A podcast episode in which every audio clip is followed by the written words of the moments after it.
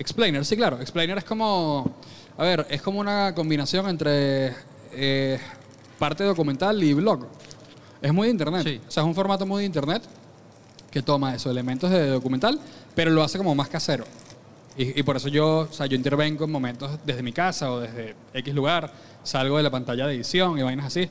Este, hay un, eh, en YouTube hay un periodista gringo que se llama Johnny Harris, que es como el rey de la vaina y es un tipo que se lanza a investigación. O sea, como que yo me copié de él. Él no hace chistes, yo agarré a Johnny Harris y dije, le voy a meter chistes a lo que él hace y listo. Y ese es el formato. Y, y si hoy, yo creo que una cosa complementa a la otra, ¿no? Pero, pero obviamente Yelambi tiene que dos años, bueno, un año y medio muy montado en tarimas, ¿no? En tarimas, o sea, como que, a ver, desde que arranqué, yo arranqué hace casi cinco años, pero más leve. Así como más duro, duro. eh, Constante, más constante. Sí, como ponte de- desde que salió la pandemia. Bueno, un poquito antes de, de la pandemia, bueno, no terminó la pandemia, pero desde que se acabó la parte fuerte de la pandemia, eh, ha sido cuando más he montado, entonces sí, ponte un año y algo. Y previo a eso, como unos cuatro meses antes de que arrancara, es que a mí me lo frenó. O sea, como que cuando yo estaba arrancando a montarme duro, a hacer stand-up, me lo frenó la pandemia, pues. Ok. Pero eso. O sea, yo, yo estaba este, girando con Gabo como abridor y vaina y con Manuel Ángel, entonces ya era como que había como un crecimiento ahí que me frenaba la pandemia y ahorita ya lo retomé y está otra vez activo.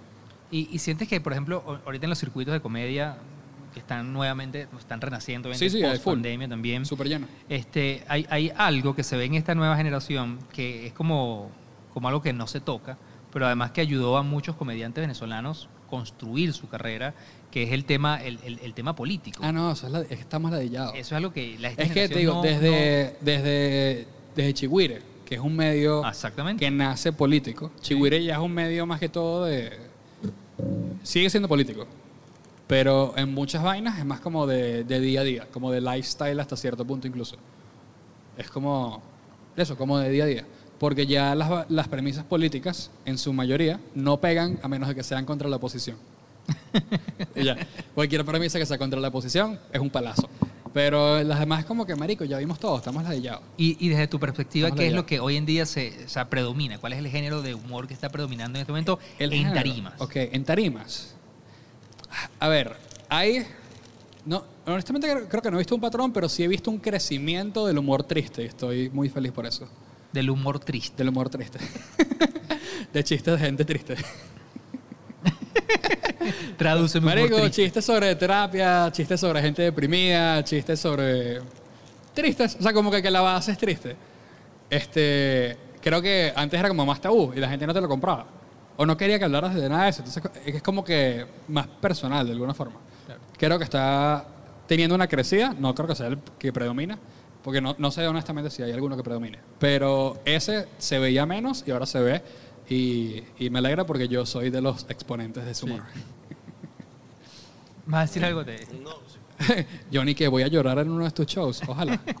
No, sí que. ¿No tienes audio? ¿Audio aquí? Vale. Eso. O Que sea, la, la idea de humor triste. sí, que- que pero es que eso es súper famoso. Eso es súper famoso. O sea, o, que nace de un sitio triste. Este. Es como más personal y ya. Como. Claro, no busca hacerte sentir triste, sino desde la tristeza. No, no, no, exacto, reír. exacto. No, no, no. Siempre, siempre tiene que dar risa. Si no simplemente, si no, no es humor, si no simplemente eres un carajo o una caraja siendo triste. Claro. Y ya. Este tiene que dar risa. Pero, pero incluso, incluso el- la última hora de Gabo, ¿ustedes vieron a Gabo cuando vino ahorita? No, No lo vimos, ¿No lo no lo llegaron a vimos. ver? No. Marico, Gabo tiene premisas que nacen de lugares muy oscuros y terminan siendo comiquísimas, comiquísimas, comiquísimas, pero nacen de. Coño, eso está difícil, hermano. nacen de. O sea, como que él comienza diciendo el chiste tú, uy, coño, Gabo, qué chimbo. Y de repente, risa durísima. Y, y creo que es cool. O sea, a, mí, a mí me gusta, me lo vacilo bastante ese, ese tipo de humor. La referencia de la comedia. yo no soy comediante. Me encanta ver comedia. Ok. Y, y como uno, uno- como comediante hay, hay referencias que, que utilizas, que citas, que ves. Este, que acabas de, de hablar que me pareció interesante que ver desde el periodismo una estructura y moverlo a la comedia. Sí, sí, sí, claro. O sea, eh, la, la gente muchas veces piensa que las referencias son otros comediantes y ya. Sí. Y si las referencias son solo comediantes, no, no puedes hacer nada nuevo porque vas a repetir lo que hacen los otros comediantes siempre. O sea, como que Se estudia ¿Qué cosa? la comedia. Que si se estudia. Eh, creo que se puede estudiar. Yo, yo no lo estudié, o sea, yo nunca hice ningún curso. No, yo me di cuenta. Ni Si lo nada escucha saben. Ricardo el Búfalo, los mata. Ah, Si Sí, lo sí, escucha sí, Ricardo sí. el Búfalo, los mata. No, o sea, está bien, se puede estudiar. Está perfecto que se estudie, pero no, no solamente sacas referencias de comediantes, sacas referencias de otras vainas y los llevas a la comedia.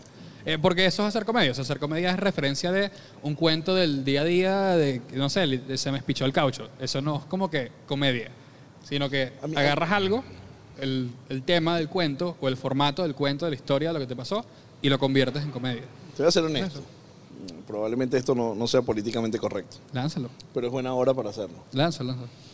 En- Ahorita ca- que- cada vez que voy a... Soy antiaborto. Yo que, pero ¿de dónde salió una eso? hora es esta. No, no. Ca- cada vez que voy a una, una presentación de, de stand-up o a un circuito de micrófono abierto o a no, bueno, cualquier elemento, el nivel que siento es realmente muy bajo. Coño, lo, lo que Pero pasa... Déjame terminar Ok, la idea de ok. decir, o sea, veo que alguien dice, ah, la luz, bueno, estamos en el podcast eterno y la luz era blanca. Ok. Brother, ¿qué me estás diciendo? Pero, pero eso, es, eso es en todo el mundo. O sea, como que en los micrófonos abiertos, eso es ser... De hecho, Gabo tiene una historia. Gabo, Gabo ahorita es referente de... Creo, creo que es de los mejores tanto, del país. Sí, Este, bueno, no sin está en el duda. país, pero es de los mejores. Top 3 sin duda. Este, Gabo tiene una historia de él comenzando, y lo voy a contar, Gabo me sacó el... Él, él, Gabo dice, marico, pero ¿por qué está haciendo esto? Él comenzando a ser host de Teatro Bar, este, en la que era tan malo, cuando comenzó a ser host de Teatro Bar, que él le, él le pidió perdón a otro comediante. Como que, que iba a cerrar, como que él le dijo, o sea, yo soy el host, llevo este circuito, perdón por ser tan malo. Y ahorita Gabo, maldita estrella. Eso, o sea, nace de ahí. Como que uno comienza a hacer stand-up y cree que se va a hacer stand-up, se monta y te das cuenta de que eres una maldita basura porque haces esos chistes.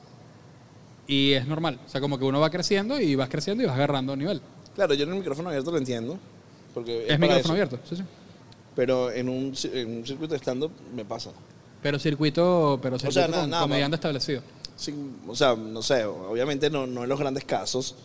Pero, pero ay, vamos a ver estos chamos que las están haciendo y tal, y vas y de pronto dices, bueno, pero es que no, no, hay, no hay fondo, no hay intención, no hay realmente una Bueno, creo que, hay algo, creo que hay algo con el hecho de que los referentes más cercanos se hayan ido, en general. Sí. O sea, la mayoría todavía quedan, pero gran parte se fueron, entonces hay como que una, digamos, mi generación está huérfana, o medianamente huérfana. ¿Quién es tu generación? No, Este, gentes. Te nombro gente. Bueno, eh, Carlos Luis Medina. Sí. Luis, Este, Carlos Carlos Luis es el mejor comediante joven de Venezuela. No sé si está aquí. hace ratito te pregunté y me, y me dijiste que no tenías uno. No, claro, pero no- me refiero a que como que no es referencia a ver cómo... Está aquí, Carlos Luis. Creo que estaba aquí ahorita, pero no sé si... Creo que Vente, vente para acá, pues. ¿Está ahí? Sí, Llégate, Carlos Luis. sí, ahí. Siéntese aquí, compadre. ¿Qué le pasó a Carlos Luis? No, bueno, lo que pasa es que si yo le digo a Carlos Luis que él es mi referencia, se va a mojonear horrible, ¿viste? Salvador, vete tú también, vete. Salvador también, no me vas a seguir hablando. Salvador también es mi generación. Este, Neisser, Neisser, Neisser es de mi generación. Consígueme un micrófono para Salvador, por favor. Alejandro López, Alejandro López, eh, Alescopio, chica danesa, que ha salido también de toque, vaina, todas las, las mil formas. Este, los de, de lechería, eh, lo que pasa es que son muy locales, pero tienen buen nivel, solo que están allá, pues. En Valencia también hay. En Valencia grupo también de hay varios. Chamos que están comenzando. Eh, Ah, uy. ¿Dónde más? No, ahorita hay circuitos en, en casi todas las ciudades importantes.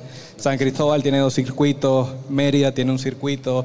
Eh, Hay un grupo en Maracaibo que el problema es que no tienen local, pero todas las semanas están buscando locales cancha, para, para siempre tener para- su circuito Claro, pero fíjate lo que decía Yelambi hace rato. Eh, sienten que esta, esta generación que, que está, que está que viene como en crecimiento no, no tiene como como como, Al- un intermedio. como ese que Sí, esa sí, persona sí. que los guíe, O sea, pero honestamente era Gabo.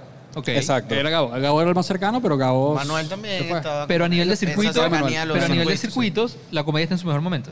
No, pero está. No O sea, sé en si es su cantidad, mejor. en cantidad En de cantidad, circuitos que sí, existen. Sí, sí, probablemente sí. Sí, el- También el- hay muchos lugares que como Que a eh, ver. quiero hacer stand-up por un Eso es lo que día. Hacen Exacto, son- stand-up a veces de- son muy si Una efímeros. pollera y, y se hace.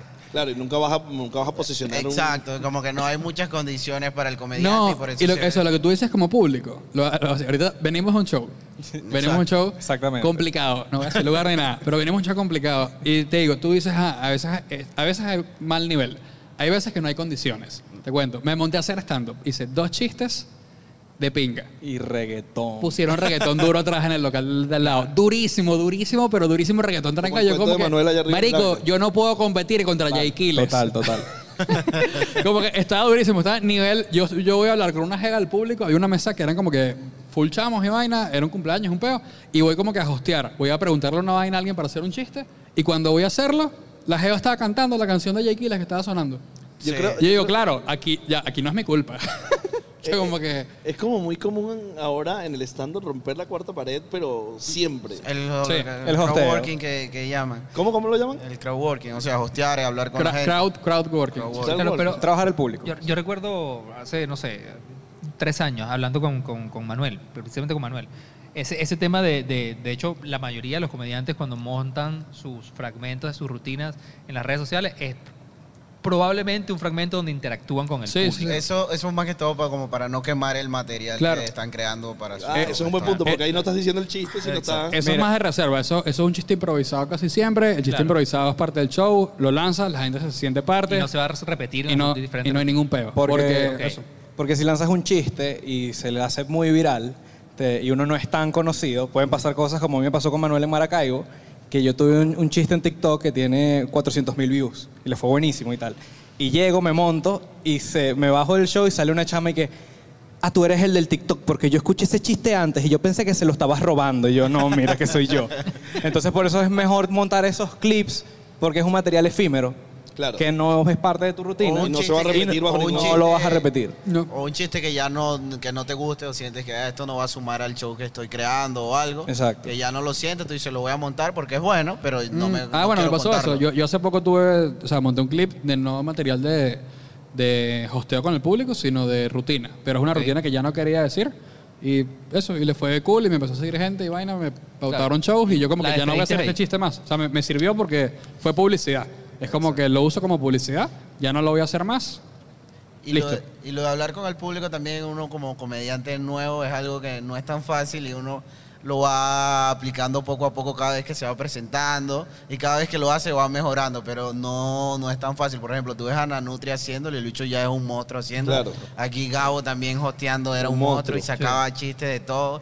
Eh, se le ocurrían cosas Claro, que le la improvisación es la- Exacto. Sí, sí. Claro. Hay comediantes nuevos que eh, intentamos hacerlo y como que, hey, te dicen, el público te dice algo y tú que, Cool. ok, ok, ¿Y bello qué- eso. ¿Y a, a qué te Pero no dedicas? se te ocurre Soy nada. doctor. Chévere. Exacto. Claro. Parece que uno también cuando le, le explican esa, te van diciendo, coño, esto es así, uno va adaptando su material, como que, bueno, puedo preguntar esto. Porque va a ser probable Po- respuesta. eh, Exacto, y preparo las, las probables respuestas y se ve como medio improvisado. Yo Ahí. literalmente tengo un, un documento que es un algoritmo. Es cierto. Es esto, yo pregunto esto, estas son las posibles respuestas Si le generales. pregunto a un Es como, contador me dicen esto, en caso de emergencia. Exacto. Literal. Pero, pero eso es interesante porque... Literal, un es como- algoritmo, un algoritmo. Cero improvisado. Carlos. Eso es interesante porque, Ah, no lo he visto. porque te generas más seguridad. O sea, yo me imagino, yo me imagino pararse en un escenario y hacer tu primer chiste y que te va mal. No, es horrible. Es horrible. El primer chiste es como Eh, clave, ¿no? Mátame.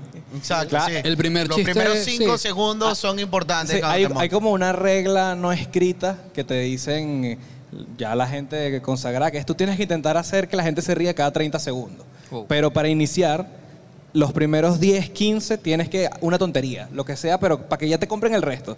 Pero si tú empiezas, que, que pa- suele pasar, quiero probar este chiste nuevo y lo voy a lanzar de primero, pero resulta que el chiste no está pulido y tienes que explicar mucho, nada. O sea, y no es que el chiste esté malo, es que la gente no está contigo.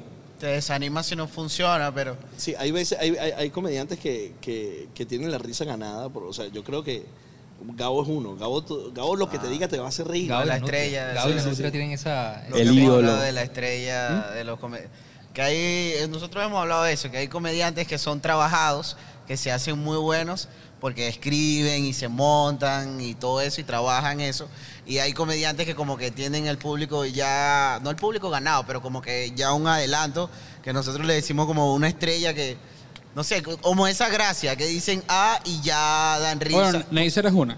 exacto Por- Neisser porque, es una. Ne- Neisser es así. O sea, Ne- Neisser, o por lo menos con la mayoría de su, con su público, Neisser dice, hola, buenas noches. Y de risa. y da risa. Sí. En buena medida es porque son gente que por alguna razón u otra, porque se consiguió ayuda o se dedicó a redes o lo que sea, consiguió un público y ya cuando tienes a gente que te va a ver a ti, ya tienes un público predispuesto a ti. Bueno, Claro, bueno, pero. claro. No, pero, eh, pero eh, Carluis, Carluis es así, Carluis no tiene todavía tanto No, no, pero sí, pero sí es un tema interesante eso, porque pasa en la música.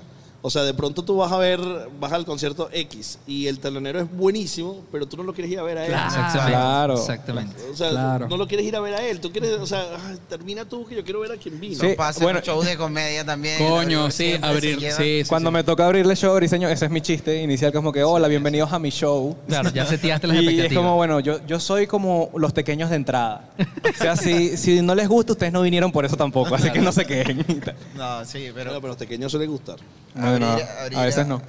abrir suele ser difícil por eso, que el público está ahí que, hey, ya tráiganme a, Claro. al comediante que vine a ver. y Claro. Ah, claro, coño, con Daniel Pistola a ti te. Ah, me- no, pero ahí yo me defiendo. No, porque tuve dos.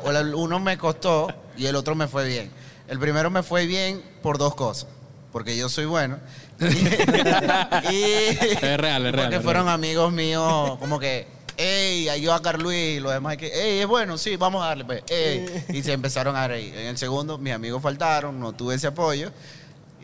También soy bueno, pero... no- Pero como tú- que estuvo más complicado, estuvo más complicado. Pero, La- la- No, a mí me pasó con Manuel Ángel en uno de los shows que le hice también, que era como que. Queremos tomar. Sí, por favor, exacto, por favor, quítate. Quiere que queremos que ya Manuel Ángel saque la curda. Y yo, ah. Bueno, Es súper común. A mí me pasó en Carúpano, una vez que yo, teniendo cuatro meses, le abrí el conde y... la- Bien joven tú. Sí, pero eso fue por yo metido y, hey, hey, yo soy el único que está por acá cerca. Y le abrí y no hubo risas, pero para nada. Dábanse porque personas barrigonas y que, hey, ¿dónde está el whisky? Claro, que sale el claro, conde. Y yo claro.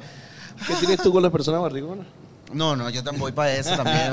Mira, pero abrir es durísimo. Sí. Y, y- y que no se, o sea, a mí me parece que tú tienes dos minutos, tiras tu chiste, no se ríe. No, tres minutos, no se ríe. Cuatro minutos, no se ríe. Ahí Termina- comienza Wow, una pelea con la mente. No, ahí, ahí- en- ese momento lo no que haces cómo, es... cómo estando, pero sabe que esos días van a pasar. Claro, eso, Sí. eso pasa y, y lo que haces es durante, o sea, tú sigues diciendo tu rutina, Eso fue la mitad del show pero de en tu, hoy. mente, en tu mente estás pensando en las formas menos dolorosas de suicidar. Claro, y eso, eso es una Creo que pregunta. eso es como que, creo que esa es como que la, la visión más honesta de lo que está pasando por tu cabeza en ese Y momento. ese día, ese día que, que obviamente todo comediante va a vivir, ese día que tú dices, o sea, me mataron, me fue terrible, ese día matas esa rutina. O tú No, dices, no, no, no, no, es que no es un tienes día. que Un día. evaluar, tienes que evaluar Claro, un público que no. Eh, si las condiciones estaban dadas, si es tu culpa, si no es tu culpa. Ya, si todo está, si es un lugar fino, donde todos los comediantes le ha ido bien y tú vas y te va mal, revisa el material y ahí tú sí. Pero si a todos nos está yendo mal, tú dices, ah, no, no, somos nosotros. Sí, hay días, Vamos. ¿no? hay días, hay días. O sea, me pasó, yo fui a probar el, el martes en Pispa, la misma rutina que hice el miércoles en, en Perroc. El martes destruyó, o sea, increíble, locura. El miércoles fue una basura. Pero era por eso. Pero porque no había gente, o sea, todo el show fue una basura. Entonces, como que bueno, hay días que, que el show en el sitio no se Y, está. y es la misma rutina. La- exactamente la misma. Exactamente. Exactamente. la misma. Y también Mismo depende- orden, o sea, no cambia absolutamente nada. Misma rutina porque es la, es la nueva que estoy puliendo. Totalmente distinto. Ta- También depende a veces del, del lugar y con el público que te encuentres, porque yo recuerdo que cuando yo arranqué, yo me presentaba full con, con Briseño en la íntima en el San Ignacio, que era un circuito que iba puro señor, 40 pa'lante, a pagar- o sea, pagaba cover cuando nadie, en ningún otro circuito se estaba pagando cover. Entonces era una gente que estaba esperando un ultranivel Y tú tenías y yo, te- 19 yo tenía que decir que, un, exacto, un año haciendo stand-up y mis chistes eran Avengers y tal. Y yo hacía eso en las universidades y era un palo. Claro. Y claro, sí, porque ese es mi público. Pero cuando te enfrentas a eso, tú dices, hey, no. entonces a veces no es, ah, mira, no es que son malos y son una basura y tengo que descartarlos. No, es que también tienes que desarrollar Claro, material pero- pero- para distintos lugares. Eso, eso es lo que te iba a Sí, decir. sí, sí. el, chique de- el chiste de Avenger no lo puedes sacar ahí. No lo puedes sacar a, ahí. a mí me pasó incluso eso con Briseño, que yo tenía una rutina sobre Kanye. Y la hice en un show de Briseño. No. Y me, no, me fue buenísimo todo el show, pero como que hubo dos minutos de silencio Incómodo. en los que yo estaba hablando sobre Kanji. y Yo, pero estos chistes están probados, yo sé que esto funciona. Sí, Y porque es, Briseño que, no, sí, pero, pero aquí solo tú sabes quién es Kanye. pero es eso, lo de las noches malas y de cuando tú sientes que los chistes no se van a entender, es de ir creando costra y sabiendo que, hey, aquí puedo contar esto, aquí no puedo contar esto, y aprender también a leer diferentes públicos y saber Sí, cómo por, entrar. por lo menos hay, hay un hay un circuito que es al lado de un prostíbulo. Los, esquina, ¿no? los viernes, divertidísimo, súper divertido. Los Ay, viernes. es un buen circuito. A eh, ustedes eh, no les gusta. ah, bueno, yo la vez que fui me fue bien. Ah, bueno. Pero. Pero ¿quiénes están? ¿Los que van después o...? o- No, uno hay nunca precho. sabe Mira, lo que yo, va una a vez pasar. llegué, yo una vez llegué, llegué, a- llegué a ese circuito, un Es al circuito lado, de, los, es al de los viernes, es al, es al lado del prostíbulo. Llego al, al circuito. Realmente es debajo. Es debajo, si ¿no? nos vamos técnicos, es debajo. Es debajo del prostíbulo. Así mismo. Es debajo de un prostíbulo. Yo llego, es un viernes en la noche, llego al circuito, 10 y media de la noche, yo soy el abridor. Entro, están bailando trancadísimo Amor y Control de Rubén Blades. Claro, amor y control de... eh, Cero, o sea, cero para un show de stand-up. Claro. Entonces, yo, tengo, yo la forma en la que entré era pidiéndoles perdón. Por arruinarle la fiesta. pidiéndoles disculpas. Y eso como que agarró al público bien. Pero ya ahí sabías como que qué tipo de chistes puedes hacer y qué tipo de chistes no puedes hacer. Con ellos, los chistes tristes, ni de culo. Puro chistes de sexo. Eso, eso, eso me lleva a un terreno que... Esa que- gente vaciló. Que, que, que quiero como, como abrir la discusión para ver qué, qué, qué opinan. Obviamente hace rato decíamos que, que la nueva generación no toca el tema de político porque es un tema que ya, ya siente que está Ladilla, agotado, ladilla, que ladilla, está ladilla. Pero además, en estos días veía un especial de comedia. No, lamentablemente ya, le- ya lo he mencionado varias veces, pero no recuerdo el comediante. Pero bueno, él decía que, que a esta nueva generación le, está- le tocó los peores momentos para hacer comedia. Porque todo el mundo se critica y se queja de todo y quieren cancelar todo. ¿Cuáles son esos terrenos que ustedes sienten hoy en día que te dicen, no, compadre, no, aquí no nos metemos ni, ni, ni cerca? O no, o no, no, ¿sabes No, qué? o sea, hasta ahora no tenía ningún tema. Bueno, No, no, no. Hay, hay temas que, oye, o sea, que tú dices, me la voy a jugar aquí metiéndome. Lo, lo que pasa es que eh, esto ya es como, o sea, no es un pedo de temas, sino que yo trato de hacer temas, por ejemplo, yo trato de hacer temas con los que tengo contacto, y creo que ustedes también. Exacto. Como que, a ver, yo no tengo ninguna rutina sobre gente trans, pero porque yo no tengo amigos trans, no tengo, o sea, como que no tengo un No contacto la cercano, claro. no tengo ninguna opinión que vaya a ser para un chiste. Claro. Entonces no, no, no me importa, o sea, genuinamente como que eso, como que no es como que, ay, no puedo hacer chistes de trans, es más como que no sé qué chiste voy a hacer Porque no, no tengo la vivencia y no, lo- no quiero hacer chistes de opinión política, como que yo opino que los trans deberían ser así, paja. Claro. Y eso es lo que me fastidia un pelo el humor gringo ahorita. Y que uno va comenzando, eh, cuando uno comienza a hacer comedia, uno escribe de lo que puede y de, de tu referencia. lo, claro. lo referencia, de lo que sabes. Hay temas que uno dice que yo no estoy preparado para tocarlos Sí. o no sé qué hablar de esto al respecto. Incluso con temas de, de que cosas que te hayan pasado a Sí. ti, que tú dices que yo no estoy en este momento como para escribir algo, algo de esto. Porque más que se vaya a ofender el público es que yo, yo no, No lo lo he voy a superado. sentir bien. Claro, eso. No lo he superado. Bueno, yo, yo por ejemplo, yo tengo una- eh, algo algo con eso, yo tengo una historia que sé que quiero eventualmente contar en stand-up, pero no la tengo, o sea, todavía no estoy Pulida. listo para hacerla, que es de cómo dejé de salir con alguien porque pensé que se iba a suicidar estando conmigo. Uf, No, y yo digo, claro, pero, o sea, pero eso, pero como que es un tema complicado, es cercano porque es, es, tipo, mi- listo es mi, para, es para mi vivencia. en un podcast, pero Claro, en pasó la todavía eso, no. Y sé que tiene, Exacto. exacto. En un podcast, bueno, lo, lo hablamos, pero en stand-up todavía no estoy ahí. Pero de hecho, no estamos estoy- hablando en un podcast. Sí. Claro, por eso, por eso. Por eso Eso lo es un podcast, pero no, no lo voy a hacer en un show porque es como, marico, todavía no estoy ahí, en cinco años No le quizás. encuentras pues, la parte no- Sí, es que, es que hay momentos en que uno ve como, ok, este tema difícil de llevar, sí se puede tocar. O sea, eso de que hay temas que no vas a tocar, eso depende mucho de cada uno. Sí lo puedes tocar, pero tú entiendes que en tu nivel o en el, ángulo que lo estás viendo, en la forma que lo estás llevando, dices, no, si yo toco esto aquí, capaz es muy superficial. Y si voy a tocar este tema, lo tengo que hacer bien. No lo voy a hacer por hacerlo. O porque creo que aquí puede haber dos chistes y ya. Porque sabes que puede llegar, puede ser un tema que sabes que es tan profundo que hasta puede trascender. ok. Exacto. Y hay, hay un concepto que, que sí me lo enseñó Ricardo del Búfalo y yo lo uso porque una Ah, ¿tú vez... hiciste curso? No, yo lo produje.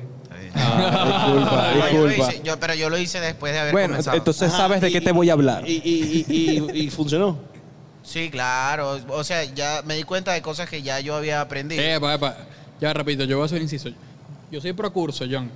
Sí, sí, porque. Que no me mal. Yo hice dos. Yo soy pro curso, yo yo, hice no, dos, no pero quiero después enemistad. que, después que ya tenía O sea, rato dándole. ya- exacto. Ya tenía rato dándole y lo que hice fue que, hey, yo sabía esto, pero le di un nombre. Claro, le pusiste un nombre, le Le- pusiste- le- claro, lo ubicaste en el- Exacto. También porque la mayoría de gente que hace esos cursos no quiere hacer stand-up. Claro. Es gente que hace, ah, yo, yo- yo- esto es para tener mejor oratoria, herramientas y tal. Y si son 20, 3 se van a montar en tarima después. Pero ellos hablan de un, de un concepto muy importante para mí, que es la legitimidad del humor. Y es tú puedes hablar de lo que tú conoces. Y yo una vez hice un, un chiste, que lo hice por, por stories, sobre bulimia. Y lo monté y Instagram me lo borró. Y decía como que, bueno, pero ¿qué es esto? Vale, si esto fue una tontería y tal. Y una muchacha Este, Muchacha. Una muchacha. Una, una chica. Marico, tú tienes 93 una, años. Una jevita. Una minita. Una minita. Vamos a decir muchachos. Bueno, ¿no? hermano, una, una minita que, que estudiaba conmigo en la universidad me, me dijo como que, mira, la verdad eso a mí me tocó porque yo sufrí eso. Y yo cuando lo vi, coño, no me gustó. Entonces, al final, como tú piensas también como, bueno, yo hice una cosa por hacerla porque pensé que era cómica, de un tema que realmente no tengo ni idea, que no sé tocarlo, y al final tú cuando haces eso lo que quieres es que la gente tripee. Eh, eh, Claro. eso pasa también por eso, por el mismo tiempo que uno tiene haciendo stand-up, que uno cree que puede tocar varios, varios temas, pero no está preparado como para tocarlo. Por ejemplo, Víctor dice que como los, co- mm, el principal error de nosotros los comediantes nuevos es que como vemos muchos especiales gringos, vemos muchos comediantes tocando temas, por ejemplo, como Chapel que toca lo de los trans, lo de todo eso, y uno dice, hey, yo quiero tocar eso porque Chapel es mi ídolo, y es que "Eh, tú no estás ahí. Claro. Tú tienes que si dos años haciendo estando, tres años, ya tienen 35 años Claro. haciendo, y ya han tocado todos los temas y saben cómo abordarlos y saben cómo llegarle a eso. Tú no, tú tienes tres. Entonces, ¿Cuál- cuál- ¿Dónde te sientes seguro? ¿En qué territorio te sientes seguro en, en tu comedia? Carlos? cosas que me hayan pasado a mí. En Wiria. Dame un ejemplo. En Wiria, se siente bastante Dame un seguro en Wiria. dame, da- dame un, dame un ejemplo, dame un ejemplo. Dame un, un- un- algo que tengas por ahí. Que, son la- que tenemos 15 horas. Un ejemplo de, de- de- de terrenos que, que De un, chiste, tocar. de un chiste tuyo que, que- Vivencial, que te sientes seguro que claro. te Mira, encanta. Carluis, Que me encanta, el chiste es un chiste que me encanta. Ca- esto funciona en Carlos, todos lados. escucha, Ey, ahorita en- términos de radio te están diciendo, lázate un chiste. Coño. Exacto, sí. Por ejemplo, No el formato, no no, el me lo voy a lanzar, pero yo tengo un chiste donde hablo de los velorios. Ese es mi chiste favorito. Y también tengo uno de, de hablar de la universidad. También me, me- me- tengo chistes de Tú eso. sabes y que eso, ese es tu seguro. Ese es tu... Esos chistes yo digo y que, hey, si no funcionan estos, me tengo que bajar. Ah, claro, sí, sí. Uno siempre saca, cuando vas a probar, siempre tienes como que tu reserva de... Tus grandes éxitos.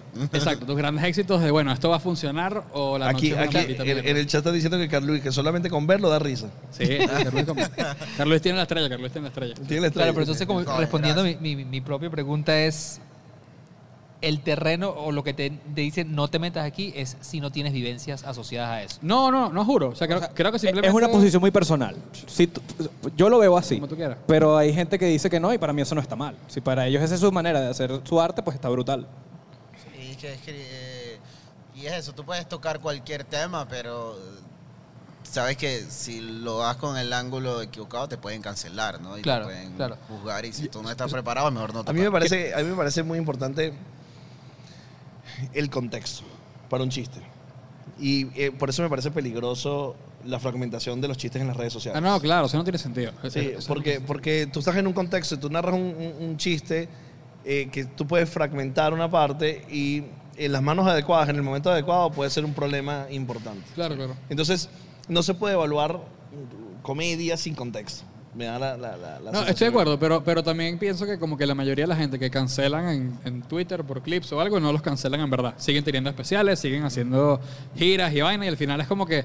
ah, Es más una es, queja. Es, es un ruido, es una queja, es un ruido fuerte por dos, tres días y luego es que la carrera sigue exactamente Yo, igual. yo sí creo, yo sí creo que la comedia tiene territorios que, que se le están bloqueando. O sea, ¿Cómo qué?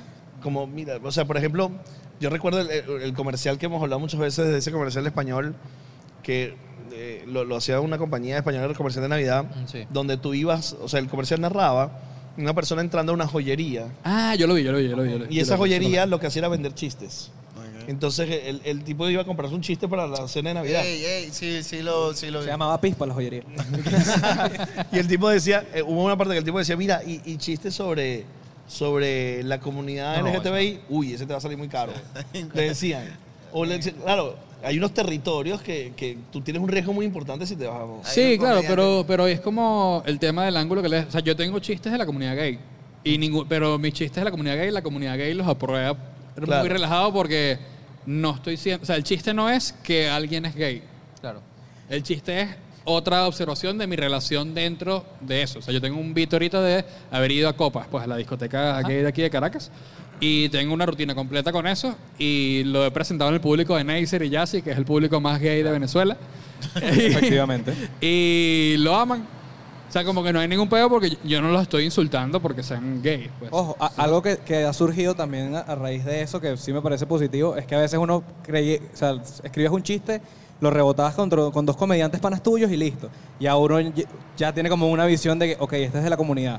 Voy a hablar con esta persona. O sea, ¿Me ah, parece ofensivo? ¿Te parece chimbo? Tal? lo estoy tocando bien. Eso bueno. más eso, eso de, Claro. de los temas que no se pueden tocar y Exacto, las exacto. cancelaciones. Como que ves bien si, realmente lo estás tocando bien. Es como que nos exigen más a Sí. nosotros de que, hey, este, lo Bueno, doy por acá. yo chequeé, acá, yo chequeé esa rutina con Neisser antes de decirla. Ok. Por ejemplo, eso era algo. Y me pasa que, bueno, a veces cuando tengo una rutina que creo que, me- que podría ser ligeramente machista, se la mando a Poli. Se la mando a Claro. Poli. Uh, no, Claro. Poli es la persona perfecta para Se la mando a Poli, se la mando a Poli y hasta ahora Poli me ha probado entonces estamos bien. Pero, pero eso, como que lo pruebo y está bien. ¿Qué, qué tanto, qué tanto, qué tanto sirven o, o les, les funciona? Ahorita les voy a comentar algo que me, parece- me pasó en estos días en los live de TikTok, que creo que es un mundo extremadamente bizarro lo que está pasando ahí. Pero ¿qué tanto Locura. sirven las redes sociales para, para medir el termómetro eh, de si un chiste funciona o no? O sea, ¿le dan validez a eso? Sí, y yo, yo, Carlos es muy de Twitter. yo, yo soy de Twitter, o sea, Pero yo... Me sorprende que me digan que son de Twitter. Yo, yo, yo. No, yo soy de Eh, TikTok. tú eres de TikTok. Yo soy ¿Y de tú? TikTok. Tú eres de TikTok. Yo soy de la tarima. Él es una estrella. No, No, déjame decirte una cosa, que te veo, te veo por Reels, me sales en Reels a cada rato. Ah, Por No, cada rato también, me salen también reels. era, oíste, también era. Yo soy. eh, sí, yo, porque yo en Twitter no pruebo tanto. Los, y los chistes que me funcionan en Twitter con los llevo para tarima y no me funcionan. Yo- a mí me pasa, yo en Twitter, este, yo pruebo premisas. O sea, no tanto como que la- el beat completo, pero pruebo como con Pero una sí te sirve, sí te sirve me para- sirve durísimo. De hecho, si funciona en Twitter, 98% de las veces funciona en tarima. A mí en me pasa al revés. Pero es porque yo ¿Ah, sí? soy... Yo lo lanzo en Twitter y lo lanzo en tarima y es terrible. ¿En No, serio? pero es que a mí me pasa es que yo, o sea, como que lo, lo que estaba mencionando Carlos antes, es como que la diferencia más o menos de comediante trabajado, comediante de- que se monta y da risa, yo soy comediante trabajado. O sea, como yo soy de, de libreto, o sea, yo, yo, yo soy de guionista. Claro. O sea, o sea, yo soy tú- guionista estando. Tú eres, tú eres cristiano y Carlos Luis es Messi. Eh, si lo forma- llevásemos así, sí, o sea, sí, Ay, podría ser ¿yo sí. Sí, Carlos es más nato, pues. Tú eres Neymar. Y yo soy Rondón. No, tú también has trabajado. Estoy trabajado. aquí. Yo soy pues. cari cari. Pero el ejemplo de comediante que tiene, la, que tiene la fusión de esas dos cosas, de trabajado y, y que tiene la estrella, es Nanutri. Es- y ya por eso es como que el bicho tiene la estrella y lo trabaja Claro, mucho. y, y es un gran y guionista. es como que... Sí. Y es haces un gran guionista. He trabajado como, como guionista, pero no... Pilas que te van a ofrecer trabajo. No, no, no. No, No, bueno, vale la pena decir que Salvador es nuestro guionista de, de Vacílate de esto en TikTok. Ah, Sí. que- bueno, he visto, he visto. No, bueno. no, no funciona. está partiendo. Increíble, nos apoya en, en el guion y hace un trabajo excelente. Sí. Nos da el, el- el- toque de- del, remate remate, que- que, devora. la- Como Rondón. Exacto. Es Xavi, es más como Xavi. Mala asistencia. Pero- más. orquesta, orquesta ahí. Eh, eh, bueno, Salvador, tú le tiras. Salvador, vamos a hablar de esto. No, se arrecha. No, pero- Salvador pero es- Bueno, pero, pero- es que, yo no voy a hablar de la casa. Pero tú sabes que, exacto, no, no, no voy a sacar los No vamos a trapitos sacar sucios. trapos, Tú sabes vamos- que estamos, en un, estamos rompiendo un récord, de los, estamos de, los, felices. de los experimentos estos raros que, que vi en estos días en TikTok Live. Estaba, estaba navegando, en, en- porque además tú te metes en TikTok en la parte de live y empiezas a, a hacer swipe de puros live. Y empiezas a caer en mundos bizarros. Y vi un chamo que, obviamente, después de visitar su perfil y después de meterme en su perfil de Instagram, me di cuenta que es estando pero que está en ese en ese proceso de crecimiento y el chamo lo que hace en los live es que él pone su banquito pone su micrófono y empieza a hacer rutina completa para Ah. probarla en TikTok Ok. Wow. la cantidad de gente que, de hecho ayer hicimos nuestro primer live en Vacílate. Mira, vamos a lanzar La cantidad de gente que le estaba donando dinero en Wow. ese momento era, era absurdo. Era venezolano. O sea, no. No, pendiente. no, no, Carlos, no, hay no. que dejar Vamos hacer- estando para los pavos. Ca- Carlos, hay que Ah, dejar de hacer stand-up en Twitter. stand-up Vamos a hacer estando para los pavos. Lo voy a hacer en TikTok. ¿En qué lo Pero- cantaban hoy?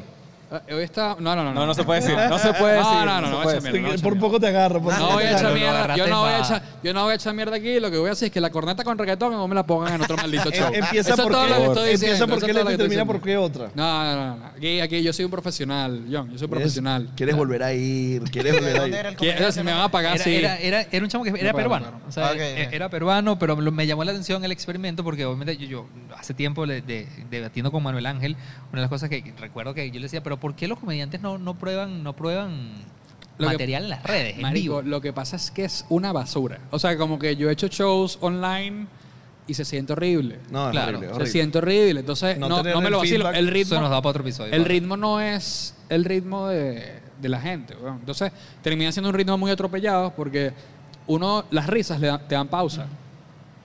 Y si no tienes risas, no tienes pausa. Claro. No, incluso Y tú se- que, y es incómodo. que pruebas las premisas en Twitter, eh, eh, ahí tú tienes como, eh, como ves si hey, puede funcionar, no, Claro, no te claro, da no, no, seguridad de que no va a funcionar. Claro, claro. Y a veces Eh, En la mayoría de los casos me funciona, pero hay muchos Pero es que casos. mira- no mira me lo que puede pasar. Pero es porque yo soy de, de, de escritura. Claro, más estructurado. escritura. Sí. Es, es mi vaina.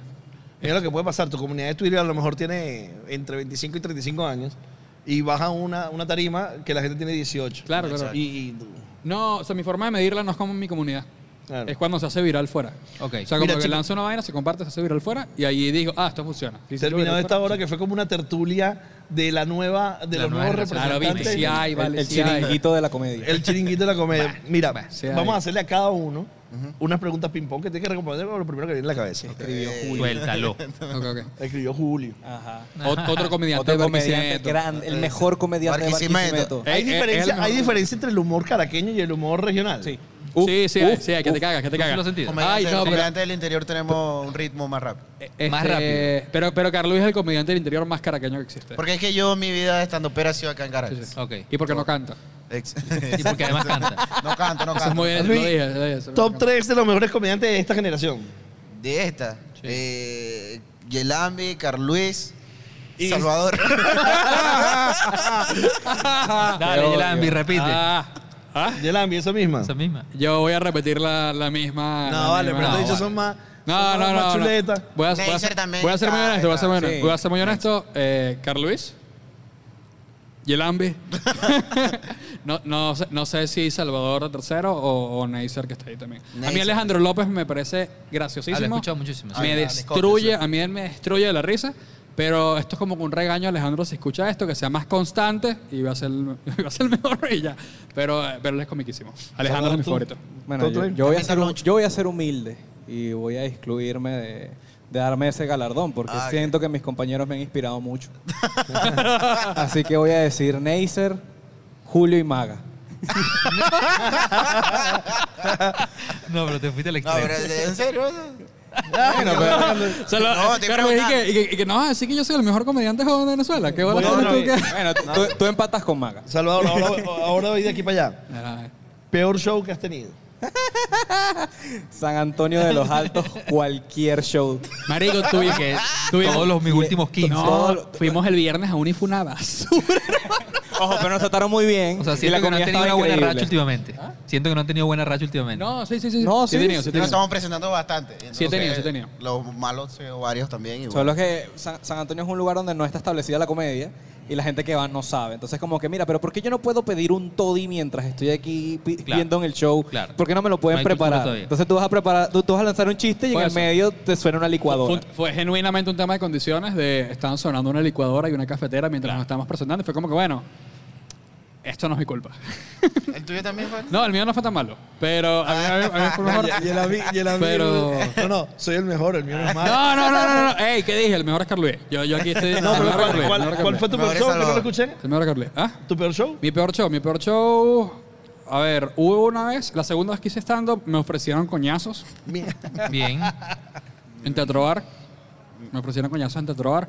Eso está entre los peores, sin duda. Este. A Loncho le ofrecieron tiros en Cabimas una vez. Sí. Sí. Aloncho. Mierda, ¿Luis, ¿qué otro? No, sé qué otro, pero eso he fue horrible. presentado ya varias veces para cuando el público es judío y la última vez fue el peor. No se rieron para nada, nada, nada. No sé si era porque eran judíos o no, pero no se rieron. Nada. Nada, nada. Coño, te puedo decir que tuve uno en Perrock que, que genuinamente lloré. ¿En serio? Lloré después en el carro. ¿En serio? Te lo juro. Y dije, eh, y fue muy cómico porque fue como que, verga, le dije a Carlos, Carlos, creo que me voy a retirar. Que dije Sí, pero lo el día serio, siguiente, el día siguiente cerraba en, en Pispa con Briseño y la destruí. Pero la destruí es como una dije, Carlos, soy una maldita O sea, estrella. te, te- te sa- te salvó ese día. Pero genuinamente de un día para otro, de, me voy a retirar. De hecho, es que no, no, no me puse a llorar saliendo del show de Perrock, sino yendo al show de Briseño. Ok. Fue como que yendo al show de Briseño, recordándolo el día anterior, fue, Fue como que... día. No, no, fue el día después, fue uh, miércoles después. Recordando el, el show del día anterior, yo estaba como que, verga, pero ¿por qué estoy haciendo esto? Yo no tengo por qué lo que hice ayer, o sea, que lo voy a hacer el público. No hay Además, yo voy a necesidad, cerrar el no show hay de hoy. necesidad. No hay necesidad. Tengo que hacer media hora, media hora de esto. O sea, ha sido horrible. Llegué, locura. Carlos, soy una maldita estrella. Bueno, gente, tuvimos una sesión Sí, vale. fantástica, ¿no? De, de hablar del, del humor. Lo más Gracias. brutal que se han sumado. Hicimos improvisación, hicimos impro. Está cool, sí, sí, sí, Sí, me sí. gustó, me No nos podemos... No, no. No tenía invitado aquí. No te tienes que quedar. Y hicimos, llegamos a las 16 horas. Y obviamente vamos a estar pendientes de sus carreras, claramente. Claro. Trabajamos junto Seguro con Salvador. Carlos Luis ha trabajado con nosotros en Entregrado, ¿no es así, Carlos? Ah, una vez fui a Eric fue, fue- y servir los tragos. Exacto, exacto. y. Y la partió, y la partió. Y, Fíjate. y, y fue guionista de Entregrado también. También, también. Sí, vale, claro. Tres temporadas, ¿no? Temporadas. Sí, tres temporadas. hemos trabajado juntos y bueno, estoy seguro que si no trabajamos, si vamos a trabajar y si no, vamos a ir a ver su show porque Claro, Encantado. hay que apoyarnos ahí.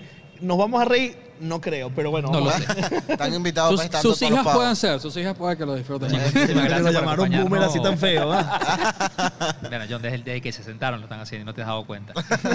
Burda, gracias por acompañarnos esta gracias, por siempre todo. conversar contigo. Gracias. Valeria, ayúdame con... Yelambi, gracias, mi brother. Negro, nos seguimos viendo. Todavía falta muchísimo. Gracias, Salva. Mira, Gracias, brother. terminó el bloque 2, Juan.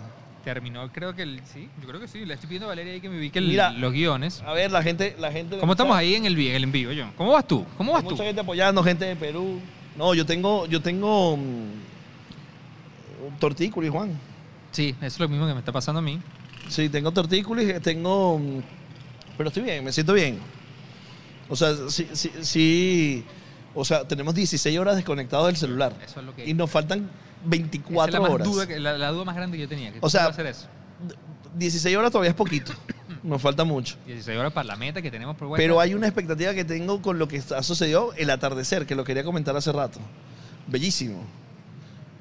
No me di cuenta. Se hizo de noche. No me di cuenta. Y esto me encanta que estemos haciendo esto afuera porque la gente se da cuenta del cambio de iluminación que está sucediendo acá. Eso es otra cosa que yo agradezco muchísimo que, que la gente del Cubo Negro se haya ofrecido para brindarnos sus espacios, porque la idea inicial era hacer esto metidos en el estudio. En la oficina hubiera ¿Te sido terrible, hubiera- Juan. hubiera sido terrible. Hay una cosa que me encanta también, es que la diversidad de temas que hemos tocado son valiosísimos. Sí.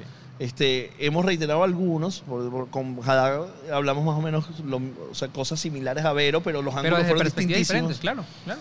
Y ahorita nos va a pasar algo parecido. Pero me encanta lo que va a pasar. Sí, pero yo necesito abrir el, el, el, el- el ¿Lo guion. tienes ahí, a tiro? No, no lo tengo. No tengo el guion acá. Necesito el guion para abrir. ah, ¿Qué nos están ofreciendo? Ya va, que- que la- nuestro equipo de medicina nos está... No, no. Ok.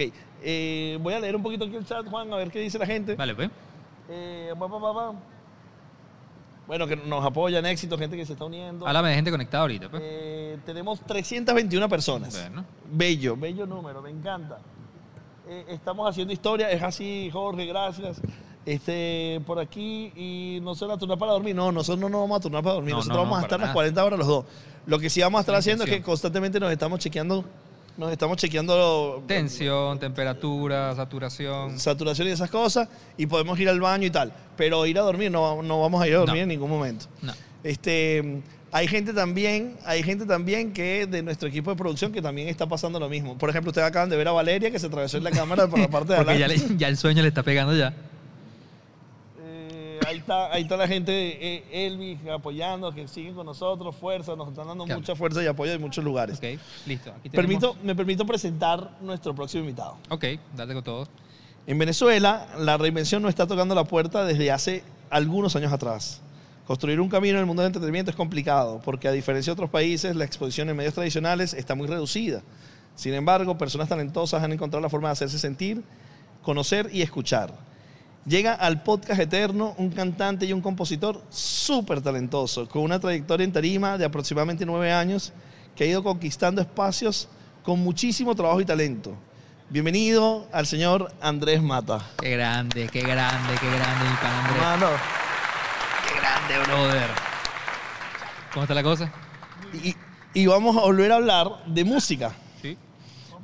Ustedes. Bueno, nosotros Ya. estamos felices de que... Yo vine a traerles buena vibra y musiquita para que se me despierten. Esa, esa. padre. esa es la, esa es la dinámica. Tú sabes que, tú sabes que aquí como anécdota antes de entrarnos en materia, yo había escuchado parte de tu trabajo musical, pero realmente la primera vez que logré verte en vivo fue eh, cuando trabajamos hace poco juntos En los Secret eh, Show. en los ahí, ok. Secret Concerts, este, la Ok. mano además de Solera, que, que está siendo Total. patrocinante Salud. también de, de este podcast. Y una de las cosas que me impresionó a mí, más allá obviamente de tu talento musical, fue tu, tu, tu capacidad de transmitir buena vibra, brother. O Oh. sea, pero, pero para mí ese día era como estabas arropando y yo inmediatamente cuando estábamos construyendo la gente decía, no, este pan lo tenemos que tener en la noche. No, para Porque mí- Si hay algo que nos va a traer es buena vibra y ganas. Mira, muchísimas gracias por decirme eso. De hecho, voy a sacar una canción este año que se llama Buenas Vibras. Ah, ok. Entonces va por esa línea. Pero les quería decir, yo me gradué de comunicador social de la Universidad Monte Ávila y cuando llegué para acá me pidieron que escribiera en un, en un librito, en una camisa, una cosa y les quiero, se los quería decir en persona. Eh, los quiero felicitar. Gracias. Para mí es un honor que me estén invitando en un día tan importante para ustedes y lo que significa este reto que están asumiendo. Llevo durante todo el día viéndolo, Ah, eh, disfrutándolo, viendo amigos, conversar con ustedes, a Dani, a Nuno, a Vero Ruiz. Claro. Aquí eh, en persona acabo de ver a- al mismísimo Yelambi con Carlos Luis Medina, que, que, bueno, son de la escena de la comedia. Y bueno, les quería felicitar y que agarren energía porque el récord yo quiero que se lo lleven. No, ¿vale? Gracias, mi Entonces, hermano. Y además, sabes que tú eres parte de ese récord. Sí. Amén, amén, amén. Un honor. Para nosotros es muy importante que todos sintamos que estamos construyendo esto porque Sí, es no tremendamente de nosotros. injusto decir que hicimos 40 horas de podcast y que tú no, o sea, tú, tú estuviste aquí haciendo podcast con nosotros. Epa, ya, ya es 29, para que sepan. Sí, Ya sí. es 29 de julio. Bueno, ya, Ok. Ya llegamos al segundo día, compadre. ya llegamos Así al segundo me día. animaste. Claro. Ya, ya ahí me animaste. Escucha, y el 30 es mi cumpleaños, así que estamos ahí. Ah, o sea que podemos celebrar 40 Que, por favor, a las horas. 12 celebren y me mandan ahí un feliz cumpleaños cuando ya estén con Callao. Con que Callao viene a poner musiquita también. Así mismo. Y, o sea, viste que nosotros estamos hablando en el podcast, estamos desde todo el proceso de cómo impacta, y en la introducción lo, lo- lo empezamos a poner, cómo impacta el desarrollo de, tu carrera en, el área de música, en el contexto donde estábamos viviendo, donde no hay un MTV, donde no hay un canal de televisión, donde no hay medios masivos de divulgación, y tal vez tu aproximación con el público parte de las plataformas sociales digitales. Mira, eh, tanto es así la experiencia que te puedo decir que he tenido con la música que yo trabajé en el departamento de ventas de Evenpro cuando no se podían hacer conciertos o no habían eh, disposición ni esta burbuja loquísima que estamos viviendo en este momento donde hay muchísimo entretenimiento y veía los pasillos llenos de todos los conciertos que había hecho Evenpro en su, en su, Claro, en su claro. buena época. Claro. Y bueno, ese, ese, ese vaivén que se ha vivido con el entretenimiento nos ha tenido que obligar a emigrar a esas plataformas digitales que hoy en día apoya muchísimo lo que dice eh, Danny Ocean, que el Spotify es la plataforma que ha ayudado a muchísimas personas a llevar la música a lugares donde uno no tenía ni pensado llegar, por lo menos uno... ¿Cuál es se- tu, cuéntanos alguna experiencia que tengas con, con- con eso, que, que- que de pronto, ¿cómo, cómo tú estás escuchando muy música? Me acaba de pasar ahorita, eh, gracias a primera vez que le empleo lo que me está sucediendo a nivel de estadísticas en Spotify. Y mi segunda ciudad que más me escucha es México. Y acabo de ir a México. Y impresionante poder escuchar eh, tus canciones en otro acento.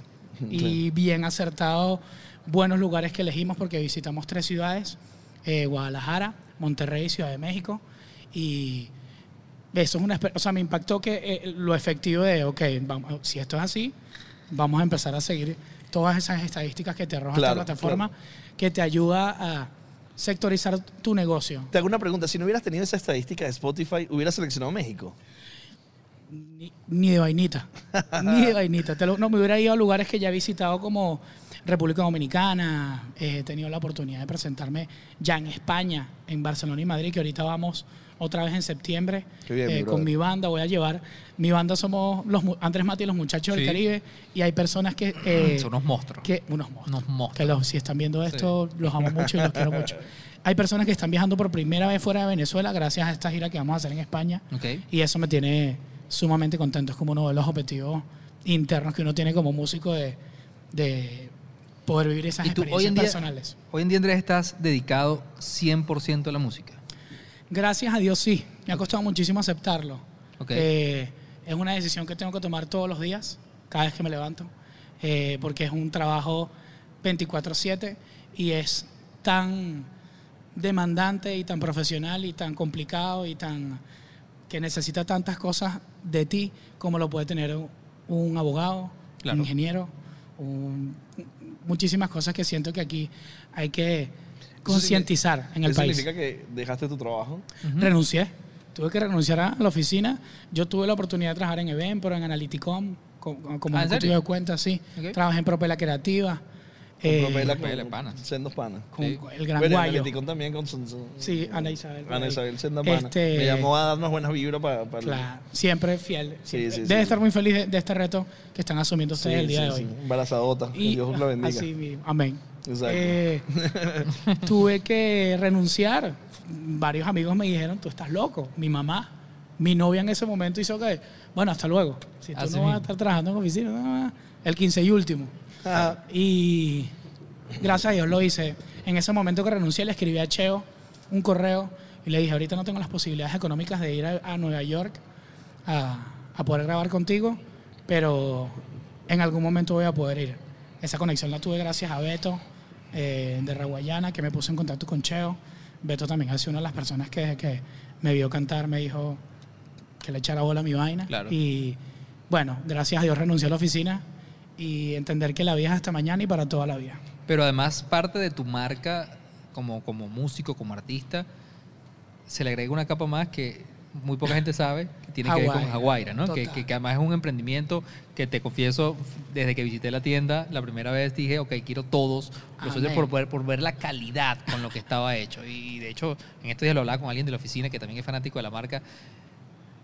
Dice, la calidad que Andrés hace en su música se refleja en la calidad que hace en su merchandising. Oh, muchísimas gracias por eso. Mira, yo arranqué con esa, con, con la marca Jaguaira como imagen. En mi primer video musical que grabé que se llama Guayoyo, que la productora Estrella me pidió que la cantara, así que ahí le vamos a regalar eh, esa petición, cosa que para mí es un piropo que me lo diga. Así que muchísimas gracias por pedirlo. Eh, arranqué como imagen, tenía el sombrero de palma de macarilla porque lo quería dentro de mi proyecto. A mí me gustan muchísimo las gorras, los sombreros, tal. Y bueno, dio la casualidad que me encontré con, con esta marca que arrancó con ceras para tablas de surf y hoy en día es una marca que tiene una tienda. ¿Pero tú surfeas? Y no, yo soy el que te pone la música en la playa mientras la gente está surfeando. Claro, hay una Este, vinculación. claro, todo el mundo puede usar gorra, todo el mundo puede usar franelas, hacemos chores, la gente que le gusta en la playa y vestirse de alguna manera. Ahorita acabamos de sacar unas viseras para las mujeres con el, el sombrero de palma de macanilla y estoy muy feliz. Hoy en día lo tengo un poquitico descuidado y delegado con los socios fundadores. Tenemos a uno aquí que está ahí, que se llama Carlos Romero, que trabaja conmigo. Eh, y eh, es un emprendimiento que, bueno, hay que dedicarle todos los días, es complejo. El tema de, de todo el merchandising es un tema, pero Claro. es una de las cosas que además quiero hacer para ayudar a las nuevas proyectos que se quieran sumar, cualquier merch que quieran tener dentro de su proyecto, que es importante. Es un departamento que hay que atacar eh, dentro de tu empresa musical, eh, porque ahí crea fidelidad. En México me di cuenta la fidelidad del fanático que si va al concierto te compra Todo, ¿no? todo. Sí. Demasiado impresionante. No digo que aquí no suceda, pero sí se entiende, eh, como el comportamiento, como las personalidades son completamente distintas, lo importante es que tú tienes que saber cómo jugar las fichas para llegarle a ese consumidor. ¿Cómo, ¿Cómo entiendes las colaboraciones, Andrés? Me encantan, lo vi, lo- ¿con quién lo estaba hablando? Con, con Vero. Con Vero, Estaba estamos hablando con Vero. Eh, que, que cuando, cuando lo escuché, quería interrumpir la conversación como que es- sí, Sí. La- las colaboraciones hacia afuera, featurings, que la gente se entere, yo estoy con esta persona y eso me traiga algún beneficio, por supuesto que te va a traer beneficios, pero también lo importante es tener las colaboraciones internas. Yo, por ejemplo, soy cantautora y yo tengo que colaborar, entender, vivir, convivir con mi banda, que son 10 músicos, Claro. son 10. 10 personalidades completamente distintas y son mis niños, pues. Tengo que cuidarlos en mi empresa, así como tengo mi ingeniero de sonido, tal. Es- Esto, las colaboraciones es la vida de, de, la- de cualquier proyecto. Más que ahorita en la, en la música está siendo como un recurso extremadamente, obviamente ha existido de toda la vida cuando uno ve eh, los últimos 50 Bueno, años. yo del nunca vi, musical. yo nunca vi a Caramelo de Cianuro colaborando con Desorden Público, decirte. Escucha, eso tiene que pasar. Eso No tiene- creo. No, no va a pasar. no va a pasar. Pavel, Pero es más yo sí generacional. quiero colaborar con pero es más generacional. O sea, pero pues, vuelvo e insisto, si tú analizas los últimos 50 años, eh, hubo un momento de la música donde las colaboraciones eran muy importantes, luego Sí. bajaron, pero en este momento están como, como siendo la herramienta perfecta dentro de la música. Completamente. Y no solo a nivel de proyectos, sino a nivel de composición. ¿Ok? Cosa de la cual acabo de aprender yendo a México porque tuve reuniones con disqueras y también tuve reencuentros con grandes amigos como lo es Luis Jiménez de Los Mesoneros y El Lagos, que es un- uno de mis mejores amigos y un tremendo mentor dentro de mi carrera. Y el tema de las colaboraciones a nivel de composición, eh, cómo se disfruta. En verdad, no tienen ni idea, no, no sé si alguno de los dos escribe, no sé, el- a, a nivel musical, pero qué sabroso. Absolutamente nada. Nada, No, bueno, cero, no algún día nos tenemos que sentar a ver Sí. qué, qué creamos para... Para esto. Que por cierto, Eso, qué bueno vacílate esto, porque para mí es. es demasiado bueno eh, las conversaciones con datos curiosos. Y cuando yo lo vi, yo dije, coño, qué vaina tan arrecha, vacílate esto de... Llévate tu dato curioso. del día. Gracias, mi hermano. Increíble. Por cierto, publicamos hoy, muchachos. Ah, sí. Ahí está. Eso. Sí, sí señor. A ver, uno, uno, uno de los temas que, o, el tema principal que, que queríamos abordar obviamente aquí, nos podemos ir eh, por la ramificación que queríamos, que queramos, pero, pero una de las cosas que abordamos con Dani, pero desde otra perspectiva, ¿no? Ok. Es el tema de, de cómo músicos, que además también considero de, de nueva generación, este, están... Lo 31 ahorita, el 30, mañana. 30, ya está a punto de cumplir 31. Eh, están utilizando las nuevas plataformas, obviamente, para, para, para hacer llegar su arte. Total. ¿Qué tanto de tu tiempo como músico? Obviamente eres compositor, cantautor, eh, arreglista, además colaboras con toda tu música. ¿Qué tanto de tu tiempo hoy en día le dedicas realmente a el tema de las redes, el de las plataformas sociales? Mira, debo confesar que le dedico muchísimo tiempo a la estrategia que quiero emplear. Ok. Ahora.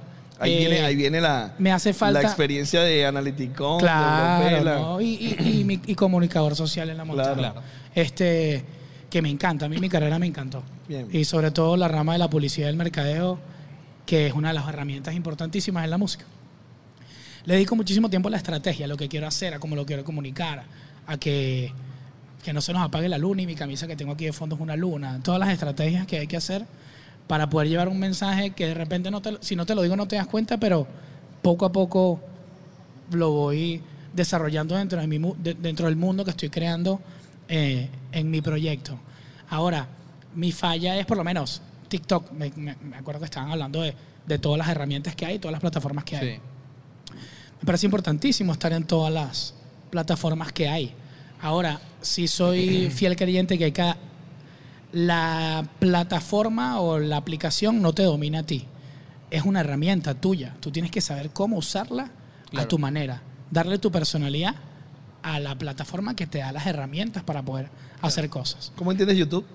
Me- soy- mira esto, soy demasiado consumidor de, de- de YouTube. Me gustan muchísimo los late night, me gustan podcasts.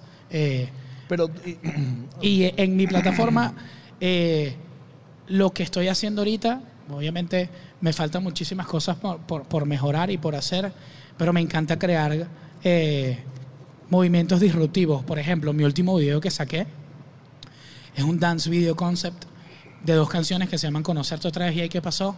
Está dirigido por Charlie Maldonado, que está viendo esto y le mando un saludo y un abrazo Claro. inmenso. Y en alianza también con la Academia Somos Ímpetu, bajo la dirección Sí, de sí, sí. Ramírez y Gabriela Romero.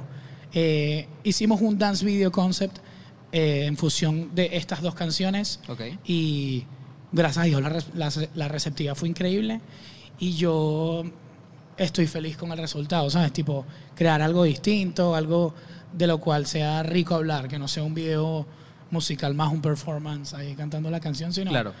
algo un poquito más distinto. Me gusta la parte audiovisual, me encanta las películas, el cine, que los vi hablando con Mr. Bond, que me pareció buenísima la conversación también. Sí, sí, Este, estuvo, estuvo sabroso. eh, lo uso de esa manera, como para explotar eh, de verdad la parte visual. Dani dijo una cosa muy bonita que es lo que te da la cara del proyecto, la Sí, personalidad, la imagen. Entonces, completamente. hay- hay un caso, a mí hay un caso que ahorita me tiene como muy, muy analítico y además muy entusiasmado como, como se está manejando y es lo, lo que le está sucediendo en este momento a Lazo con su tema de, de ojos, Ojos marrones. marrones, O sea, que lo escribió tú- con Luis, ¿Ah, sí? uno de los compositores. No sabía, Luis, que Luis una- Agustín y Lazo. son Una de las cosas interesantes es que l- las producciones audiovisuales de Lazo le roncan los motores, pero le roncan los motores, tiene una calidad brutal. Yo en verdad no, no seguía tanto a Lazo este, desde este fenómeno que, vuelvo e insisto, saca este tema, le hace este videoclip maravilloso, además que tiene una estructura, una, una estrategia de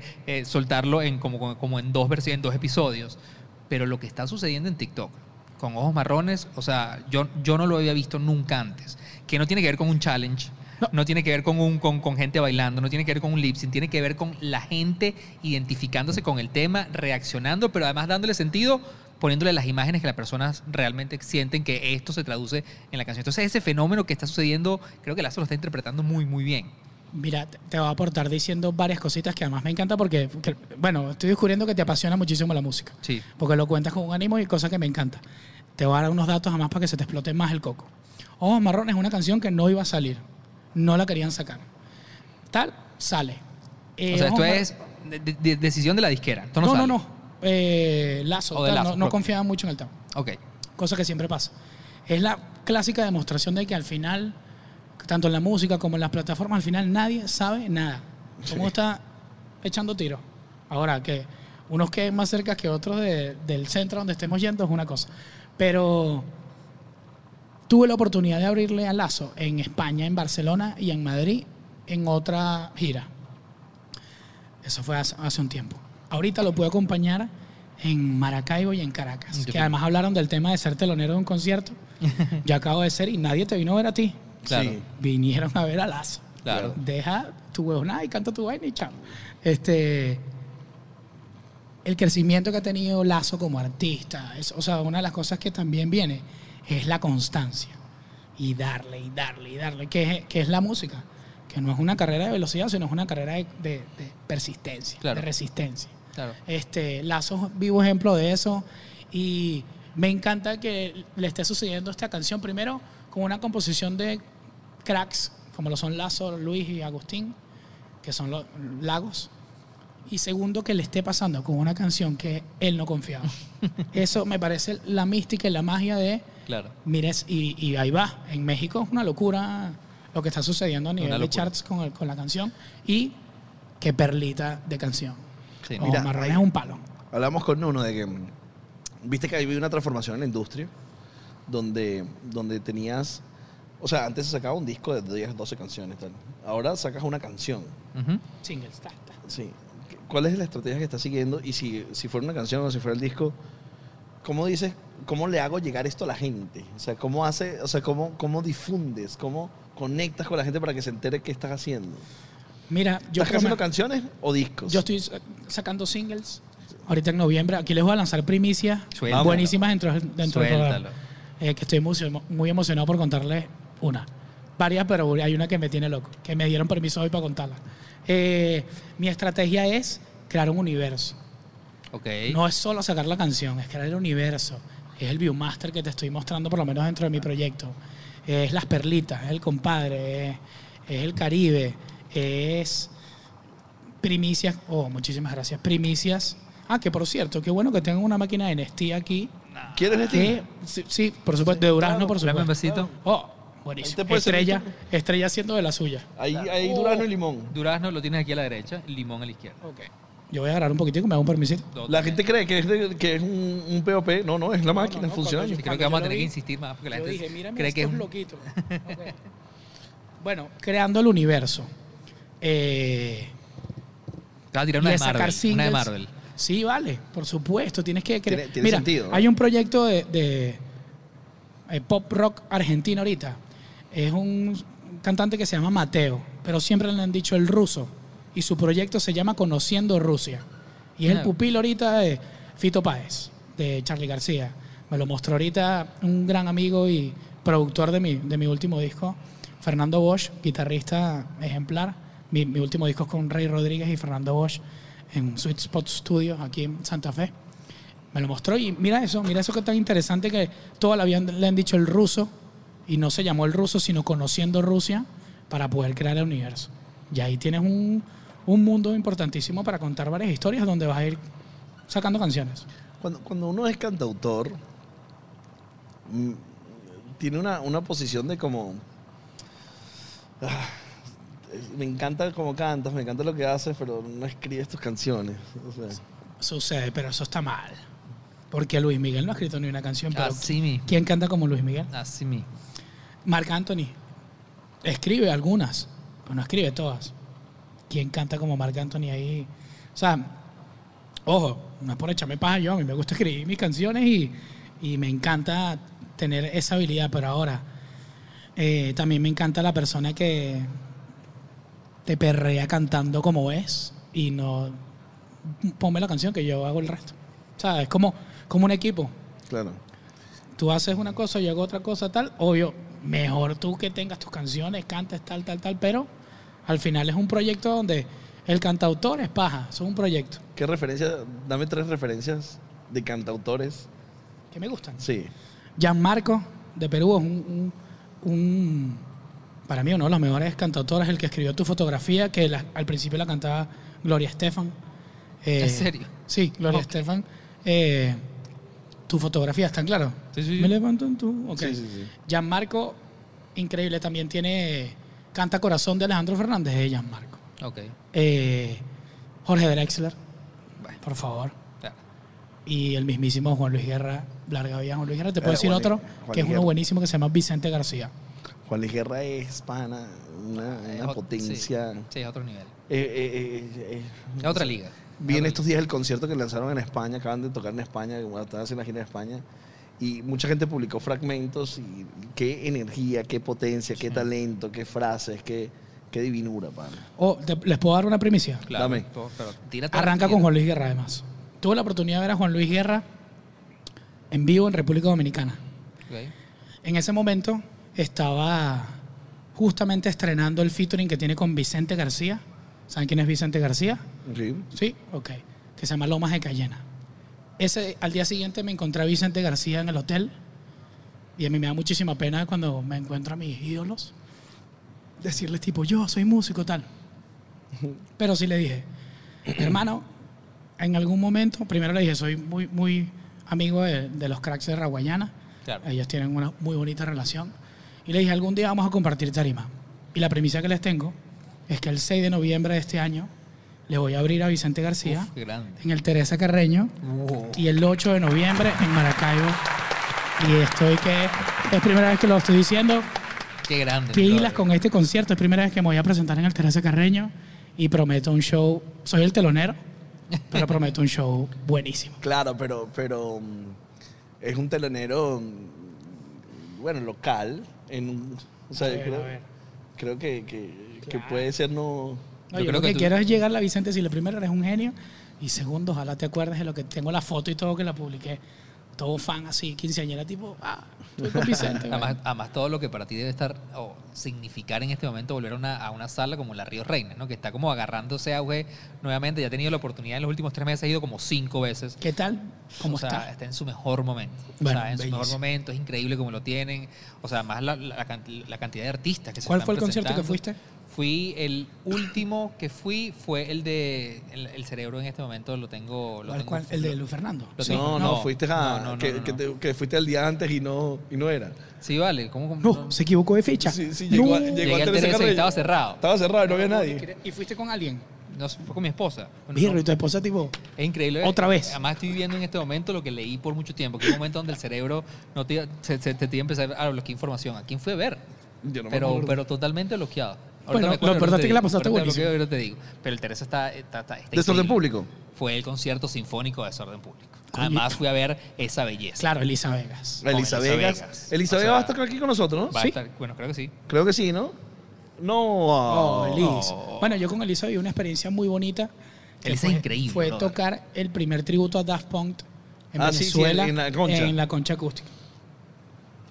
De las experiencias más locas. En serio. Además, Eso fue con la embajada francesa, ¿no? Con la embajada francesa. Que me cae muy bien el embajador, pana. Es maravilloso. Es maravilloso, es Ah, maravilloso. que el bicho presentando aquí que. Oye, lo hubiéramos tengo invitado. culillo. Hablando frente a 8 mil personas aquí. Tengo culillo. qué, divertido, monstruo. qué divertido, eh, qué divertido. eh. Ahí, ahí, y, TikTok, Ajá. ¿cómo lo ves? Yo, de- bueno, te- tengo varias estrategias para hacerlo. Me gusta bailar, pero nada más bailo cuando estoy con mi banda bailando en tarima. El tema de bailar frente a una cámara es tipo, wow, ¿qué estoy haciendo aquí? Pero Pero. Es lo estoy ¿no? trabajando a mi manera. Estoy tratando de... de- sé que al principio lo- la gente lo está viendo como super baile, pero en verdad va mucho más allá. Es Pero- como, pero no, caigo- sí. como pero- crear de contenido de Sí, una manera totalmente. Pero de hecho voy, a- voy voy a volver a caer en el tema de Lazo, porque insisto, lo que Lazo está haciendo en, en TikTok es increíble. Esta mañana cuando hablamos con uno, obviamente estábamos, lo estábamos analizando desde la perspectiva de TikTok como plataforma audiovisual, ¿no? Y cómo te obliga a un formato tanto vertical, te, te, te impone una narrativa, unos tiempos, una duración. Pero Lazo, como músico, vuelvo, insisto, desde que yo comencé a seguir lo que Lazo hace en esta plataforma, no es hacer challenge, no es hacer, hacer eh, lip sync. Este, él hace dos cosas maravillosas. Uno, le da un espacio a su comunidad. Total. Él reacciona a la gente movida por sus canciones. Total. Y lo otro, abre espacios para él humanizar más la marca Lazo. Él no, él, de hecho, él no baila, él no pone sus temas. La primera, el, el fenómeno que le está pasando ahorita es, creo que además lo está capitalizando muy bien, pero no es lo que Lazo hace en TikTok. O sea, la- Lazo lo que entendió es que hay una comunidad y una plataforma que le permitía a él humanizarse mucho más y tener una convivencia con un público que las otras plataformas no le estaban permitiendo. Fíjate que además, dentro del show, lo hace. Tipo, es como un stand-up comedy, presentación, música, vaina. Tiene mucha cancha. O sea, sí. O sea, estoy completamente de acuerdo. Es una referencia. Cualquier músico que esté arrancando debería pararle bola a lo que está haciendo el maestro. Estoy, Lazo. estoy pensando cuál fue mi último concierto. Y fue Cervando y Florentino. Ah, claro. Muy aquí, bien. ¿Y te gusta, la, te gusta la salsa? Me encanta. Oh, salsero ¿Viste muerto. dónde era? Larga vida la salsa, mano. Escúchame. Un consejo. Si tú, que estás ahí, piensas que bailar reggaetón con una señorita es sexy, usted no ha bailado salsa nunca en su vida. No, bueno, yo soy salsero. Pero en mal. estos días, en estos días que venía a Buenavista, que era mañana el concierto, lo suspendieron. Sí. Fui a buscar mis discos, porque mi- yo tengo el disco de Buenavista original con su librito y tal. Y cu- llegué a mi caja de discos que en algún momento lo iba a regalar. La colección de discos de salsa que tengo es. No, vale, pero es absurdo. Sí, sí, sí. No, CD. Sí, ok, ok, ok. Pero escucha, picha, vale, pero está ahí para Brother, escuchar. no, no, no, no sabes lo que tengo. Tengo una joya. Mina de oro. Fanny en el Chetá. Que es, un, Cheo, si está escuchando esto, Cheo. que es uno de los conciertos probablemente. Bueno, o sea, tal vez el del Yankee Stadium con el del Chetá son como que los dos. Tengo los dos, tengo el del Yankee Stadium. En vivo, en vivo. Tengo, tengo uno que se llama, una edición de Fanny que se llama Hard Salsa, que la vaina es. Bueno, ya el nombre, wow. Sí, y, y- sabes que no tengo dónde ponerlo, en mi caso. ¿Dónde ponerlo sí? Adorno, pues ahí. chuch. No, no, ¿dónde ponerlo reproducido? Ah, claro, claro, claro, claro, claro. O sea, ¿dónde vaina. Sí, entonces me, me aburre de risa porque yo dije, bueno, quiero escuchar esta canción en Spotify. Entonces, la- No, para el carro. Te tienes que lanzar para el carro. no- ah, sí, la camioneta sí. La ca- eso, Esos eso. son los road trips que te tienes que lanzar. Listo. La Mira, Andrés, solución. ¿sabes qué? Ahorita, ahorita en, el, en el bloque pasado estábamos hablando con, bueno, como lo, como lo viste, estábamos hablando con comediantes, ¿no? Y uno de los temas que hablábamos... eh, de Bueno, uno de los- comediante, no sé. En proceso. Sí, exacto. Comediantes en proceso. Qué. Una de las cosas que, que- que decían, eh, Salvador, decía que dentro de, desde su perspectiva como comediante, para él es extremadamente importante eh, permitirse vivir experiencias que luego me avalan a mí para abordar el tema. Pro- Él, decía, no, esto no es, una, no es una regla de la comedia, pero ahí, si yo voy a hacer chistes de algo, para mí es demasiado importante las experiencias Total. como músico y como cantautor. Creo que esto, esto, esto influye muchísimo. O sea, que tanto escribes de tus vivencias, o sea, mucha de tu música está basada en tus vivencias o está basada más en los, en los grandes temas universales. Bueno, antes que nada, quiero decir que respeto muchísimo el mundo del stand-up. Soy fanático además del mundo del stand-up y mis respetos a esos muchachos que se paran a hablar Sí, ¿no? Sí. y a entretener. Sí. ¿no? Aquí tiene su guitarrita y tal, mete la vaina, pero mis respetos. Ahora, en mis composiciones me baso muchísimo en experiencias, por supuesto, pero también soy muy curioso. Me gusta preguntarle a mis amigos vainas de la vida. Por ejemplo, primicia, les voy a cantar una canción Dale, dale. que escribí ayer y nació por una conversación de Héctor Palma, con Héctor Palma. Ok. Lo quiero muchísimo, acabo de grabar un video con él en México y la verdad que es uno de, de mis senseis dentro de mi proyecto. Y le preguntaba sobre su relación con la que está ahorita, no me supo responder y entre una y otra cosa llegamos al bambú. Y el bambú es una planta que es más fuerte que la madera y más flexible que la madera. Y el bambú tarda en crecer porque primero crece hacia adentro para poder aguantar la palma que va a salir. Y tarda tiempo. Es decir, eh, hay, que ser- hay que tenerle cuidado al bambú. Yo escribí una canción que se llama eh, Amor de Bambú, que va dedicada al señor Héctor Palma, que él, hablando de su mujer con la que está ahorita, me lanzó esta, esta perlita. Y es que este amor de bambú que va creciendo por dentro son las raíces que tú y yo llevamos tiempo construyendo. Y es que este amor de bambú que va creciendo por dentro son las raíces que tú y yo llevamos tiempo construyendo. Y es que es tan fuerte, fuerte, fuerte lo que se tiene cuando sientes. Y es que está claro, claro, claro que los amores que han dudado son los que se han curado, cuidado. Y es que es tan fuerte, fuerte, fuerte lo que se tiene cuando sientes. Y es que está claro, claro, claro que los amores que han durado son los que se han cuidado. Y es que este amor de bambú uh, que va creciendo por dentro son las raíces que tú y yo llevamos tiempo construyendo. Y es que este amor de bambú que va creciendo por dentro son las raíces que tú y yo llevamos tiempo construyendo. ¡Bravo! ¡Grande! Muchísimas Esta gracias. canción la compusiste ayer. La compuse ayer. Es primera vez que O se sea, es escucha. primera vez que tiene público. Primera vez que tiene público, qué buen lugar para hacerlo. Se las regalo aquí en, Brother, en este qué- récord qué mundial que estamos haciendo. En este momento, cuando estabas tocando, sentí eh, qué maravilla que se nos ocurrió hacer esto. Porque yo a esta hora, en un día normal, estaría escuchando un podcast para dormirme. Exactamente. Y estoy sentado al lado de este talento Este gigante crack, este que está crack. tocando una canción para nosotros y escucharla a su lado. Paga la noche, bro. Amén, brother. Y en verdad me encanta porque sé que, no sé, en verdad los admiro mucho, los respeto muchísimo. Me parece, gracias, te lo juro que para mí también es un honor estar aquí porque sé lo que significa para ustedes, sé lo que es la ambición de hacer un proyecto cool que salga de pinga y yo ser parte de esto.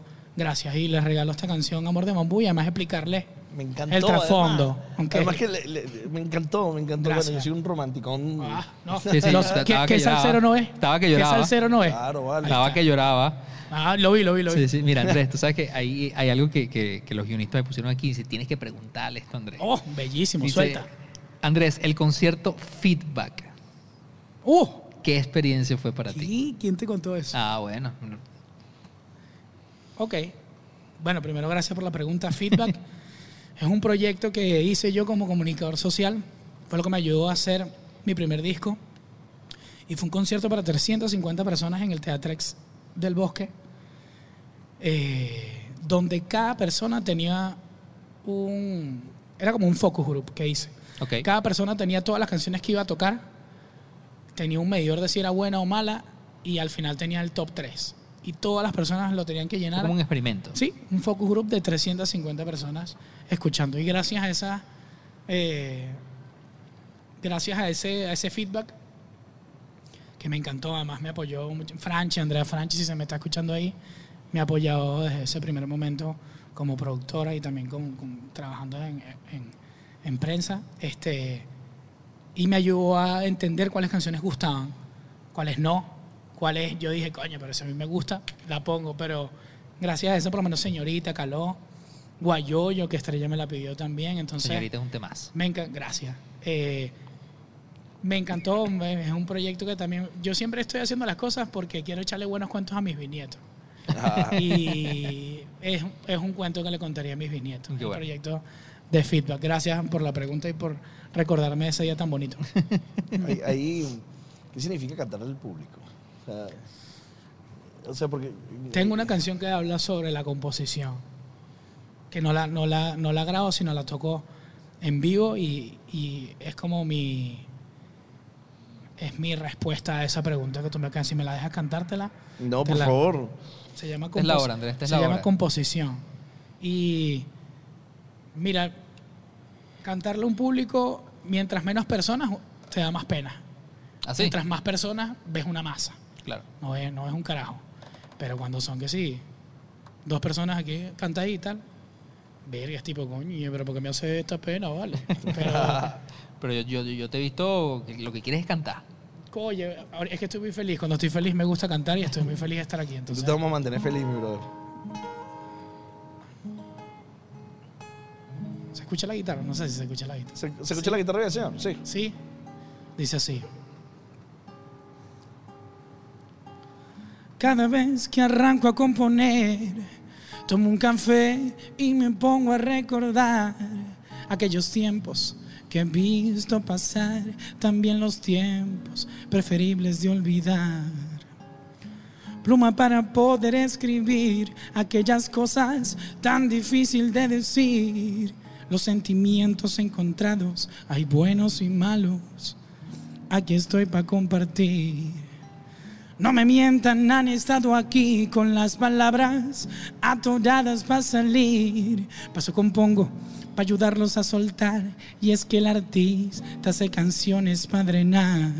Es encontrar la manera perfecta. Simplificar las situaciones complejas, darle la vuelta a lo que sientas para que el de al lado se sienta identificado con lo que digo, con lo que hablo, lo que describo, mientras lo canto y si me escuchas atentamente, quizás me pidas otra historia de mi vida. Cada vez que salgo a cantar, voy desnudando mi manera de pensar de una manera elegante, tal vez, pero es difícil si no sabes que está bien. Las canciones tienen un final muy importante al momento de mostrarse, y es que la bailes, y es que la cantes, y es que la sientas como tuya nada más. Es encontrar la manera perfecta, simplificar las situaciones complejas, darle la vuelta a lo que sientas, para que el de al lado se sienta identificado con lo que digo, con lo que hablo, lo que describo, mientras lo canto y si me escuchas atentamente, quizás me pidas otra historia de mi vida. Mejor, esta es la mejor respuesta que vas a recibir en, en Mano, te quiero, no, bro. yo te amo. Coño, brother, qué belleza, man. O sea, no, estar sentado al lado tuyo escuchando esto es pana. Coño, gracias, bro. estás Además que, que, que la composición, o sea, la, la letra es fantástica. bro. Gracias, gracias. Es una canción. Me gusta, o sea, ahorita la, la he tocado en los shows y la gente me dice que la grabe, pero me encanta no grabarla, sino que sea un regalo místico en vivo. Si algún momento quiera grabar un show en vivo, live, buenísimo, pero me encanta darle ese Me regalo a la esa, gente. me encanta esa idea de, de, de, de tener una canción que es solamente para el vivo, me encanta. Epa, soy músico del show en vivo. De hecho, Sí, a veces peco seguro. mucho en eso. Estoy más pendiente de, de la canción en el show en vivo que, que de la grabación. No, voy a ir al Teresa Carreño, te veo a ti y me voy. Vicente, vale. No, ya yo no tengo que ver. No, está loco, por favor, quédate para que nos tomemos una vinita y veamos a Vicente ahí pasándola bien. Estamos llegando cerca de, la última parte y hay que tocar guayoyo. ¿no? Ok. O sea, porque Estrellita Si abrimos un espacio musical, entonces vamos a darle con todo. 48. Bueno, se armó el karaoke, vale. Aquí, Sí, te- cara en la luna, vamos a empezar. Estrellita tiene 48 horas Sí, sin dormir. Y nos hace señas, nos hace señas y nos hace señas. Cántale, vamos a cantarle. escucha, Estrella me dijo, yo solo te dije que trajeras la guitarra para que cantaras guayo. Yo si vas a cantar otra canción, Te me vas. Que bueno, pero Estrella. No, ¿tú sabes qué nos dijo a nosotros? No, Andrés dijo que tenía que venir con la guitarra. Ah, así. Sí. Es intensito. Sí. Tú sabes que siempre... Mira, esta canción va... Vamos a... A más vacílate esto aquí, le vamos a hacer una... Un coqueteo. Una improvisación. Que por cierto, Low T, que matón eres. Ajá, Te monstruo, vi ¿no? improvisar. Que matón, que matón, te vi improvisar en el récord mundial que vamos a concretar el día de hoy en el podcast eterno. Vamos. Que vaina, estamos en el cubo negro. Yo trabajé aquí en JMC. Me acordé de este lugar. Cuando la comunicación empecé a arrancar, oye, ¿cómo va mi ritmo? Bueno, pa' gozar, mulata. Esta canción va para estrella que me pidió. Esta perla nació en la isla de Margarita. A las seis, a las seis de la mañanita. Tenía un café negrito o como les decimos nosotros, el guayonjito. Y dice así, no, no, no, no, no, no. No te puedo mentir cuando te veo. Siempre es mejor disimular. Sé que a veces me ves como un intenso, no lo puedo evitar. Ey, tú haces mi cabeza explotar. Guayo, yo, yo, oh, no, no, no, no, no, no, no, no, no. Guayo, yo, yo, yo, yo, ya, ya. Que mi debilidad, verte llegar a cualquier lugar con tu sensualidad. Me pones a pensar, ey, ¿cómo voy a hacer para enloquecer tu cuerpo? Que a mí me tiene preso. Pero de los presos soy el más contento, el que tiene siempre el privilegio de mirarte siempre bajo este cielo primero. Te invito para la playa, para mirarte el pelo sobre la espalda toda es que a mí me encanta pa' ponerte crema toda la mañana. No, no, no, no, no, no, no, no, yo no te puedo dejar ir. Oye, yo, yo, yo, yo, yo, yo, yo. Oye, Juan, vacílate esto. Oye, John, vacílate esto. Yo le quiero decir que estamos en el podcast eterno. Estamos hoy en una sala salita en el cubo negro. Yo te lo digo ahorita que yo canto pura perlita y te digo, oye cómo va mi ritmo. Bueno, pago esa mulata. Oye, cómo suena esta vaina. Muchas gracias por esta invitación. Para mí es un honor estar en esta ocasión. No te olvides que mi apellido es Mata y mi nombre es Andrés. Que mi apellido es Mata. Te lo digo otra vez.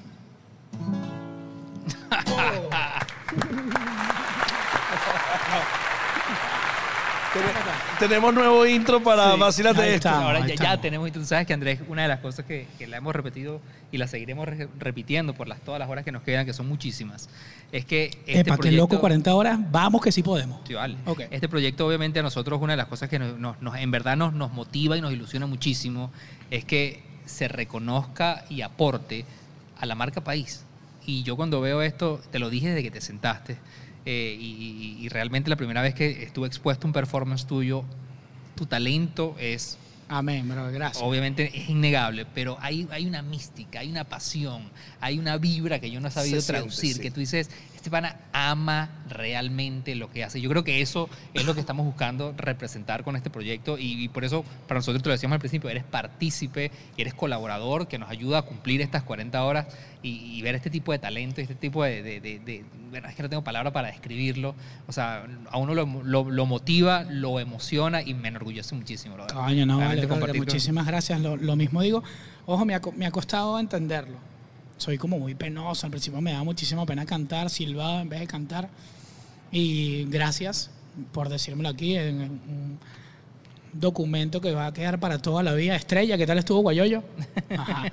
A ustedes dos, muchísimas gracias por la invitación. Eh, La gente le vine está- a traer buenas vibras a La esta gente hora de está la madrugada. La gente está tripeando en el chat a Oh, muerte. Sí, saludos sí. a la gente del chat. Estamos en un récord mundial, así que activos, ¿vale? Activo, activo, activo. Hay una canción, Andrés, tuya, de, de- de- de tu repertorio que dice, esta canción es mi canción favorita, tiene un significado especial. Coño, ahorita. Esa es una pregunta del ping-pong. Ah, sí. Sí. Ah, Sí. mira, ¿viste? Upa. Pues no está leyendo. Ah, los, los vi, me encantaba, estaba nervioso. Tienen unas preguntas ahí que agarran a la No, gente no, y que canción "Epa". favorita es la primera pregunta. Mira, ahorita que me la acabo de tatuar aquí. ¿Ah, sí? eh, el que pasó, que tiene una frase muy bonita que se la quiero dejar a todo el mundo y se la escribí en su cuaderno y en, y en en la, en la camisa que creo que les- se las voy a robar yo, eh, que dice que no se nos apague la luna. Eh, Que no se nos apague la sí, luna. Basta de ver nuestra de la locura luna, con lupa. el tema de la luna es... es- Hay algo. Ahorita la luna es una cosa importante en mi vida. Eh, creo que como, como, como romántico salsero y del Caribe, la- si hay luna y estamos bailando salsa en la playa en la madrugada, es que la Está estamos pasando bien. Entonces, y, y si es luna llena más. Entonces por eso que no se nos apague la luna. Y qué pasó puede ser una de mis canciones ahorita.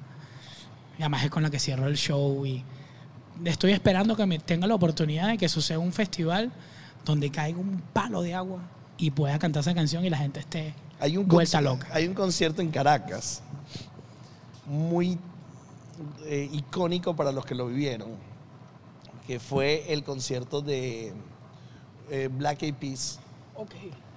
Black Eyed Peas se toca en Caracas y cae reverendo palo de agua, Sí. pero un- una catástrofe de palo de agua.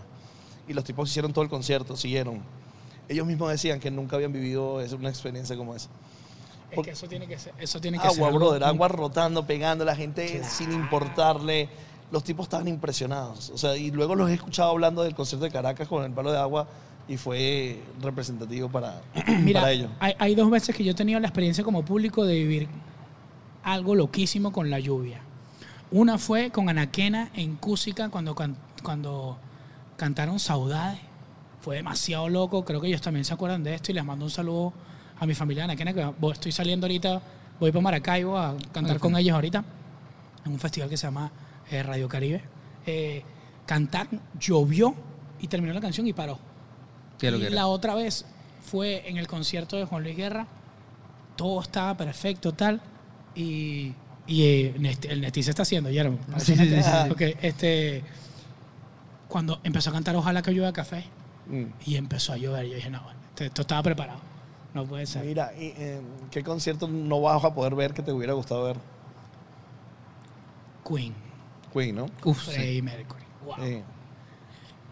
Yo tuve la oportunidad, lo más cerca que tuve fue, aquí se trajo una pantalla gigante, tecnología hiper tal, y se proyectó un concierto de Queen, el concierto de Londres, en esa pantalla gigante. Y fue como un concierto. Eso fue lo más cerca que tuve de Queen. Bueno, de hecho, No, ahorita, ahorita se presenta en el Teresa Carreño esta agrupación que, que son como lo- la imitación oficial que son Dios salve a la reina. ¿No los, no los conoces? No. Yo no los conocía. eh, vienen en el Teresa Carreño, es tercera vez que vienen a. Venezuela. Creo que vienen en finales Ok, vamos a ir, pero teníamos que ir el día que no vamos a ir el día que no Sí, es sí, sí, no, Juan no se encarga de Coño, la sí, exacto. Tú, nosotros te, te pasamos buscando. Bueno, pero ahí te dejo el dato. Averigua Ok, Dios salve a la reina. Busca, busca esta agrupación. No, digo lo de Queen además porque, bueno, me, me ha tocado con mi banda y por el proyecto Andrés Mata, ah, cantautor, vaina, que la- eso es paja, eh, frontman y Freddie Mer- no hay mejor, bueno, está Mick Jagger y está Freddie Mercury. La- Freddie Mercury que frontman a, es. a- a mí lo de Freddie Mercury es épico. Sí, ¿no? o sea, eh, Y, y, bueno, mira eso, cantante, frontman y compositor, sí. tipo, bueno, pero y ¿qué showman, no, y showman además el tipo luchó contra la industria, con Eh. el contexto, con Duro. la sociedad. O sea, es un ícono. Vieron que me encantó la frase que dijo Vero de escuchar tantos consejos. Sí, sí, sí. Te hace el- cometer el- los errores de los demás. Sí, Eh, sí, sí. Dije, ok. Sí, todo bueno, todo bueno, todo bueno. Tienes que saber filtrar lo que... Una, que- una canción para dedicar.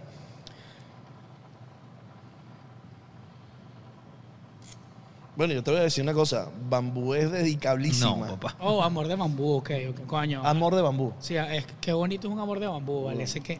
No, la idea de, de- de la penetración de la tierra para crear las raíces para fundar. Estaba con Héctor, no, yo me estaba tomando un vino, él estaba en detox tomando zanahoria. Este, y cuando me echa el cuento del bambú, yo le dije, hermano, pero qué, pa- qué es esto, qué este? Dato curioso. Me dijo, me dijo Andrés, vacílate esto. Y me dijo lo, lo del bambú. Este, canción para dedicar, eh, La hormiguita de Juan Luis Guerra, mi canción favorita. Hay, hay- hay una influencia durísima, ¿no? De Juan Luis Guerra en tu carrera. Lo amo, mi sueño Pero es, es que- es que cantarle muy- Juan Luis- eh, la hormiguita y mi sueño es poder darle un beso en el cachete a ese carajo y decirle, hermano, gracias por todo. Es muy Tengo que ecléctico. porque es altísimo. Es muy ecléptico Andrés. O sea, pasa por la salsa, pasa por, Sí, cantautores, pasa por, por, por el merengue, pasa por, la- por, por Queen, por. O sea, es ecléptico Es tu que gusto yo, musical. yo soy una metida de pata en mi casa. Tengo 8 y 7 años de diferencia con mis hermanos y Claro, entonces tiene su influencia de una generación Bueno, tal vez mayor. primicia. En noviembre saco un disco sorpresa donde voy a hacer una versión de Ahora es tarde de Carlos Morían. Ok. Entonces, me, es que mu- me gusta muchísimo la música en to- y el de todo, de todo tipo de género. El 9 de septiembre vamos a estrenar eh, mi primer featuring con Tecno con Marco Allen. Eh, es el, un remix de ¿Qué pasó? Ok.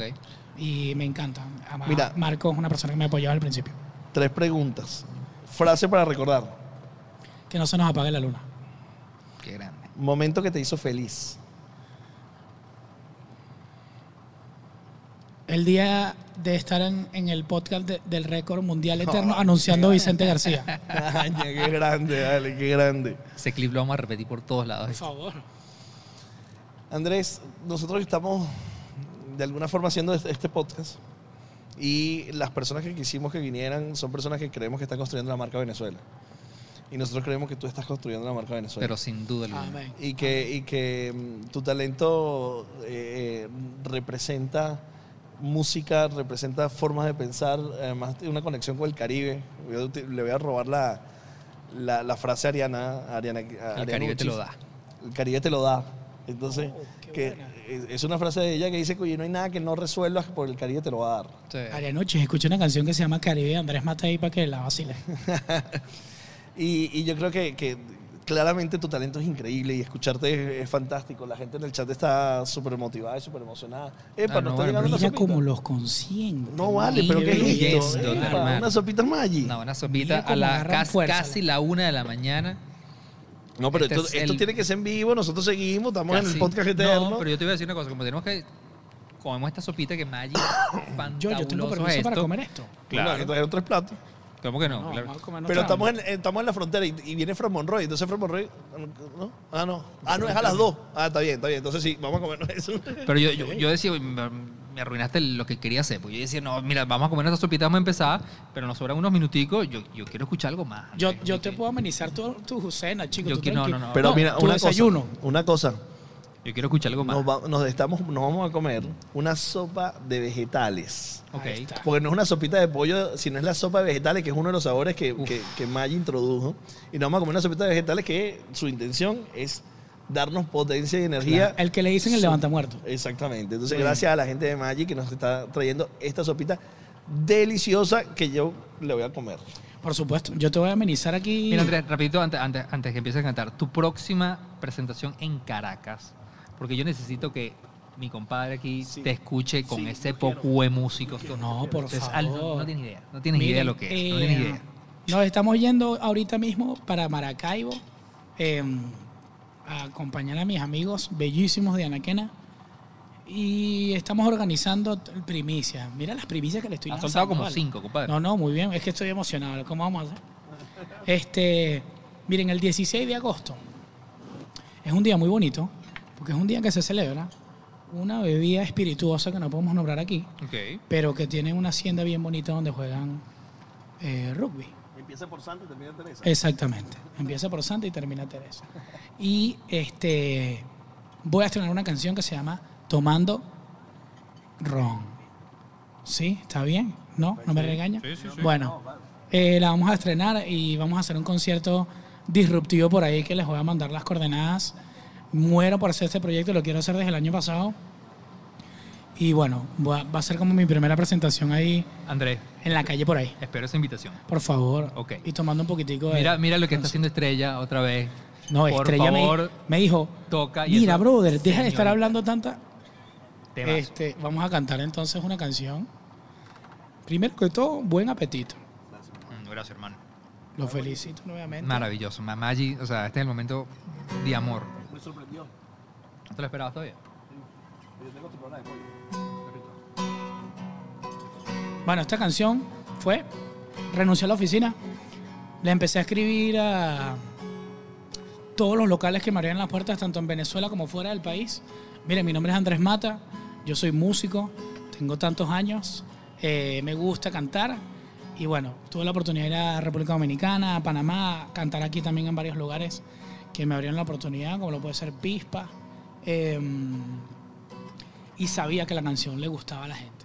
Me llegaba la gente, coño, a mí me gustaría que señorita esa canción que se llama Señorita me gustaría que la cantaran en mi matrimonio. Y dice así. Déjame conocerte para extrañarte. Déjame tocarte para nunca olvidarme. Déjame, déjame. Ay, baby, déjame. Mm. Déjame contarte un par de cositas que este sentimiento ya no se me quita, no, no, no. Ay, baby, déjame. Mm. Señorita, dame un momentico para emplazarme en la pinta contigo y dale acércate, y dale acércate, y dale acércame a ti de cerquita. Es que a mí me gusta cuando estás cerquita. Con tu movimiento y tu cara bonita. Esta noche se hace lo que tú me pidas. Pero antes, muéveme esa cinturita de lado a lado. Fíjate que tú me tienes enamorado. Allá háblame, sedúceme. Esta noche y mañana también no me la ponga complicado. Yo lo que quiero es un bocado. Que baile de frente y de espalda hacia mí. Que baile con ganas, nariz, con nariz que cuando salgan para la calle, yo siempre sea el que te acompañe, para emborracharte esa boquita, apunte besos con lengüita, y en la noche, oh, eh, oh, eh, oh. y en la noche no, eh, oh, eh, oh, oh, oh. señorita, dame un momentico para emplazarme en la pinta contigo y dale acércate. Y dale acércate. Y dale acércame a ti. De cerquita. Es que a mí me gusta cuando estás cerquita. Con tu movimiento y tu cara bonita de ese sentimiento que dura. Muchísimas gracias por esta invitación. Qué grande, Andrés. Los quiero Qué grande, muchísimo. brother, qué. Todo el día.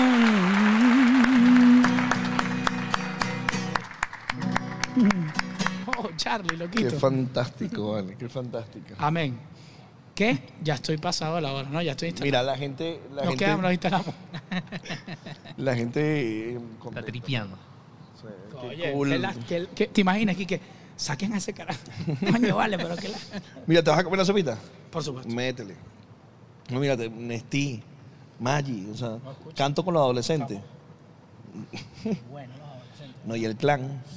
¿Tú escuchaste el clan alguna vez? No, el clan es. Uf, tienes que escuchar, tienes que escuchar el clan. Bueno, los conseguí los discos en estos días en casa.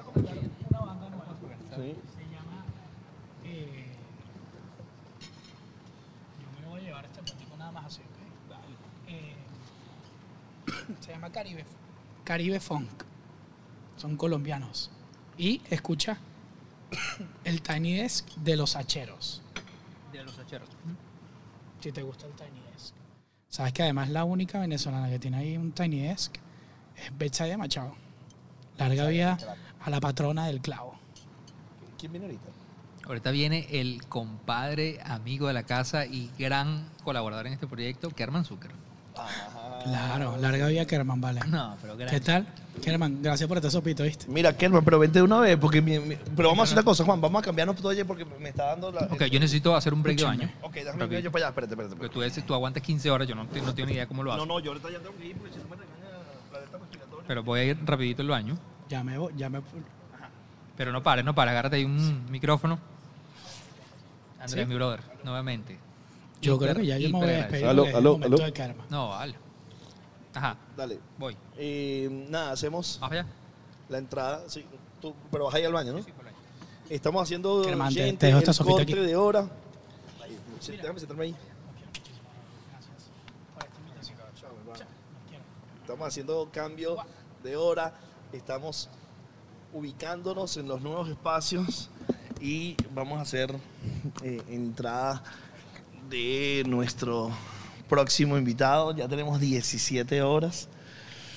Estamos a 8 horas de como que nuestra primera marca, que es el récord del español que hizo 25 horas. Entonces en 8 horas ya vamos a tener como que un, primer momento interesante. y, este- y luego, obviamente, las 40 horas. Eh, llevamos 17, las 40 se ven largas todavía, es decir, todavía no estamos ni en la mitad. Eh, va a ser un reto, realmente. Vamos a, vamos a la épica. Llega el momento de invitar, señores, a una de las personas con la que más involucración tenemos en su propuesta de trabajar, forma y ética. Eh, Kerman, que es un director eh, audiovisual, director de comerciales, director de cortos, director de cine, un talento increíble, que ha hecho cosas con nosotros muchísimas, de las que ustedes han visto que hacemos en, el patio, eh, y que además ha hecho cosas con muchísima gente y hoy eh, está acá eh, como invitado, pero a su vez también está como encargado de la producción audiovisual con su reciente nueva compañía, Zuc. Yo quiero que le demos la bienvenida a Kerman Zúcaro.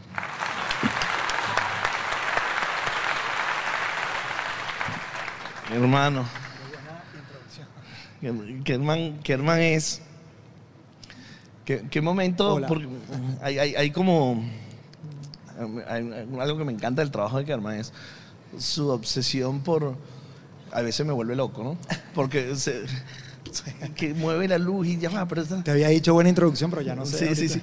Y mueve la luz y, yo, y la mueve tres cuadros para acá y, por- y por- y trabaja su fotografía y luego entiendes por qué, ¿no? Coño, el qué resultado. fino. Qué fino, este, qué fino. ¿qué, qué- qué está- qué está significando la transformación del- de, de todo lo que está sucediendo con, con- con el audiovisual Bueno. para, para una persona que se encarga de hacer audiovisuales? Porque estamos en la época dorada de la producción audiovisual. Nunca antes se había producido Totalmente, tanto. totalmente. Y creo que además tiene que ver muchísimo con, bueno, primero que nada, gracias por la introducción, obviamente. Este, me quedé cantando Señorita de Andrés. Estaba ahí tarareándolo ahorita que llegué. Eh, estamos aquí, Juan, desde, la- desde las 8 de la mañana, Sí. dándole. Pero dale, dale, que ahí vamos. Entramos aquí para darte apoyo también y para darte ánimo. Me dijeron que entrar así con demasiado ánimo. Sí, y, y- y- y lo necesitamos. Sí, yo sé, yo sé. No vale, Aunque pero la, sí, so- claro la sí. sopita hizo el trabajo. No, yo sé, yo sé. Nos preguntaron cómo estaba la sopita en el chat. La sopita está, es buena. Mira, Kerman, el- Mira, el- Yo, habla- hoy hablamos, hablamos de la, de, la, de- de la transformación que está sucediendo en el audiovisual, porque se están haciendo producciones en streaming, se están haciendo producciones en redes sociales, todo es video, todo es video. Entonces, ¿cómo, cómo lo vives desde, desde tu ángulo? Y creo que además, justamente como por, por reforzar eso, todo el tema de que ya conversaron varios expertos en, en redes sociales que, que comentaban que hoy en día el video tiene más peso que la fotografía en las redes sociales, más allá de que evidentemente es una, o sea, es como una, eh, una disputa que hay, porque efectivamente los fotógrafos, que bueno, tuviste aquí a, a- a Leo, A Leo. Álvarez, obviamente. Una locura. Eh, admirado y querido y, y, es- y la verdad es que lo dijo Verónica, eh, lo dijo Marjorie, que también eh, comentaban que, bueno, que por ejemplo Instagram decidió que los videos eran más importantes que la fotografía o que por lo menos iban a tener más exposición. Eh, yo no, no soy quien para decir si eso es- está bien o está mal, pero lo que sí es una realidad que al final del día, hoy en día los videos son muy importantes y las marcas están buscando hacer videos justamente porque se dieron cuenta que las redes sociales están apuntando hacia allá. Eso a lo mejor puede cambiar, puede ser que de repente dentro de, no sé, dentro de un año se invierta todo y diga, no, mira, la fotografía tiene más peso que el video ahorita. Cosa que no, me parece complicada, no, pasar, lo sí. creo, no va a pasar, pero, pero sí, ahorita, hoy en día el, el- el tema de, de la imagen en movimiento creo que es lo, lo que está como eh, en la punta de, de cualquier red social y además es lo que todo el mundo está buscando hacer. Entonces creo que es como tú dices, a pesar de, de, como decía Nuno, que ahorita te cuento algo de Nuno, que bueno, le... le- Tú trabajaste con uno, ¿no? Sí, ¿no? claro. De hecho, él fue el que me dio la oportunidad de empezar a trabajar en esto. Eh, yo trabajaba, mejor dicho, yo, imagínate tú, te voy a echar el cuento corto, pero sé que te, te puedo echar el cuento divertido para que nos despertemos. Eh, yo, yo estudié audio aquí en el taller de arte sonoro y mm, me gradué con Alejandro Lovera, uno de los hijos de Emilio, y en una de las pautas él me dijo, acompáñame que vamos a, hacer la vida un comercial. Y resulta que era un comercial de un director al que, al que, que fue mi jefe muchos años, que le debo muchísimo, que se llama Mauro de Mur, un argentino que vivió aquí en Venezuela muchos años. Y ahí conocían uno, y a Maite, que es su socia actualmente en Compostela. Y a partir de ahí, eh, ellos me dijeron, ¿por qué no te vienes? O sea, como que tuvimos un buen, un buen, eh, eh, o sea, en, en esa, en esa producción, como que hicimos clic, y ellos me dijeron, vente, ¿qué estás haciendo tú? Y le dije, no, bueno, mira, yo edito, bueno, vente. Y ahí fue que empecé con ellos, con el argentino, que era como el jefe, era mi jefe. Y a partir de ahí es que empecé. Pero, mm, como retomando un poco también lo del video, estaba pensando ahorita, de hecho cuando le estaban preguntando en uno, mucho más temprano, el tema de- del formato vertical. Vertical, es un tema. Y yo, me, y yo me preguntaba en mi cabeza y me digo, o sea, le llevo como dando vueltas y yo decía, ¿te imaginas que un día el cine deje de ser horizontal y uno vaya a las salas y sea una, en vez de butacas así, sean como puras butacas hacia arriba y todo el- toda la pantalla sea vertical? Es muy loco de pensarlo, pero al mismo tiempo todo es posible y todo es factible. Yo me recuerdo cuando en esta época te estoy comentando, se llamaba The Moore Movie, la compañía de Mauro de Moore.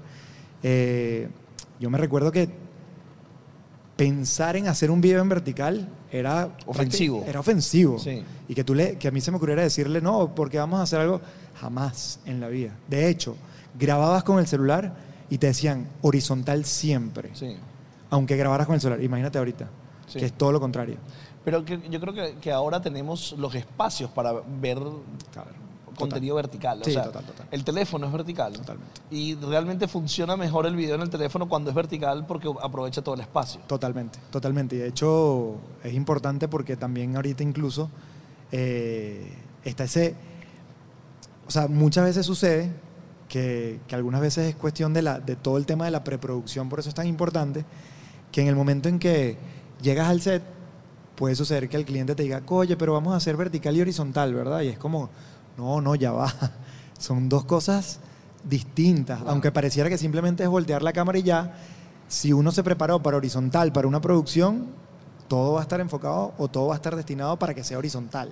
El arte, por ejemplo, probablemente esta utilería que tienen acá, o sea, y todo este set que tienen armado, en vertical no nos funcionaría No, no funcionaría. porque por muchas razones, porque desaforaríamos hacia arriba, porque obviamente está a cierta altura, no tenemos tanta, tanto espacio hacia arriba. Entonces creo que ahí es como lo, lo, lo- o sea, siempre hay que ser como muy claro con lo que, que tiene que ver quizás con lo que también decían uno en su momento, que siempre y cuando se haga pensado para ese formato, creo que tiene mucha validez y, y es muy oportuno que se haga de esa manera. Pero eh, también hay algo muy valioso que tú decías, que a lo mejor antes era, era ofensivo hacerlo en vertical, pero también es verdad que no había tantos medios como para verlo. Sí. Entonces tam- tampoco tenía mucho O sentido. sea, no tenías la capacidad, o sea, no distribuías en Reels, Claro. no distribuías en Y al- TikTok. Exacto. Y al final se utilizaba, por ejemplo, mucho YouTube para el tema de making y vertical en YouTube es terrible. Por eso, por eso, por eso. Entonces, por eso es que quizás no tenía ningún tipo de sentido. Eh, Pero ya, ya pensando en la técnica, yo creo que hay cosas que me, me- me- me- me preocupan más. ok. Hay cosas como que aquí vamos a hablar muy técnicamente probablemente, pero... no, ¿Viste la obsesión del 4K que te permite hacer tantas cosas? y luego vas a redes sociales que en Sí. Instagram vas a 720. Sí. O sea, hay una reducción de calidad visual. Sí, claro, importante. Y no solamente por, por el registro en, en cómo, cómo lo hayas hecho, porque el- ¿qué es lo que pasa? Obviamente, las cámaras que, que te permiten grabar a 4K o a 6K, por ejemplo, o incluso 8K, eh, en verdad es aprovechar eh, la mayor calidad de imagen de registro. Así vayas después para un formato más pequeño, pero tú en verdad estás capturando con una resolución mayor, lo que te quiere decir, o sea, lo que quiere decir que al final eso se traduce en que la imagen es de mejor calidad. Pero la verdad, y de hecho eso es algo muy, muy, o sea, muy irónico, el otro día estaba viendo unos videos justamente en TikTok de un español que, que sigo, que es de fotografía, que él hacía la prueba y decía que él había, con la misma imagen, la misma fotografía, tomada con una cámara, una DSLR profesional, etcétera, Sí, sí, sí. eh, con muy buena resolución, él hizo la prueba de eh, la misma imagen, comprimirla muchísimo más y dejar esta menos comprimida, o sea, que pesara un poco más y que fuera de mayor resolución. Y al momento de meterla en Instagram, se veía mejor la que estaba más comprimida, porque por- era raro, pero él decía, lo que explicaba era que aunque tú le metieras una imagen de mucha resolución a Instagram, él al final lo que iba a hacer era tratar de comprimir lo más posible y probablemente esa compresión era peor Claro. y se veía de, de- de menos calidad. Porque, porque probablemente la compresión era más exigente. El gran Juan.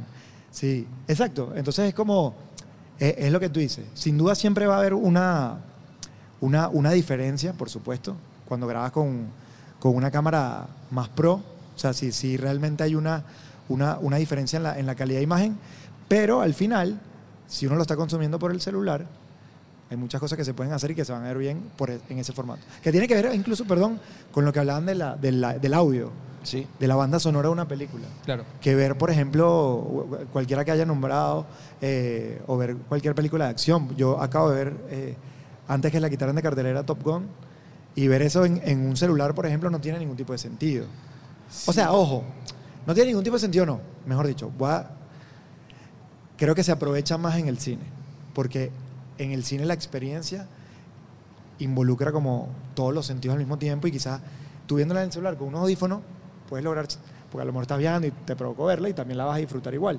Pero yo siento que todavía esa, ese tema de ir al cine con un surround y que realmente esté funcionando, etcétera, no, no, eso no lo, No lo sustituye eso nada. no lo, no lo va a sustituir nada. Yo, yo creo que en, en- en donde más trabajo hacemos, que tiene que ver con contenidos para marcas, que además se está diluyendo casi todos esos videos, no en la televisión, porque en la televisión no sé, hay muy poca, comparado con la que había, Claro. los datos son dramáticos, hablamos de Claro. 500 millones de inversión a, a 20 millones Sí. de dólares que pues, se pueden estar invirtiendo hoy día. Claro. La mayoría de la entrega de los videos va a ser para un celular.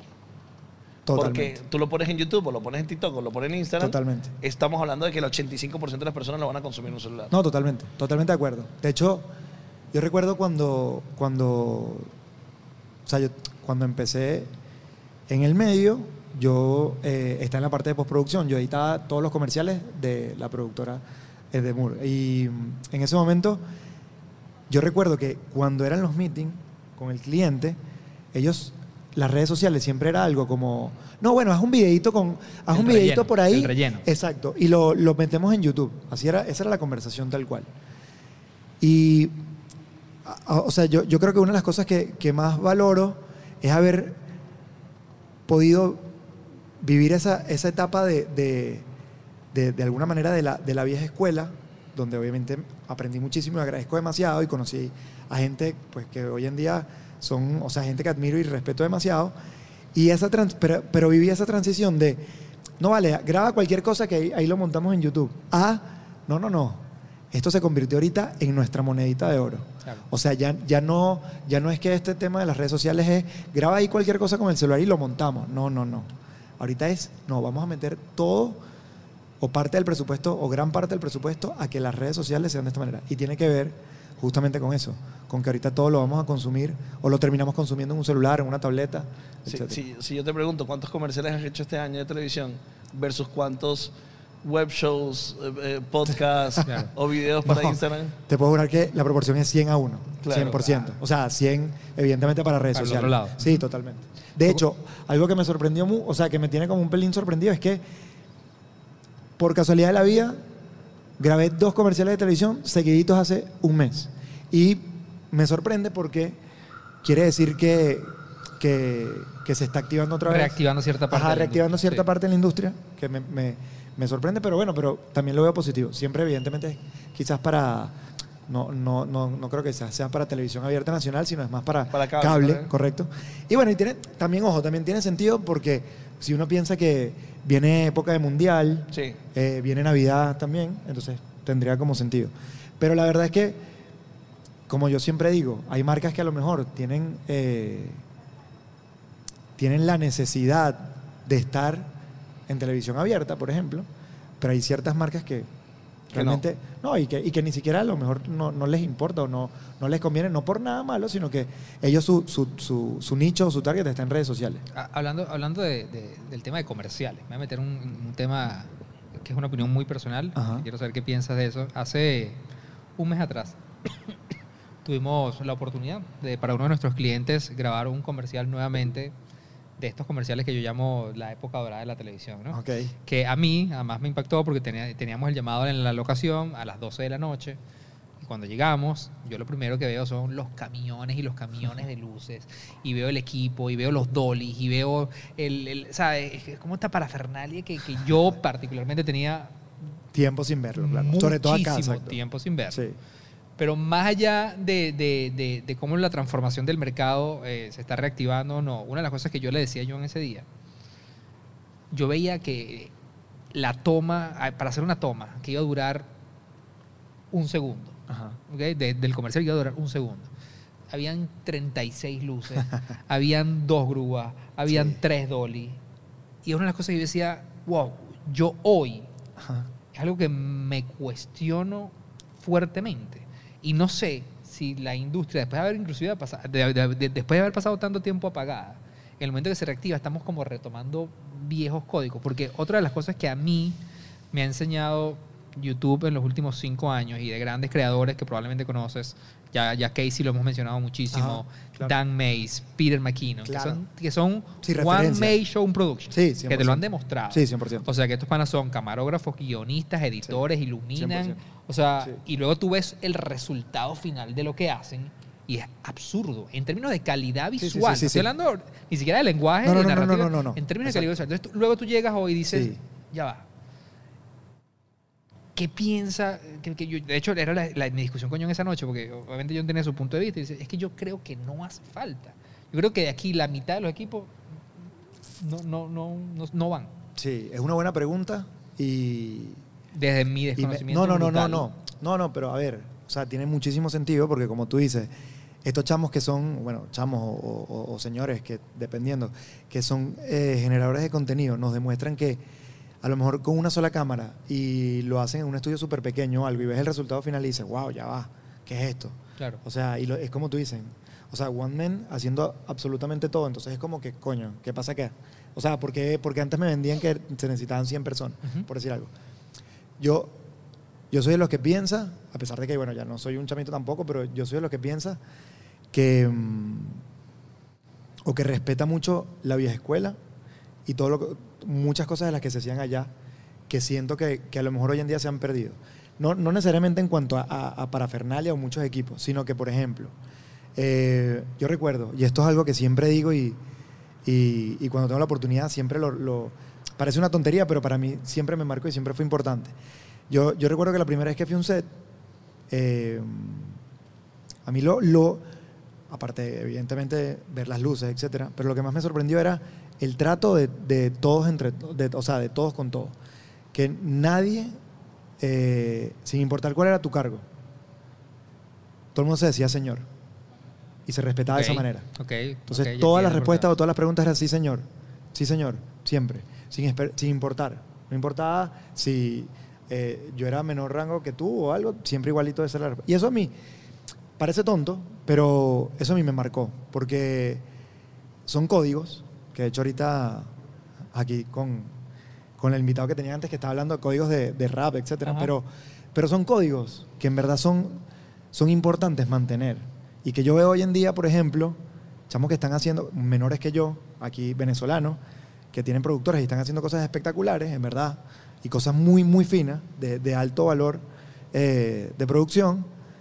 Y yo siento que hay a veces que lo que falta es más esa parte como humana o esa parte real de respeto en el set, de que, mm, o sea, yo, yo por ejemplo, son cosas, son cosas que a lo mejor te las digo, o a lo mejor se las digo a algunos de estos chamos y me dicen como que no vale, pero eso que importa y tal. Pero yo recuerdo, y esto te lo juro, Juan, yo recuerdo que si yo pasaba por delante de la cámara, aunque no estuvieran grabando, podían estar en corte y a lo mejor esta arte estaba montando todo un set completo y la cámara estaba prendida y yo pasaba por delante de la cámara y no decía permiso en cámara, a mí me podían botar del set. Por, por no decir permiso en cámara Claro, y pasarme y atravesarme. claro. Si a mí se me ocurría de repente, yo tenía una botella de agua y a mí se, y este, este es el set evidentemente, a mí se me ocurría dejarla porque sencillamente en ese momento era más fácil para mí, me podían botar del set. No me llegó a pasar nunca, gracias a Dios, pero, pero vi cómo votaron a gente del set por eso. Este, Claro, lo asocias mucho más con, con, con un Sí, tema esto, de. esto tiene de- que ver mucho con... de con- respeto. sí, de- correcto. Sí, pero, pero creo que, que quizás para contestarte la pregunta, eh, no, no te voy a decir que está mejor o que está peor. Lo que sí es verdad es que yo creo, y esto es una opinión muy personal, que quizás en, el, en, el, en la época dorada de la publicidad aquí en Venezuela, también es verdad que era como, era la, la bonanza petrolera de alguna manera. Claro, claro. Entonces yo, yo, yo recuerdo, por ejemplo, que en mi casa se hizo una vez una producción, eh, porque tenía un primo que, que trabajaba en, en esto antes de que yo no tenía ni noción de que, de que yo iba a, a terminar en este medio. Pero yo recuerdo que, que él como que nos alquiló la casa para hacer un, un- Era como un remake de un comercial de Brasil, de Off. Del, ajá. Y llegaron y, y lo que dices tú, millones de camiones, ta, ta, ta, ta. Y cuando yo vi el tema del catering, por ejemplo, en el almuerzo, no te estoy, me- escúchame, era, no te estoy mintiendo, era un sector con puros mariscos y salmón, un sector con lomito y no sé qué, un sector con pollo, ta, ta, ta. Y a ver, no, no, no estoy diciendo que eso esté mal, pero lo que sí me, me pone a pensar es que probablemente había ciertos, también ciertos, entre comillas, como eh, ciertos gastos que quizás no eran tan necesarios. O sea, yo recuerdo cuentos de, de por ejemplo, de, de Mauro, que, que él grabó acá, bueno, comerciales súper importantes, de tabacaleras, de, de bancos, etcétera. Y yo recuerdo que cuando yo conversaba con, con- con él o con la gente que era de su crío en ese momento, él me decía, no, nosotros eh, tuvimos que ir a filmar una escena en Margarita y nos fuimos una semana. Y dije, verga, men, pero una semana en Margarita y, te- y tenías que... Y, y- era, eran dos segundos en la... en la- No, no, no, no, no, Kerman. Y, y la postproducción en Miami. Sí, tal cual, exacto. Pero llevando las latas. No, no, claro, llevando las latas allá, tal. Entonces, a ver, yo, yo, yo, no, yo no me atrevería a decir Sí, que, sí, sí. que no hace falta, que no hace falta ese, ese, ese valor de producción, ese nivel de producción, porque la verdad es que cuando hay algo que también yo respeto mucho, que es el cargo de cada quien en la producción. Totalmente. Entonces, por ejemplo, eh, así como es verdad que uno puede resolver sin necesidad de, a mí, a- o sea, por ejemplo, a mí con la productora muchas veces, si son trabajos más pequeños, pues me toca hacer un crew más corto, o sea, más corto, donde a lo mejor una persona no se encarga de un solo cargo, sino de varios a la vez. Claro. Pero yo sí creo que, que es importante como respetar. Es decir, si uno se va, por ejemplo, a una película este, grande o a una producción grande, a la filmación de una serie grande, ahí, ahí es mentira que yo te voy a poder decir, no, Juan, si quieres dile hoy al, al, no sé, dile al gaffer que no venga hoy, por ejemplo. Y ojo, además allá son varios equipos. O sea, y son que y sí, además todo el mundo hace lo que hace, no hace otras cosas. Totalmente, Ah, totalmente. No se mezclen. Totalmente, es decir, cada quien está pendiente de su trabajo y ese trabajo tiene que salir bien. Es como que yo te diga, no, dile al script que hoy no venga. Entonces, bueno, esa continuidad se fue un poco de errores de récord porque el script hoy no vino porque, bueno, tal cosa.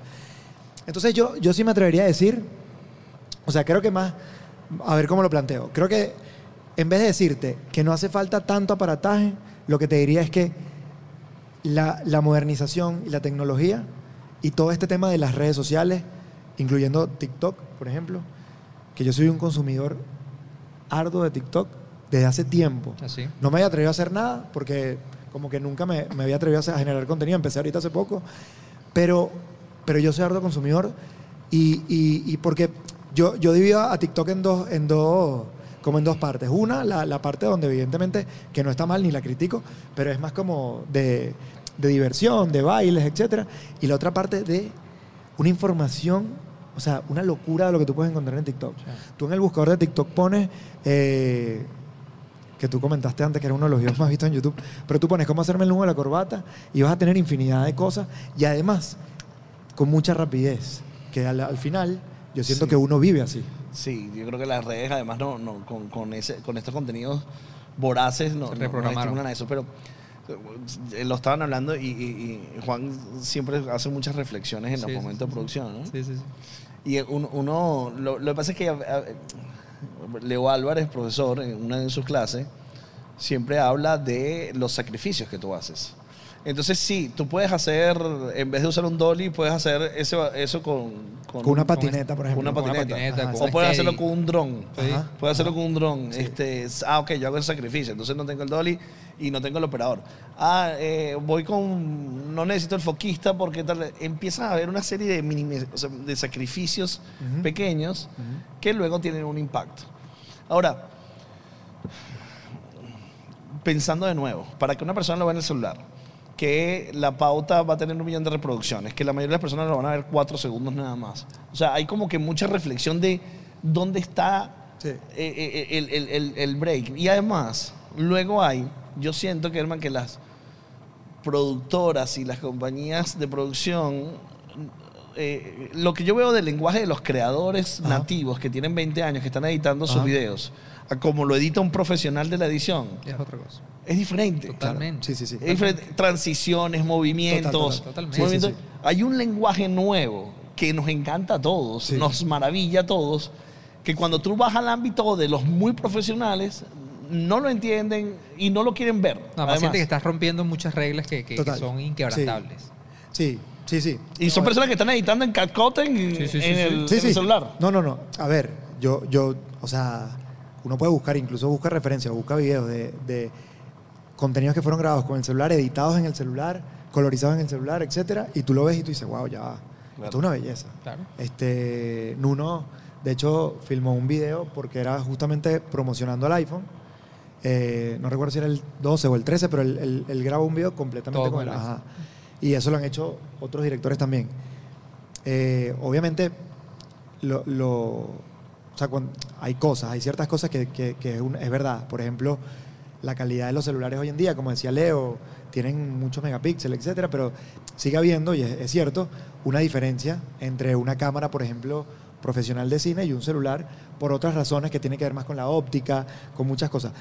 Pero lo que sí es verdad. Sí, la y- óptica es otro tema. Sí, pero lo que sí es verdad y que tiene que ver con lo que tú dices, y se los puedo decir como algo, o sea, como, como lo- esto es algo también como muy personal, yo, yo me siento, o sea, yo algunas veces de, de ciertos, como ciertos proyectos que he hecho, cuando me siento como ya, ya luego de hacerlos y, y me siento en frío y los veo, me siento más orgulloso, esto es, esto es loquísimo, pero algunas veces me siento más orgulloso de proyectos donde era solo yo con la cámara y que a lo mejor uno, uno donde tuve 40 personas en el... No, ojo, no, no, no porque... No, no por el tema no, del no, no por el tema, Claro, claro, claro. sino porque a lo mejor en el proyecto donde estaba yo solamente con la cámara, Estás conectado. conecté mente, con otra cosa totalmente distinta. Sí. A lo mejor en una locación que tiene una luz natural espectacular y resulta que, bueno, que, que ese fue el que me conectó más y, y fue el que, el que más disfruto. Entonces, yo sí creo que eh, lo, que no, lo que no podemos decir es que se necesita todo eso para poder hacerlo. Eso es lo que creo donde estaría el Claro. error.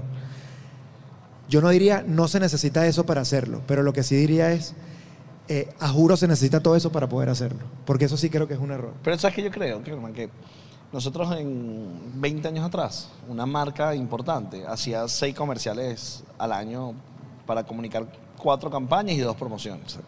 Bueno, luego estaban las telecomunicaciones que hacía 22, pero una marca promedio. Con cuatro producciones cubría el año.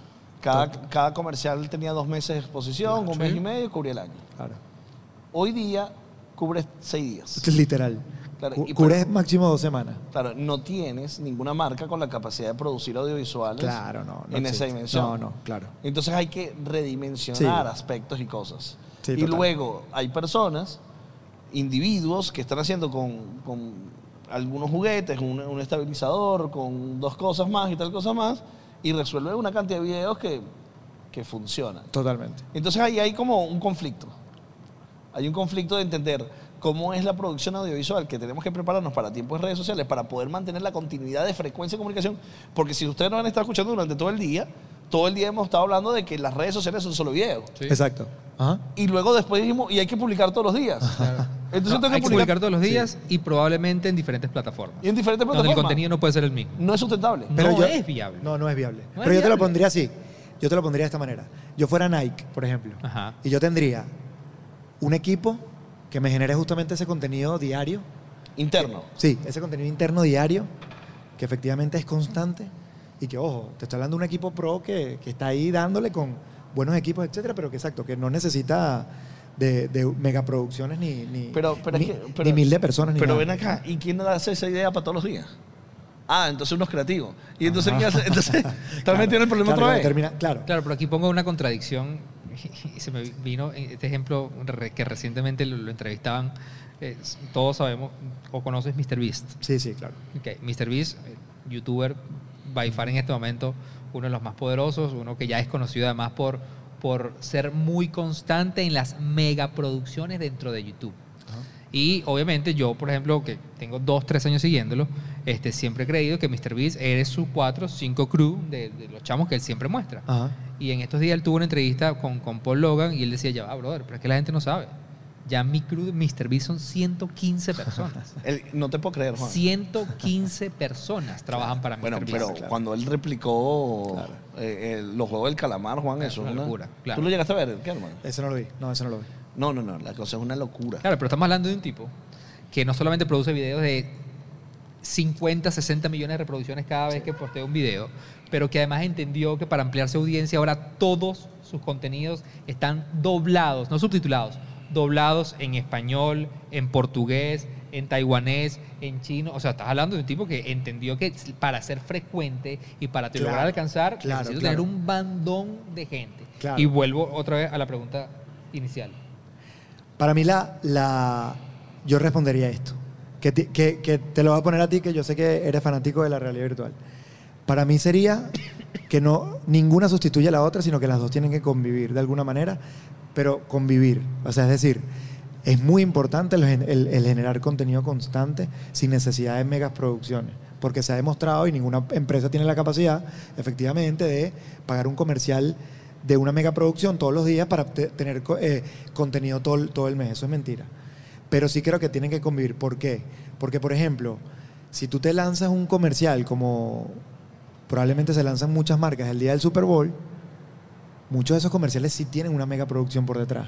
Una Es super decir, mega producción. Exacto. Pero, sí. Entonces, por ejemplo, si yo te digo a ti, Claro, Kerman, pero eh, ese, ese comercial cuesta 5 millones de dólares. Sí, ahora, 4 claro. millones de dólares Por eso. en ese espacio. No, no, no, por eso te digo que Y tiene que- llega a 80 millones de personas. Claro, claro, claro. Pero por eso te digo, ahí tienes que convivir. Porque es verdad, tienes el, la- el- quien te genera contenido todo el tiempo, o, o- o sea, o el equipo que genera contenido todo el tiempo, que es contenido obviamente de calidad increíble igual, pero también tienes que hacer de repente lanzarte esa megaproducción que, al, ojo, a lo mejor es el mismo equipo, pero simplemente subcontratan a más gente. Pero lo que te quiero decir es que eso sí tiene que seguir conviviendo, porque ahorita va a salir Avatar.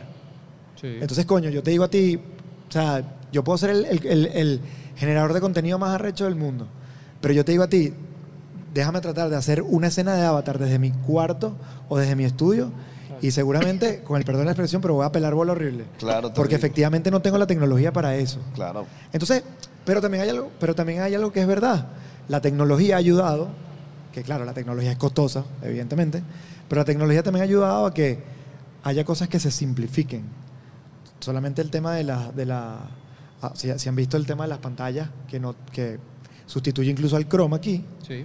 Entonces, bueno, evidentemente ya eso te da la oportunidad de no tener que viajar a Nueva York, de no tener que viajar a no sé dónde. Y eso ya es un ahorro infinito. Entonces, claro, yo sí, ¿Hay en Venezuela alguna pantalla de esa? eh, coño, no, no voy a decir que no, porque a lo mejor hay y no lo Alguien, sé. exacto, claro. Pero la verdad es que no, no conozco. Yo no la no conozco. Pero lo que, lo que digo es como que, por ejemplo, otro ejemplo muy claro, a una persona que sea como Luisito Comunica, por ejemplo, que vino a Venezuela, que, que cuántas, cuántas millones de, de, Sí, sí, claro. de views no tuvo él. Y él, ¿cuántas personas él crió de Luisito? Dos. ¿No? Él. Es, el- So- es un él solo men. Él. One show man. Entonces ahí es donde yo diría, ok, se justifica que él esté solo ahí haciendo la Y, y está usando probablemente una Sony sí, sí, mirrorless sí, sí, tal cual, tal cual. de Entonces, 1.500 sí, dólares, eso. 800 dólares. Eso. Pero entonces ahí yo diría, ok, está perfecto y tienen que convivir las dos cosas. El día que Luisito a lo mejor quiera hacer, por decir algo, que Luisito Comunica quiera hacer un mega comercial con tecnología muy avanzada, etcétera, a lo mejor se tiene que buscar una mega producción para poder hacerlo. Efectivamente, hay muchas cosas que eh, con herramientas, con toda la, la- la- como la inmediatez de las cosas que hay, a lo mejor sí se pueden tratar de, de replicar y de generar y tú las puedes hacer desde el estudio, Claro. sin problema y lo, lo puedes lograr. Una de las cosas creo que más llama la atención de estos generadores de contenido está Evan Naka también, no sé si lo conocen. No, yo no. Es, es estadounidense, pero debe tener, eh, ¿cómo se llama? De- probablemente es de familia asiática. Él también te demuestra como en su estudio, con unas cartulinas, con una caja acrílica, etcétera, ves una toma y, o, o- o es un, un shot o, o de, verga, de, de- de una imagen que tú al final la ves y tú dices, marico, esta vaina era, estuviesen cobrado hace 20 años una, una superproducción de 100 personas y costaba, no sé, 200 mil dólares y resulta que este pana lo hizo acá. en- Pero también yo creo que tiene que ver mucho con el contenido, cuál va a ser. Luego- o, sea, o cuál va a ser, cuál, cuál quieres que sea tu resultado final. Porque hay cosas que sí se pueden lograr, pero hay otras que yo, que yo sigo insistiendo no. Por ejemplo, tú le... A ver, este es el mejor ejemplo. Y, y cito a Nuno otra vez porque, porque bueno, lo conozco y, y además como que compartí mucho con él y sé de muchas cosas que hizo, donde uno de los, de los videoclips que él hizo para Osuna, que era en Tokio, ellos se fueron literalmente a robar imágenes con, con la cámara. Claro, una buena cámara, una buena óptica, pero se fueron a, a- a robar imágenes, por decirlo así. Pero bueno, claro, está Tokio, estaban con este oso. Eh, entonces, tú dices, bueno, esto está muy bonito, después se le metió postproducción, pero está, está bello. Pues. Pero claro, pero también después le preguntan a uno cómo hizo, por ejemplo, con, con el de los chamos que vuelan, que están como, no sé si lo han visto, en una laguna. No, no y lo van- está- es como, como el mood de, de- sí, de, de- de que están como, como volando, etcétera. Y él probablemente ahí te dice, mira, no, ahí usamos una grúa gigante para poder tener arnés para las personas, Claro. Para luego en postproducción borrar. Entonces, claro, ahí, yo- ahí es donde yo te diría, tienen que convivir ambas cosas. Sí. Porque si no, es mentira que yo lo hago en mi cuarto. Eso. Pero, pero mira otro ejemplo, hablamos de Luisito Comunica. Pero vamos a hablar de Marquis, ¿cómo se pronuncia el apellido? Browning. Marquis Brown. Brown, Marquis Brown. ¿Conoces a Marquis Brown? sí, sí, sí. Este es un pana que hace videos para YouTube y usa una red 8K. Sí, sí, sí, sí, sí. O sea, y los videos son espectaculares. sí, sí. O sea, son una belleza, iluminación impecable, Sí, sí. ejecución impecable. O sea, y usan, o sea, acabo de hablar de Luisito Comunica que hace vlogs, y, y, pero Marquis que, que hace Claro. reviews, hace cosas, Claro. utiliza una red 8K para hacer videos. de YouTube. Claro. Sí, y ahí, ahí yo, yo pondría la analogía con a lo mejor con. Yo, yo ojo, no, no soy cocinero ni. Y soy muy malo, muchachos, se los prometo. Si algún día los invito a comer, es porque compramos algo, porque no, no voy a cocinar yo. Pero hago la analogía con la cocina. A lo mejor tengo a una señora que prepara unas empanadas espectaculares y lo que tiene es a lo mejor un, una, Un budare. un budare y, y su sartencito o algo. Y tengo de repente una Un restaurante en Caracas que tiene- profesional que tiene estrellas Michelin y que y que a lo mejor hace un plato súper elaborado, etcétera. Pero ninguna deja de ser buena Claro. y ninguna deja de estar bien, porque esa es la verdad. Porque al final es como, a menos que, ojo, mientras cumplan con ciento- ciertos estándares, ¿no? Obviamente. O sea, si el contenido está mal grabado o está mal iluminado o algo, bueno, Claro. no hay, no hay dónde agarrar. Pero digo, si todo está bien y si todo está correctamente realizado, ninguna está mejor que la otra. O sea, en cuanto a, en cuanto a calidad, capaz vemos la de la red que se grabó, la, la- la que se grabó con la red 8K, y tú dices, bueno, esto tiene una calidad de imagen muy distinta, tiene otro look, otro mood, pero el contenido de Luisito Comunica, que estaba hecho para ese fin, también logró y cumplió el objetivo, que al final 100%. era mostrarme eso. Yo en este vi una comparación de, de, de una, de una cámara, no recuerdo cuál cámara era, versus la cámara del iPhone. Y hacían como diferentes planos. y se lo llevó por los cachos la cámara. Sí, Ok. claro. Y a mí, a mí me está pasando, yo tengo, creo que el que yo tengo es el 12, que la calidad de video que, estoy que, que me está haciendo el teléfono por alguna razón No te gusta. no me gusta. O sea, los colores son opacos, planos. Y yo, bueno, estoy hablando del 12, o sea, Sí, de- no, no, de- no es tan viejo. No, no, es el penúltimo. Y, y- y- esto lo habré comprado hace tres años, no lo exacto, sé. hace- exacto. y en ese momento lo compré por la calidad del video. Sí. Entonces, o, o pasan dos cosas. O hay una evolución muy rápida de la visual, o Es lo que tu ojo está, bien, está consumiendo en este momento. pues, hay, hay- hay- y, y- y- y Sí. luego, bueno, pues luego lo- nos, nos podemos complicar con los compresores, pero yo, yo siento que la calidad que tengo en, el- en la, la cámara del iPhone ya no funciona, no, no está bien. Pero es que también hay que pensar en que, bueno, que eh, imagínate. Filtros, presets. Sí, no, imagínate, o sea, solamente por ejemplo por el valor. Un iPhone que cuesta de 800 a 1200 dólares, por, Sí. por poner un valor, eh, compararlo con una cámara que te cuesta, pueden ser cámaras, dependiendo qué cámara, desde, desde 6000. desde 6.000 en adelante, ponte. Hay unas buenas cámaras de 3.000 en adelante, pero 6.000 y ponte una de 12.000. No, y lo- lo- lo- luego el problema de la y óptica. luego el tema de la óptica, Porque exactamente. una óptica buena puede Sí. costar Eso 1.500 yo dólares. Sí, claro, 1.200 claro. dólares. Incluso te puedo decir, una óptica mala en una cámara de 60 mil dólares igual es malo. Es la imagen está mala. Claro. O sea, porque... Muchas porque- veces hablamos de la cámara y la Sí, óptica. y la claro, y óptica se que-. Sí, sí, claro. Entonces la óptica es una de las cosas más importantes y justamente eso el celular pues no tiene esa prestación. Porque bueno, claro, no la puede tener. Son, son, son lentes que ya están integrados y que cuando se hacen ciertas cosas como zoom, son zoom digitales y ese tipo de cosas. Entonces no, no Sí. realmente no, no tienen la misma calidad ni a nivel óptico no tienen la misma calidad. Se va Andrés. Andrés, Señorita. Sí, no, pero eh, eh, entonces eso. eh, pero es como les digo, yo creo que no es que una no está bien y, la otra está mal. Yo creo que las dos deben convivir, deben seguir como coexistiendo, porque cuando se hagan producciones grandes, eh, se tiene que probablemente se tiene que probablemente recurrir a todo ese tema. Sí estoy de acuerdo con que a veces se contempla más de lo que a lo mejor se fue a utilizar al final. Sí, sí, es verdad. Lue- Luego, luego, luego hay una cantidad de, o sea, por ejemplo, en un camión de producción, en una, en una producción, estamos hablando gente que nos ve en este instante de una producción audiovisual, de un día de trabajo audiovisual. El 70% de las cosas no se usan. Es por si lo necesito. Claro, claro. Sí. Que ya Sí. eso es un hábito, ya eso es un hábito aprendido. O sea, que, yo lo comentaba, tú no estabas en ese momento, pero desde el último comercial que filmamos yo decía, yo creo que de la mitad de las cosas que están aquí, o sea, de todo lo que está aquí, la mitad no hace falta. Pero imagínate que estás en el set, tienes a los talentos, tienes el- solamente tienes esas horas para producir y necesitas algo que no está. O sea, yo creo que, que parte de, de la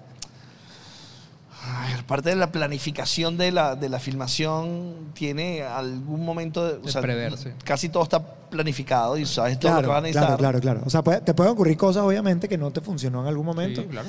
Pero... O se te ocurrió resolver algo de una mejor manera en las claro, circunstancias. claro, sí. Pero sí, a ver, también que tiene que ver con eso que yo te contaba, como yo siento que es como la bonanza petrolera en general de, de, de esas megaproducciones, que tampoco, si tú en un presupuesto de, no sé, 100 mil dólares, 60 mil dólares, te decían, no, bueno, el dolí te cuesta 80 el día. Claro. Tú decías, no, vale, mételo. Sí, vale, llévalo.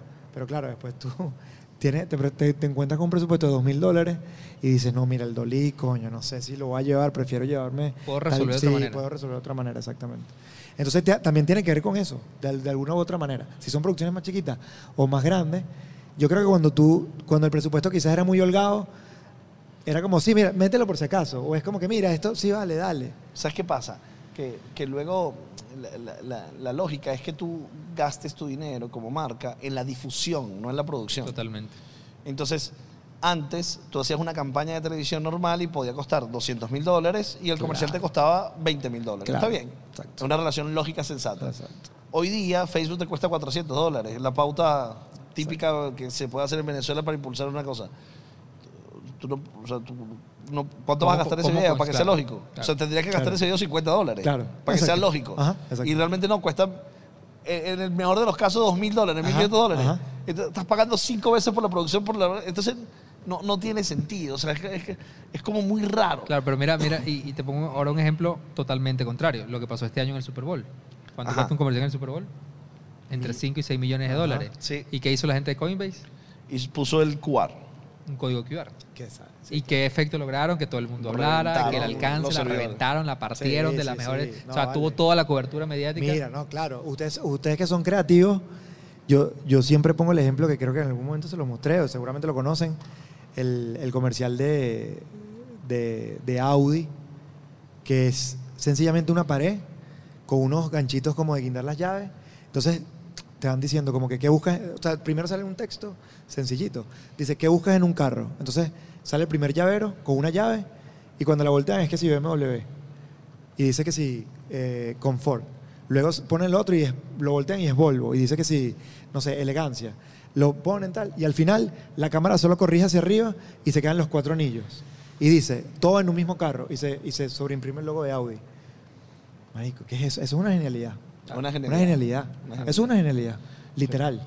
Entonces, yo sí creo que también, y ahí es donde yo creo que también entra un papel muy importante de algo que en lo que ustedes son expertos, la parte de la creatividad es muy Te importante. ayuda a resolver mucho. Te- y te ayuda desde el principio, desde la preproducción. Cuando tú estás asumiendo una idea o cuando a ti te presentan una idea, ya, ya desde ahí, eso es el génesis de todo. Eso es como la... si tú me presentas a mí una idea eh, increíble, coño, yo soy el que la va a dañar en la producción, porque tu idea está increíble. Y, y si tú me presentas una idea concreta, sencilla, pero que tiene demasiado poder, yo creo que ahí no hay pele. pues. Pero es que, a ver, y esto eh, obviamente lo, lo tiro como reflexión, no tengo la respuesta. En un 2022 y sacando, quitando Ajá. el mundo pero rimbombante de Claro, Hollywood. claro, y sí, sí, apártame eso. ¿En dónde se justifica la, la- la alta tecnología, la cámara de 50 mil dólares para producir contenido? ¿En dónde se justifica y por qué? Vuelvo, insisto, quítame, quítame el- Hollywood. el quítame Hollywood. No me hables de Avatar, no me hables más. No, háblame en el día a día. Ok, yo ¿En qué te- momento lo justificamos? Yo, a ver, eh, para mí la justificación estaría si tú tienes una campaña que va a dar una difusión muy poderosa a nivel nacional, que va a incluir plataformas como el cine, porque, o sea, nosotros estamos hablando de Instagram, que va a 720K, pero la televisión va en, en SD, o sea, Sí. no- no- Sí, o sea, sí, la televisión venezolana va en SD. Sí. O sea, entonces, eh, el cable puede ir en HD, pero... Eso es, sí, eso es 720 por 430. una Sí, entonces, eh, a menos que vayas al cine, Ok. este, que vayas, o sea, porque vas a cine necesitas un. Sí, una resolución, claro. una resolución particular, este, y luego que tengas, por ejemplo, imagínate que tienes que hacer un comercial de un vehículo, que vas a desarrollar performance, que necesitas eh, eh, movimiento, necesitas estabilización, necesitas, o sea, esa demanda necesita tecnología, necesita inversión para poder lograr una visual correcta. Yo partiría de la, de la base de, primero eso, cuál va a ser la, la- el canal de difusión para saber más o menos a, lo que me voy a enfrentar y cuál es mi objetivo con el, con el contenido, efectivamente, ¿no? Porque al, al- o sea, yo creo que al final va a depender mucho de eso. Yo, por ejemplo, eh, yo voy a preferir siempre, así sea un contenido muy sencillo, yo voy a preferir grabarlo con mi cámara, aunque después sea para, o sea, aunque después sea para... Tu para- cámara. Sí, no como. Que, que vamos a decir, una cámara de gama media. Ok. ¿Ok? Voy a- voy a- Estamos hablando de una 6K. sí, estamos hablando de una 6K, pero que probablemente no la voy, no necesariamente voy a grabar en 6K. Sí. O sea, eh, permite grabar a 6K, pero yo la voy a utilizar probablemente en Full HD, 1090 por Tú- 1080. pero tú, sa- tú sabes que, que a mí el, el tema de que voy a grabar en 6K para tener margen. mm, mm. no, Porque- ojo, Porque yo te digo una cosa. Soy el discurso de Marquis. Claro, pero mira, mira, mira mi tema. O sea, tú tienes que componer. ¿Yo por qué voy a componer con unos espacios ciegos por, de seguridad? No, te, te voy a poner, por ejemplo, un solo. Te voy a poner un ejemplo práctico de por qué utilizar 4K o 6K. Eh, hay, hay diferentes razones, eh, más allá de, evidentemente, la calidad, pero por ponerte un ejemplo práctico de por qué yo lo justificaría. Yo hace poco grabé una pieza donde la cámara tenía que estar fija, este, porque no, no, o sea, no, no había estabilizador, no había cómo hacer movimiento. Y yo necesitaba que hubiese un movimiento sutil a lo largo de lo que duraba la pieza, que eran 40 segundos, hacia la cara del talento. Entonces, la manera correcta de resolver en ese momento, en vez de hacer dos tomas, una abierta y una cerrada, donde para que después hubiese un corte, nosotros queríamos que fuera una toma continua. Ok. O sea, un, un one shot, pues. Entonces, yo grabo eso a 6K, pero ese clip en particular, a 6K, y yo luego en el programa de, de- de edición, yo voy haciendo ese zoom Óptico. Di- Ajá, ese zoom óptico. Y yo al final llego a la cara del personaje mucho más cerrado y con buena resolución. Entonces ahí se me justificaría. Claro. Pero la verdad, te voy a ser honesto, desde que yo me compré la cámara, que puede ser hace dos años, Ha ponte. grabado dos veces 6K. Sí, he grabado. De hecho, fue uno, un comercial para. que, que era para. eh, ¿Cómo se llama? Para carro también. Que ahí sí necesitaba, bueno, que la vaina fuera mega. O sea, era, era como por cubrirme de que todo quedara clean y perfecto. Pero la verdad es que si yo sé que es un contenido que va para redes sociales y, como te digo, depende del medio, yo puedo ir a Full HD, grabo a 1920 por 1080 y ahí voy. Y, pero yo, a ver, lo, lo del tema de, la, de, de, de por qué escogería la cámara antes que el celular es más por un tema de que efectivamente, como lo conversamos, la cámara sí te da un, un look totalmente distinto al que te da el Sí, celular. yo estoy de acuerdo. Más allá de que sea un iPhone 13 o 18000, la cámara siempre va a tener evidentemente un tema óptico que va a ser muy distinto a un celular. O sea, ¿Ustedes creen que no va a llegar el momento donde la, la tecnología de cámaras en celulares va, va a igualar? Es que lo que pasa es que no, no es una comparación lineal, porque depende de la cámara que agarres con la comparación depende del celular que agarres. Porque Y- Pero llega una gama, en la gama alta, la combinación cámara, sensor, gama alta, gama con óptica, nunca va a llegar al celular. O sea, en la gama alta de las cámaras. Claro, claro. comparando gama alta con gama alta. De Sí. hecho, hubo, hubo una eh, hubo un celular, no recuerdo ahorita qué marca era, que tenía lentes. eh, o sea, el Leica. Motorola, el Motorola, ¿Era con Leica? sí, Tiene lanzaron. Leica, sí. Ajá. Entonces, a ver, o sea, sí, es obviamente finísimo, pero yo creo que no, no, esa, esa, ese, o sea, tendrías que hacer un celular muy costoso y muy grande, quizás y muy aparatoso para que realmente tenga las prestaciones de una cámara grande. Pero, por ejemplo, hay una, hay una compañía que yo admiro mucho y además está en su core y explícitamente lo dicen, que es DJI.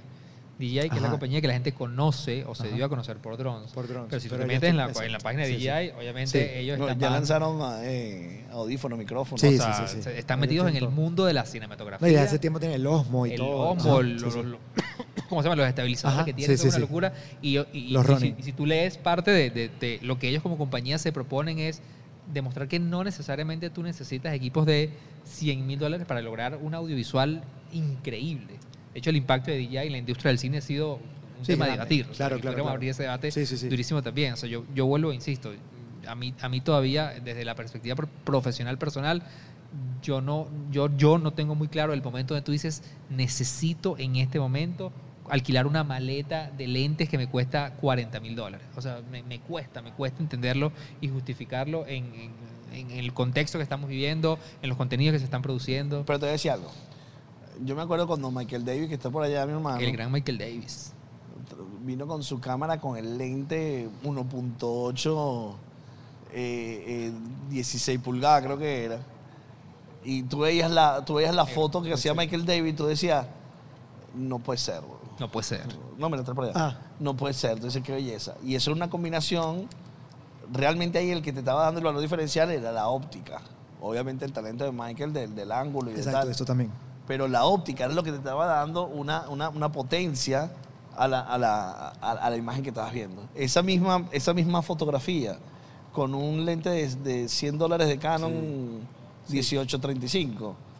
No, no. No, y, y ahí tocaste algo, o sea, un pu- te voy a- primero te voy a decir un, un- como un ejemplo que yo, yo soy como, o sea, fanático de la luna y el tema de la Tú Andrés. fotografía. Tú eres como Andrés. Andrés. Sí. No, y el- la fotografía de, de- en general como la Sí. astro- astrofotografía como que me llama demasiado la atención. Lo he visto mucho en tus redes. No tengo los, no tengo los equipos para Mira, esa- necesitas un 400 no, con sí, replicador. sí, sí, son, son en verdad son, o sea, son lentes O sea, es especiales para, para eso, eso, exacto. solamente para eso. Pero la, la verdad es que yo no, nunca he invertido en eso porque Eso no- es un lente que que- cuesta 5 mil dólares. Sí, no, y no me dedico a eso y no- quizás no lo he invertido. Yo no lo El lente. Yo eso no lo entiendo. Sí. No, pero claro, ahí sí tú te das cuenta. Y, y el 800 puede ser 12 mil dólares. Sí. Pero, ahí tú te- pero lo que ahí es como, y yo siempre lo ponía como en, en- justamente por eso, que yo, yo decía, cuando yo me entero que hay, por ejemplo, luna, luna, luna llena, o bien una luna, ¿sabes? De, de alguna manera, una, alguna, algún evento importante, yo lo primero que, que empezaba, lo, lo hice hace poco, con una luna llena que hubo, yo ponía en las redes, eh, traten de tomarle fotos hoy a la luna, los que están interesados, porque había gente que me escribía como que, mira, ¿qué tengo que hacer? Yo tengo una cámara tal, tal, y yo le ponía, mira, trata de poner estos valores como, como o sea, en principio pon estos valores y luego vas jugando un poco dependiendo, porque no, no es un valor fijo que yo te voy a decir que te va a funcionar. Y a mí me sorprendía que mucha gente me mandaba y que, jaja, no se, no, no se parece a la tuya. Y entonces me mandaba una foto, esta la hice con mi celular. Entonces, claro, yo veía mucho eso y yo le contestaba, no, pero no, no eres tú. O sea, no, no pienses que eres tú, que, que, que no puedes hacer la foto a la luna. Es que con el celular no lo vas a lograr. No lo vas a lograr. Pero es un tema óptico nuevamente. Porque efectivamente no, no, no tienes la capacidad de llegar. Porque no, no, no llegas con un celular. Y hay otra cosa que Y pasa. se te ve como, literalmente, toda de noche y se te ve como si fuera un, Sí. un bombillo en la calle. Hay- a, a mí me está pasando algo que, que es un retrógrado, que es que llego a mi, a mi carro, conecto el celular a escuchar música y a Spotify, listo. Ah, pero quiero grabar algo el celular mientras tal cosa. Ah, no puedo. puedes, ajá. ah, pero además a su vez también quiero... Puntazo. O sea, le estamos pidiendo demasiadas cosas al celular. Necesitamos el celular para siete cosas. En- Entonces, ah, comprimimos todo en el celular, que fue maravilloso. Ya no tengo que andar con una cámara, con un reproductor MP3, que tal, tal.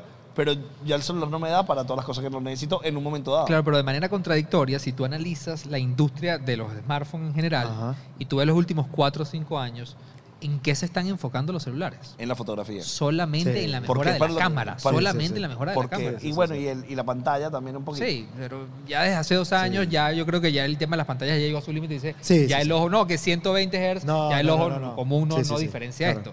Entonces, donde está enfo- enfocado la, la- la tecnología para decir, de la justificar el iPhone 12 al 14, es cómo mejoramos la óptica y cómo mejoramos 100%, la cámara. 100%, 100%.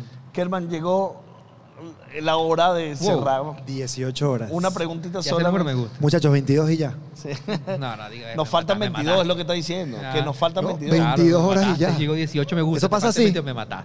Eso pasa así. Mira, Kerman. Ya faltan menos de un día. Una, una última Exacto. pregunta. Velo por ahí. Ya va, menos de un día. El proyecto, el proyecto que más te gustó trabajar este año, ¿cuál ha sido hasta ahora? Mira, es un proyecto que en principio era para un, un local de comida. eh, un local de comida nuevo. ¿Y terminó siendo un taller mecánico? No, no, todavía no se ha, no se ha, o sea, no se ha terminado de, de- ellos tuvieron un- como un cambio interno, eh, sí, como de, de dueños, etcétera, pero ese, ese proyecto está ahí.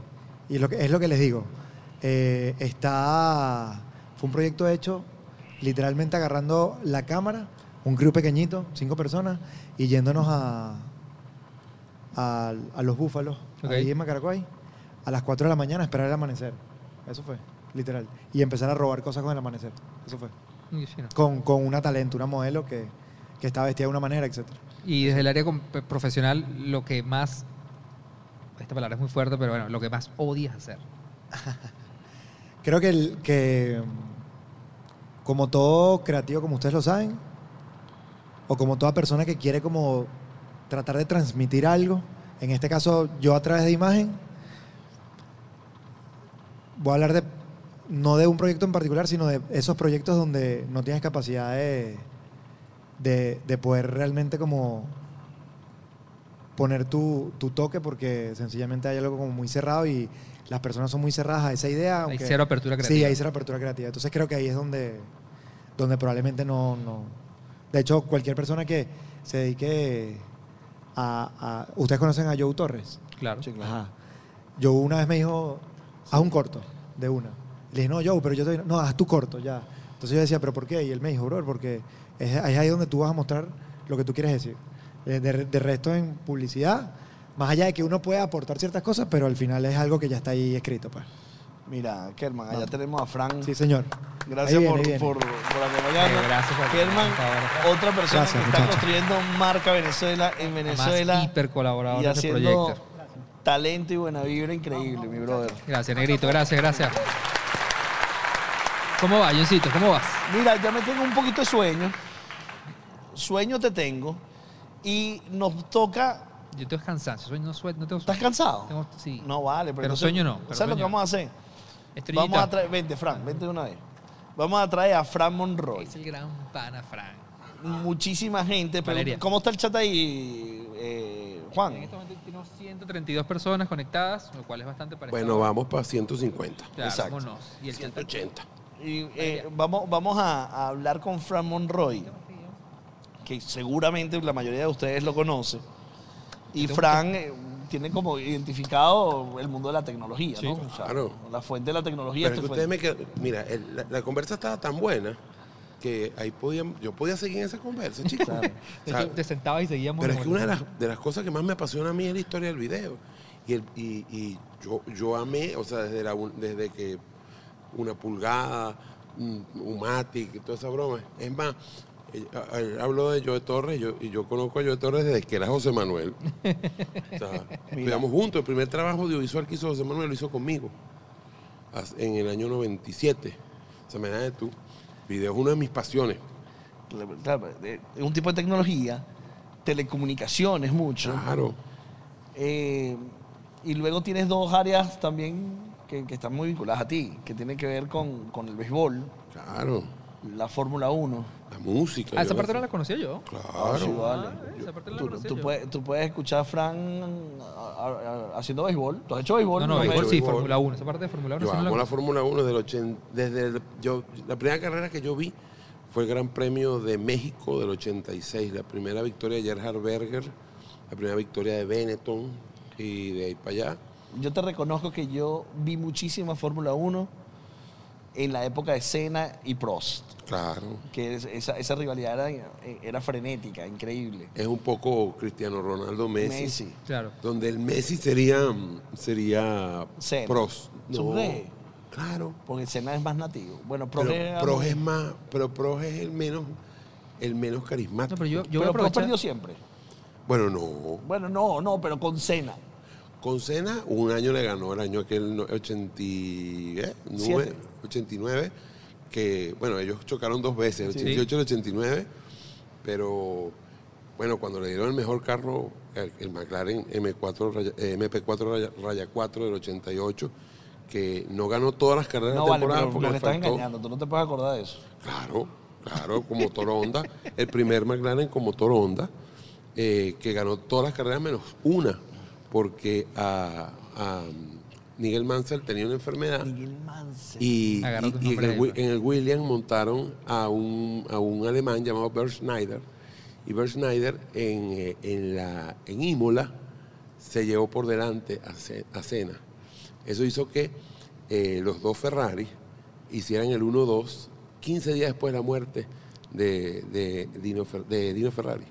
Entonces eso fue una cosa apoteósica. Mira, tú, tú, Berger y Alboreto, otra vez hablamos de Berger. te ibas a hablar justamente de Loreto. De Loreto. ¿Tú, tú viniste al CCT a ver el, el Ferrari a Loreto.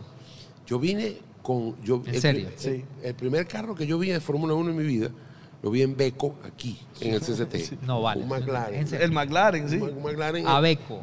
eh, un McLaren MP4 Raya 2, con motor Porsche.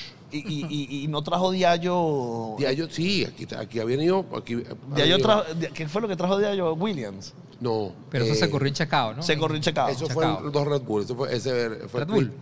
Red Bull. Ese fue Christian Klein, un austríaco que estuvo aquí con Red Bull.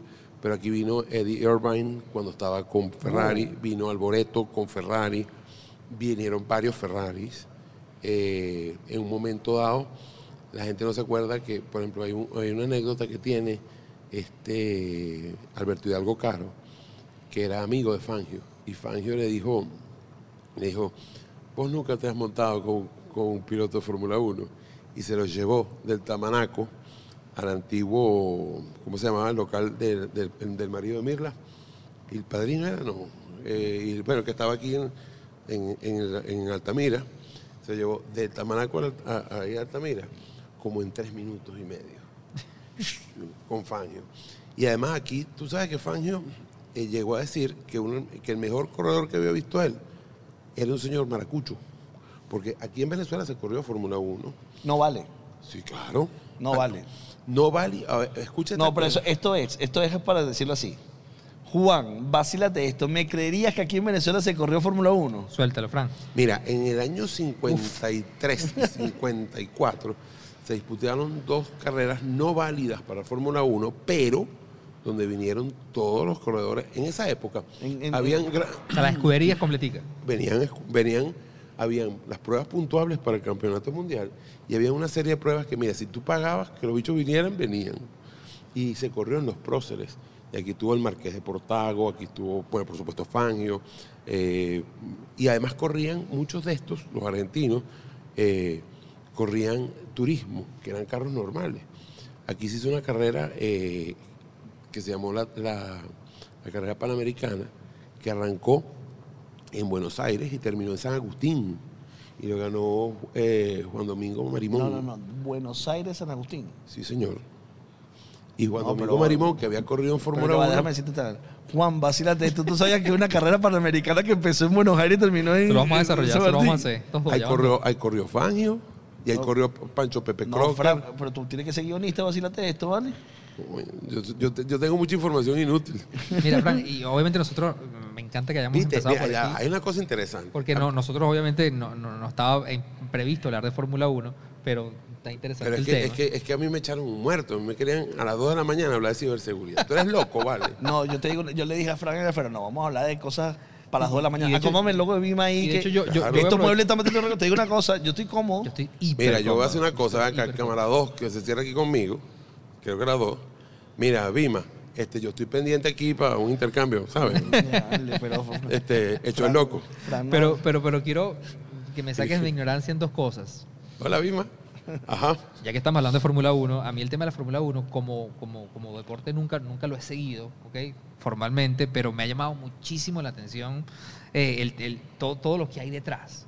Pero una de las cosas que, que- que a mí me impacta hoy en día, de hecho hace, no sé, dos semanas, puse a ver una carrera de Fórmula De hecho, Netflix tiene un documental maravilloso de Fórmula Eso, 1. eso- estos documentales no son maravillosos, Carrizo. Son más tendenciosos que el Carrizo. Sí, sí, sí, pero, pero, Pero yo- bueno. a mí me mostró una parte del deporte que no conocía. Ajá. Pero yo siempre he sentido, y aquí es donde digo, sácame de mi ignorancia, yo, yo he sentido que de unos años para acá, de 5, 6 o 10 años para acá, yo, esa es mi percepción, como que la Fórmula 1 perdió magia porque se trata de quién tenga más capacidad tecnológica. El que tenga más capacidad tecnológica gana. No siempre. Fíjate. Este año, eh, eh, hay- eh, creo que hay un resurgir de hace un par de años. Claro, este, este año hemos visto que Mercedes ha logrado, no ha logrado resolver un rollo y que Hamilton se ha sacrificado para resolver ese rollo y ahora que más o menos lo está resolviendo, está pasando a Russell, su compañero, George Russell. Pero eh, sí es cierto que en los últimos años parecía el chavismo. Siempre corrían todos y ganaba el mismo, que era Hamilton. En este caso, Hamilton, que por cierto, vacíate esto, ¿tú sabías que Hamilton tiene familia en Wiria? No, vale, no, no, a ver, lo, nos estás dando ya tres joyitas aquí. No vale, Este, pero- Familia en Wiria. Ya va, espérate, Sí. espérate, espérate. Juan, vacílate esto. ¿Tú sabías que Hamilton tiene familia en? Pero, el dueño del almacén más grande, de, como quien dice, eh, del supermercado más grande de Wiria, es tío abuelo de, de Hamilton. wow.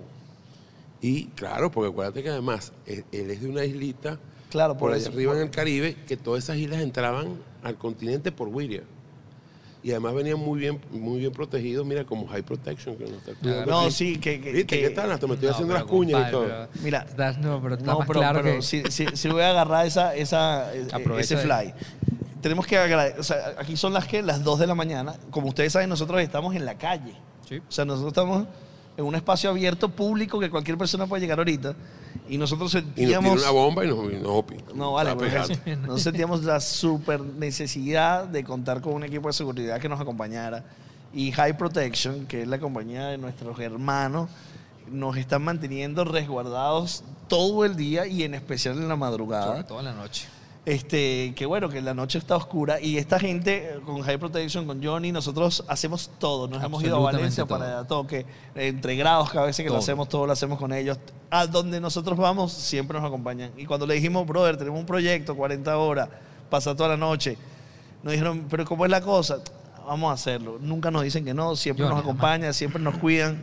Si usted se necesita para algún evento, para alguna situación, seguridad, High Protection es la gente. Pon- pongan por ahí las coordenadas de, de- de- de High Protection, porfa.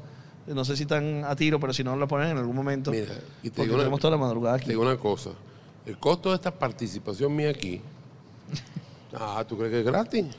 Pero, pero yo te digo una cosa, Fran siempre está cobrando, ¿vale? Bueno, papá, Ay, o sea, ya te hay que cobrar. Mira, vamos a volver a, a la Fórmula 1 que es más simpático que cobrar. Mire, este hizo un- acaba de hacer un corte como si fuera un defensa italiano. portugués, papá. Y, sa- y salió jugando. O sea, Portugués, hizo el papá. corte y salió jugando. Ajá, adelante, señor John. Ajá. La- la- a mí me parece que este año la Fórmula 1 tiene un, un repunte importante a nivel de relevancia, a nivel de, de- de- de notoriedad. Ojo, y parece que la culpa es el bendito documental de Netflix. es Porque en probable. Estados Unidos, el, el- el año pasado, la audiencia eh, a través de, de televisión por suscripción creció casi el doble. eh, y ya el año que viene hay tres grandes premios en Estados Unidos. Sí. O sea, regre- Texas. Regresa, exacto, el circuito de las Américas, que es aburridísimo. El circuito de Miami, que no fue tan ¿Por qué, ¿Por qué es aburrido. aburridísimo? Edúcame, ¿por qué es? Mira, es un circuito diseñado por el alemán Hermann Tilke. Y cuando tú, cuando tú ves un circuito de Hermann Tilke, sabes que es un circuito muy seguro, con grandes vías de escape, pero no pasa nunca nada en esa carrera. el- en, el, en el circuito de las Américas nunca hay persecución, eh, nunca hay una cosa espectacular. Tienen una recta que además en su vida es la recta más larga del campeonato, pero ese eh, es, es como es como remojar casabe en un batido de patilla. No sabía nada, man. Mira, Qué eh, buena frase, ¿sabes. ¿sabes qué me interesa? Mi- mi- mi Viste, por lo, por menos lo estoy haciendo que se Sí, despierten. mi, mi acceso a la información de la Fórmula 1 es, es muy de medios españoles y obviamente el 70% de la información va sobre, sobre Alonso y Sainz. y Sainz. Yo te digo una cosa, Sainz promete. No, pero a ver, yo creo mucho en, en Carlos Sainz Jr. El problema de Carlos Sainz Jr. este año es que está como muy presionado. Y, y Leclerc y, y- Sainz han tenido muchos rollos estratégicos porque Ferrari se ha equivocado mucho. Ferrari a veces tiene el problema que su estrategia es muy latina, es decir, es muy pasional y se equivocan. Y Leclerc, la metida de pata que tuvo Leclerc la- el domingo pasado, cuidado si no le hace perder el campeonato. Mira, entre los errores de Ferrari en cuanto a los pits y los errores de la presión de los pilotos, tanto de Sainz como de Leclerc, han hecho que, que Ferrari no, no capitalizara, que al principio de temporada ellos estaban mejor Prometía. que Red Bull y mejor que Mercedes. Y cuidado si Mercedes ahora en las, en las últimas 10 carreras que faltan se les mete en la discusión por el título. Hay, habría seis pilotos que claramente pudieran competir, aunque Verstappen parece eh, que es el, o sea, que, que en este momento el que tiene el mejor, el mejor vista de ser campeón. Bueno, faltan 10 carreras, falta la mitad, pero tienes a Leclerc, tienes a Sainz, se va a meter Hamilton y a mí me gusta mucho George Russell, el segundo piloto de Mercedes, porque es un piloto que ha demostrado ser sumamente rápido Sí. y que en las primeras carreras le dio palo a Hamilton por todos lados. Sí, y, y- y tiene su toque de agresividad en, en el Claro, volante, sí. claro. Y eh, en estos días vi por lo menos una cosa interesante. Vi, eh, Verstappen quedó con el fondo plano dañado eh, por un choque y este, compitiendo en pista eh, Mick Schumacher contra eh, George Verstappen. Y recordé que los papás de ambos fueron compañeros en Benetton. O sea, yo, en el año 95, si no lo recuerdo. Por cierto, el car- los dos los carros donde Schumacher fue campeón, con Benetton, el B194 y el B195. También vino, ¿no? Eh, yo no recuerdo a Schumacher, no, yo recuerdo ¿No? a Ben- a Benetton. Ah. Sí recuerdo a Rose, que lo trajo una vez Epson. ¿Y John Player Special no vino también? Sí, claro. Con eh, eh, John Player Special, o sea, el- Ya, pero no me quedó claro. ¿Schumacher vive para Venezuela? No. No, no, no. no, Ah. pero no, no, no. Pero Pues ese sería otro vacilante. No, ya es que le iba a soltar ya. lo- el carro sí vino. O sea, los carros de él, sobre El todo. carro con que ganó el, el, Schumacher F1, el vino. F1 2000, que ganó de punta a punta, como dirían los hípicos, sí estuvo aquí en Venezuela, estuvo en Televen. Eh, se armó una peregrinación ahí en Televen a ir a verlo. El- sí, sí. Cuesta crees. Mira, ¿Cómo no? pasa que será la Venezuela. Hay, hay, hay, Por cierto, si yo te raspo. Ah, bueno, vacílate esta otra más. No, suéltalo. ¿Cuál fue el primer corredor venezolano en Fórmula 1? Lo- Nosotros lo hicimos, acabamos de lo hacer un de hacer. vacílate esto de esto. Johnny Checoto. Hice usted se peló, compa. pues yo se los dije. ¿Cómo que no? Ustedes se equivocaron. Yo te lo dije. ¿Quién Mira, fue? Héctor Esquimeri. No, vale. está- está- Sí, señor. Héctor Esquimeri era un, era un italiano que corría con bandera venezolana porque vivía en Venezuela. Pero Y- era italiano. No, no, no. Y estamos hablando del primer venezolano. para- para- bueno, pues Chacoto. ah, Tú sabes que con Chacoto pasó una cosa interesante. No, no, no quiere tirar una concha de mango ahí. Ya, no, no. Héctor Esquimeri es el primer venezolano en Fórmula 1. Ahí no hay, no hay tu tía. Él corrió dos grandes premios en el año 59 y murió pocos días después en, en- en un gran premio de turismo en La Habana. Cuba. ¿Accidente? En un accidente, el 27 de febrero del 59. No, buena No, memoria Franco, la tuya, ¿cómo Franco. tú con- te acuerdas de eso? Sí. Bueno, es normal tener buena memoria. Este, y murió en un chasis Ferrari que le había comprado a Fangio. Eh, ese fue el primer venezolano en Fórmula 1, Héctor Equimeri. Y con Checoto pasó una cosa interesantísima. Checoto no tuvo la publicidad de PDVSA por una pendejada de, de- cosas del gobierno de Luis Herrera Campins. El, el general Rafael Alfonso Rabard era el presidente de PDVSA. Checoto se reunió con Rabard y él le aprobó la publicidad. Eh, el ministro que era Humberto Calderón Berti dijo, la publicidad no va porque no la hicieron conmigo, que soy el ministro. Y por Y eso, y por eso eh, esa temporada, que fue la última temporada de Checoto en Fórmula 1, la segunda y última, y última porque se lesionó, eh, chocó en, en- en- en Inglaterra y se destruyó los pies. No pudo seguir jugando, en, eh, no pudo seguir corriendo en monoplaza. Pero él tenía un motor aspirado y su compañero de escudería, que era Ayrton Senna da Silva, tenía un motor turbo. Por cierto, Senna debuta en Fórmula 1 con un carro azul y blanco con chasis Segafredo y se muere en un carro azul y blanco con chasis Segafredo. Recuerdo como si fuera hoy ese Mira, accidente. si Ay, nosotros hablamos de béisbol, tú hablas con, la misma, con el mismo sí, conocimiento. ya vas a ir, ya vamos a ir para allá, pero me quiero no, no, decirte- no, no, no va a mira, cambiar, si lo vas a ver. Sí, sí, y vamos a ir para allá, vamos a ir para allá, porque hay, hay dos temas más que Frank, no, una lima. Acabo de ver en TikTok esta semana un video de pros entrando a los pits sin límite de velocidad. Sí. Sí, Suicida, Ajá. total. suicida total. El límite se puso precisamente después de la muerte de Senna.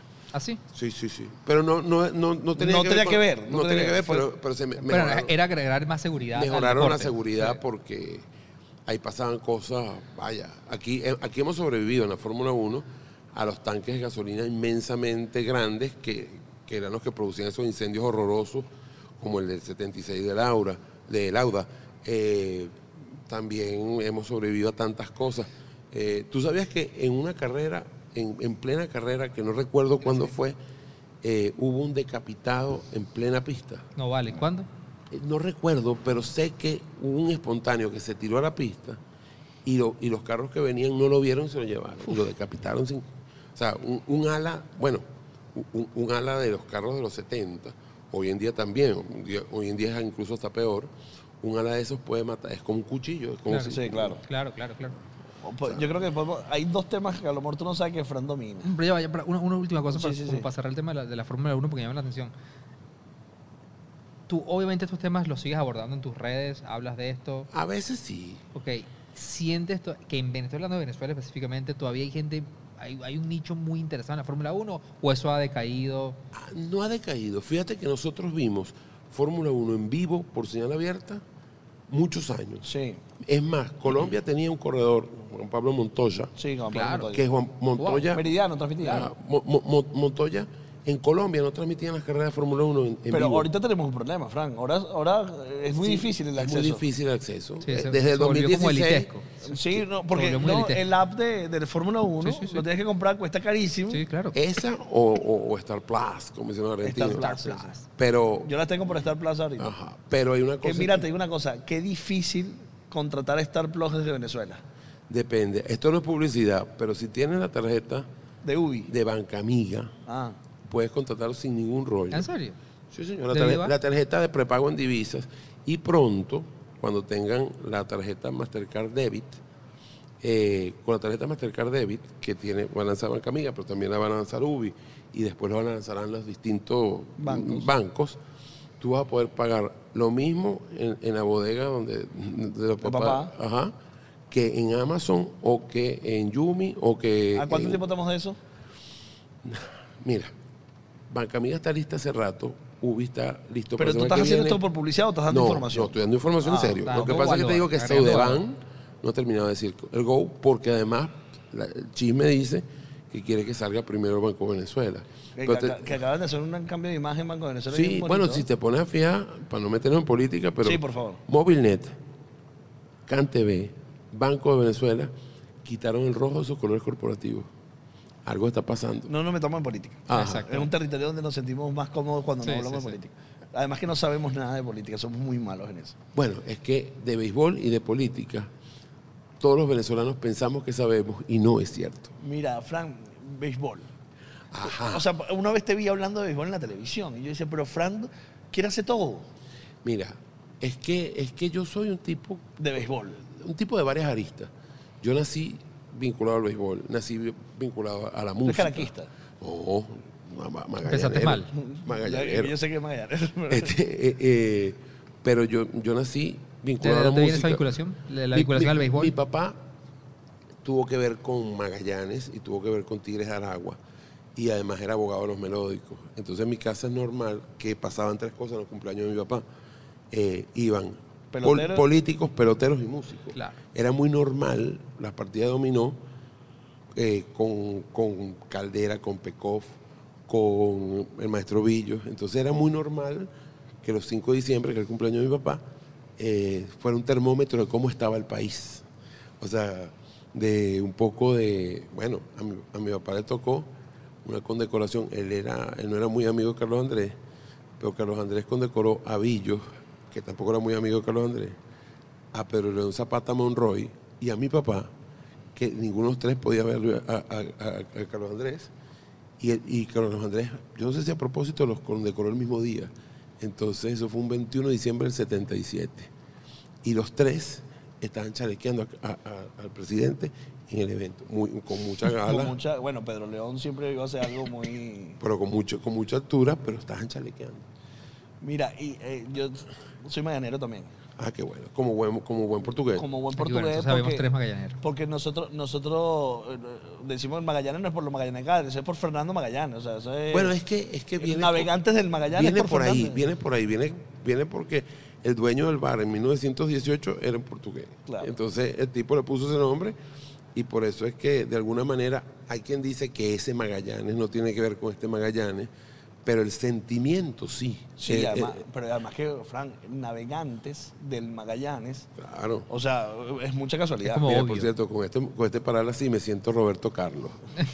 no el futbolista, sino el cantante. Exacto. Mira, y, y- y yo me- el, el Magallanes que yo más disfruté, tercera base Dimas Gutiérrez. Uy, qué susto de hombre. Este, claro, porque ten- tenemos la misma edad. A mí el Magallanes me enseñó a ser un buen analista porque era imposible ser optimista con un equipo tan malo. Entonces tú tenías que ser a punta de pistola un analista. Mira, hay dos cosas que yo desafortunadamente este, sé más teoría que práctica. El béisbol y el sexo. A mí me gustaría saber tanto, o sea, tener tan buena práctica como, como, como lo que... Como conocimiento. Sí, pero es horrible. Yo, yo viene una, viene una jeva y yo digo, me voy a ir para, para el desfile, un fray encima de la cabeza del señor. No, y nada, ponchado. ¿Por qué comentaste el ¿Viste? béisbol? ¿Viste? ¿Viste? Que lo estoy levantando. ¿Viste, Valeria? Que lo estoy, ajá, ¿ves? ¿Por qué comenté béisbol? Mira, yo tuve una revelación el año pasado. Eso lo hiciste en Mediano, ¿fue? No, en TLT. En TNT. Saludos, Esteban Trapielo y Harry Camba. Los quiero mucho, a pesar de. Este. No nos metas en política. Sí, sí, pero- No, no, no, a pesar de eso no, sino que a pesar de que mi salida en TLT fue, nunca supe por qué salí, pero ese es otro rollo. Eh, mira, yo quería comentar béisbol y creo que lo puedo hacer bien y creo que lo hago bien, pero la gente, hay tres, hay tres toletes en, en el béisbol. Están los que tienen que ver con béisbol, que dicen, este es uno de los nuestros, y, y me ven como alguien que sabe, alguien que tiene que ver con pelota. Un tercio que dice, este, coño, este tipo, sí sabe béisbol, pero es mi pana de tecnología. Mm. Y un tercer tolete que dice, este tipo no lo queremos aquí porque nos va a quitar el puesto. Entonces es muy, es muy interesante, y además es una cosa muy interesante. Yo, yo el año pasado en TLT, en, TN, en TLT, mejor dicho, sí, es la hora, ¿vale? Dos de la mañana y pico. Este, me encontré unos desafíos muy buenos. Yo soy una, a ver, suena burro de argentino, pero soy una referencia en tecnología y yo estoy acostumbrado a que me, a que me entrevisten desde usted que es el experto, ¿no? Y entonces después me tocaba hablar de béisbol y yo sentía que me faltaba conocimiento, el, el- el generar la fuente interna, ¿sabes? Es decir, tú conoces el- lo externo, pero te falta ese, esa milla extra. Entonces yo recuerdo que venía un día, veníamos un día de Valencia. Que, la- que la tienes en la que lo tienes en tecnología y en telecomunicaciones. Claro. El, saber a quién llamar si pasa algo. Dices, ah, está pasando algo. Yo creo que eh, voy a llamar a fulano, que ese me va a decir el dato. Entonces, en el béisbol no lo tenía. Eh, eh, entonces, me, vine de Valencia con Friedmar Álvarez, que ese día lo habían nombrado jefe de prensa de Tigres Aragua, y con Diógenes Nazar, que en ese momento era jefe de prensa del Magallanes. Y yo decía, tengo el 25% de los jefes de prensa de la liga aquí en el carro y yo sentía que yo que me faltaba llegarle a ese, a ese lote. Entonces es, un, es, un es, es muy interesante porque no, no, no voy a estar con el cliché de que salí de la zona de confort, sino que yo soy un tipo, y ustedes lo saben, competitivo y picado. Entonces, Conocemos más la parte picado. más la, la- más la competitiva. Eh, eh, y de alguna manera fue muy interesante el sentir que yo tengo que llegar a ese, a ese nivel. Y, además, por ejemplo, conocí, por ejemplo, Friedman Álvarez es un comentarista con el que, por ejemplo, yo tengo cero coincidencia política, pero 100% coincidencia de béisbol y 100% co- coincidencia de vida. Ese es un hermano que tengo yo en base de las diferencias, lo cual es muy interesante, porque no es en base a que tú pien- a que piense igual que tú, sino que a, partir de una serie de- de- de criterios, llegar a una hermandad y a, y a un a una compenetración como amigos, en base a las diferencias, yo creo que es un gran, es, es un gran tesoro. Mucho, mucho más tesoro que coincidir con alguien que, ¿sabes? Y yo hice varios juegos en TLT, había hecho antes juegos en radio y había hecho un juego como, como invitado en DirecTV. Y me acuerdo de ese juego. Y es muy difícil porque tú no te sabes todos los formatos. Es decir, tú puedes tener muchos años. Esto que estoy haciendo yo aquí hoy, para mí es nuevo. Estar al aire en vivo a las 2 de la mañana y tratar de que ustedes estén despiertos, yo esté despierto y la audiencia que está- esté despierto, es un reto interesantísimo que estoy haciendo. Y, y les decía algo que, que te dije a ti fuera- fue ahorita fuera de cámara y se lo estaba diciendo a Valeria. Eh, yo he tenido desencuentros con ustedes, encuentros con ustedes, eh, alegrías y rabietas con ustedes. Pero eso es bueno por una razón, porque eso dice que estamos haciendo. Claro. O sea, nadie tiene, este, o sea, nadie permanece indiferente ante los que caminan. Y creo que un poco esto de decir que Venezuela está haciendo marca país a través de esto es una idea muy inteligente. Yo les, además les felicito. Gracias, el mo- momentos a la bola. Este, Mantenerlo despierto. Exacto. Yo les felicito por una cosa. Ustedes cuando inventan algo, lo inventan por todo lo alto. No importa el presupuesto, pero lo hacen y les queda bien hecho. Gracias. Yo creo que de alguna manera este equipo que está aquí, eh, que es- hay, hay que darles un aplauso. Yo puse, me mandaron un cuadernito ahí, un cuadernito ahí. Yo le dije que les daba las gracias por, por lo que esto significaba. Eh, yo era, estoy siendo feliz en este formato, estoy siendo feliz de estar acompañándolos y estoy, bueno, mi día empezó a las 7 de la mañana en Margarita, grabé dos programas y una promo, hoy, seis horas de espera en el aeropuerto, Upa. sin aire acondicionado Upa, y me vine. directo. Tú hiciste el viaje eterno.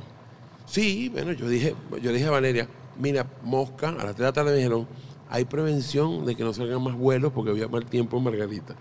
Y yo le escribí, le dije, mira, Mosca, está pasando esto, cualquier vaina resolvemos. Claro. Pero aquí estoy y creo que ha sido muy interesante. Pues sigamos hablando de qué podemos hablar. Gracias. No, ya ahora quiero, voy a- quiero llegar a. Bueno, yo, yo ahorita quiero que me saque una anécdota ahí. ah, ok, porque, Beisbolera. Porque yo quiero llegar a tecnología, dale. Ok, vamos. De béisbol, de béisbol tengo una muy, muy, muy, muy. muy- Yo tengo muchos años ya de carrera periodística. Y me Estamos fue- hablando de cuántos, Frank. 25 años. ¿verdad? 25 Por- años. Y yo recuerdo que entrevisté en la mañana al presidente de una empresa de telecomunicaciones que tenía dos, tres posgrados, que hablaba cuatro idiomas y que ganaba más o menos medio millón de dólares al año. Al- en la noche me tocó entrevistar a un tipo que no hablaba ni bien español ni bien inglés, eh, que venía de ser novato en grandes ligas, es decir, había ganado el mismo medio millón, pero es muy difícil comunicarse con un pelotero así porque no puedes tener eh, las, las, ¿cómo digo las florituras a la hora de, de preguntar que tienes con el presidente de una empresa. Y me pasó que uno de los peloteros que yo más admiré en mi generación, porque era el pitcher, el mejor pitcher de Venezuela en los 80, Luis Leal, Luis Leal tuvo una carrera que entre el 80 y el 84 fue un pitcher decente. El 85 algo le pasó que se eclipsó y no volvió a ser el mismo en grandes ligas. Yo desde la más profunda admiración le pregunté eso a Luis Leal y el tipo se puso fúrico, se, se como dirían los españoles, se cabreó y yo no pude, o sea, yo tuve prohibido entrar al dogado de Cardenal Lara toda esa temporada por eso. Y, y tú decías, caray, hacer béisbol es mucho más peludo Que, que hacer tecnología. Incluso en el béisbol en esa época, no es como ahora que la liga creció muchísimo, terminaba el juego y tú te tirabas en el campo a conseguir los, los entrevistados. Y los entrevistados no venían con generador de caracteres. Como que dice, Claro. en la calle la gente no anda con generador de caracteres. Entonces tú tenías que saber que fulano era fulano para no meter la pata y decirle, tú acabas de dar honrón. Ah, y una, una así chiquitica. Una vez le hice yo una suplencia en el circuito Tiburones de La Guaira y Tiburones gana el juego con un honrón de un tipo llamado Marcus Jensen, que era un- una cosa rara, porque era un tipo alto, no fornido, pero con puros puros músculos, eh, pero era flaquito. Y el tipo era un, un negro del sur, vaya, lo digo por, por el, por el acento, y con además con aparatos en los dientes. La zamba sonando, el universitario cayéndose por el tipo de en el terreno de Caracas con un honrón. Y se me ocurre preguntarle a mí, ¿a qué picheo le diste el honrón? No, tipo 23 años después, yo no sé qué carajo dijo. Yo lo que dije fue, eso, bueno, él dice que le dio a un- a una recta. Nunca supe. Ajá.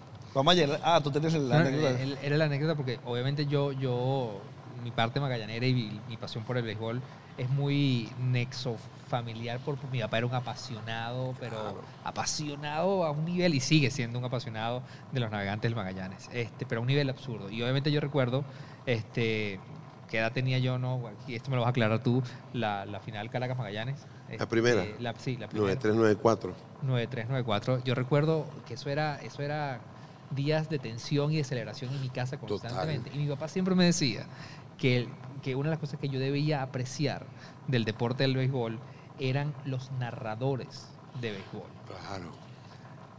Yo obviamente he perdido o me desconecté totalmente de esa parte, pero escuchándote con, con- con- con tanto detalle y, y- y con tantas fechas exactas de todo lo que ha pasado en el mundo de la Fórmula 1 y en el béisbol, esa época yo recuerdo gritos en mi casa de los narradores de béisbol. Claro. Ponle nombre a esas voces porque no las tengo. El 31 de enero del 94, día Pero estás lunes. hablando de radio nombre a las voces, ¿ah? De la televisión. Y Venevisión, Bueno, Venevisión en en su momento. televisión, eh, eh, ya te digo, eso fue el lunes 31 de enero de 1994. Ese séptimo juego en Valencia, Estado Carabobo, en el José Bernardo Pérez, el coloso de la Michelena. Ahí estaba, en el circuito Magallanes estaba, No, no, pero en, en, en Benevisión. vo- voy por Benevi- en Benevisión estaba la- todavía no, estaba Delio Amado León, Delio Amado León, estaba listo, ya me Gonza- sacaste. Gonzalo, eh, Gonzalo López Silvero, Ajá. Estaba todavía Fernando Arreaza como comentarista. empezando. Eh, sí, bueno, él venía de, de Omnivisión. Él venía de algo que ha pasado por debajo de la mesa, que ahora lo vamos a, lo voy a tratar de tocar rapidito. Estaba también Carlos Alberto Hidalgo, estaba en Televen, o sea, Televen también estaba transmitiendo ese juego, estaba Ponti Álvarez, que hay algo importante con su hermano, con Luis Alfredo Álvarez, que- Maravilloso. que, tiene que ver, Luis Alfredo tiene que ver mucho con la carrera de Fernando Arriaza, de Carlito Feo y de muchos otros más. Que Carlito Feo estaba en el circuito de Magallanes. No, Carlito, Carlito ese año estaba con la Guaira. Ese fue su primer año. Él no estaba con... Estaba, e- ese circuito era... eh, el, eh, el viejo Carlos Tobal Bracho, que en paz descanse. Eh, estaba Beto Perdomo. Estaba el fanaticazo... No, no, no, Beto Perdomo. Beto Perdomo estuvo muchos años con Magallanes. De hecho, la primera vez que Beto narra en Venezuela, porque Neto- Beto debutó primero en Grandes Ligas que en Venezuela, fue con Magallanes. De hecho, el, comentar, el, el narrador el locutor comercial creo que era Pedro Montes. En Caracas, en ese... En ¿Y ese Damaso? Damaso, sí estaba, ya estaba Damaso con Magallanes. En el lado de Caracas... Damaso es un tipazo, pana. me- Pero a mí me ha pasado una cosa horrible. Yo, todo el mundo dice lo mismo de Damaso Blanco y yo siempre he tenido mala leche con ese carajo. No, nunca vale, he tenido, tipazo, nunca vale. he tenido buena, buen feeling con él. Claro, es un tipo que. Por ahora. un bueno, por ahora. Es un tipo que evidentemente puede decir algo que yo no voy a poder decir como comentarista.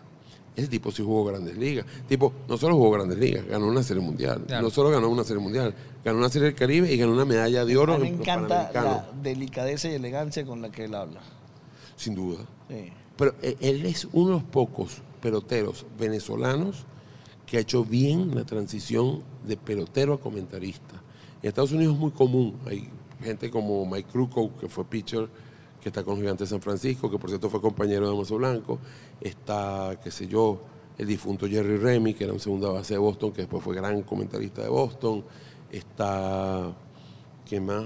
Hay muchos peloteros que han hecho la transición a comentaristas de manera exitosa. En Venezuela son pocos. Carlos Castillo, que no fue un pelotero destacado, pero sí un gran comentarista. mm, Damaso Blanco.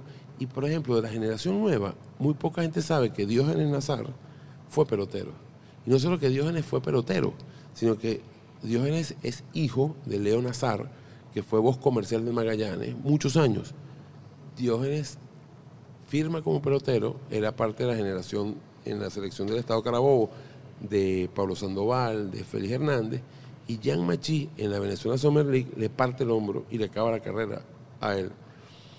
Y entonces él dice que va a estudiar comunicación. Sí, una recta 100 Una millas. recta 100 le millas. partió el hombro y chao. Entonces él intentó después de, de esa lesión, lo votó Lara y Seattle, que lo habían firmado, y lo, fi- y lo iban a firmar los Phillies, y lo ponen a, competir contra el, el Freddy Galvis, que después fue seis años, siete años, hecho de todo de, de, de- de Filadelfia, y simplemente él optó por retirarse y estudiar comunicación. Estudió comunicación y él quería ser comentarista de béisbol. Y llegó Beto Perdomo y le dijo, ven acá muchachito, tu papá me dio el chance en el circuito de Magallanes. Hay muchos comentaristas que saben béisbol, pero hay pocos narradores que saben de béisbol.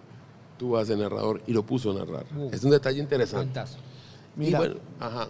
de- el- el- no vamos a hablar de esto, pero Fran también te puede hablar de hipismo. No, Poquito, vale. poquito, poquito. Yo creo que todo el venezolano tiene, mira, todo un venezolano que se precie ser venezolano tiene que saber de béisbol y de hipismo, porque si no, no vas a entender la mitad de la calle. Claro. O sea, hay una calle. sociología que yo no tengo, pero que está impregnada del hipismo y del béisbol, que es la sociología de barrio.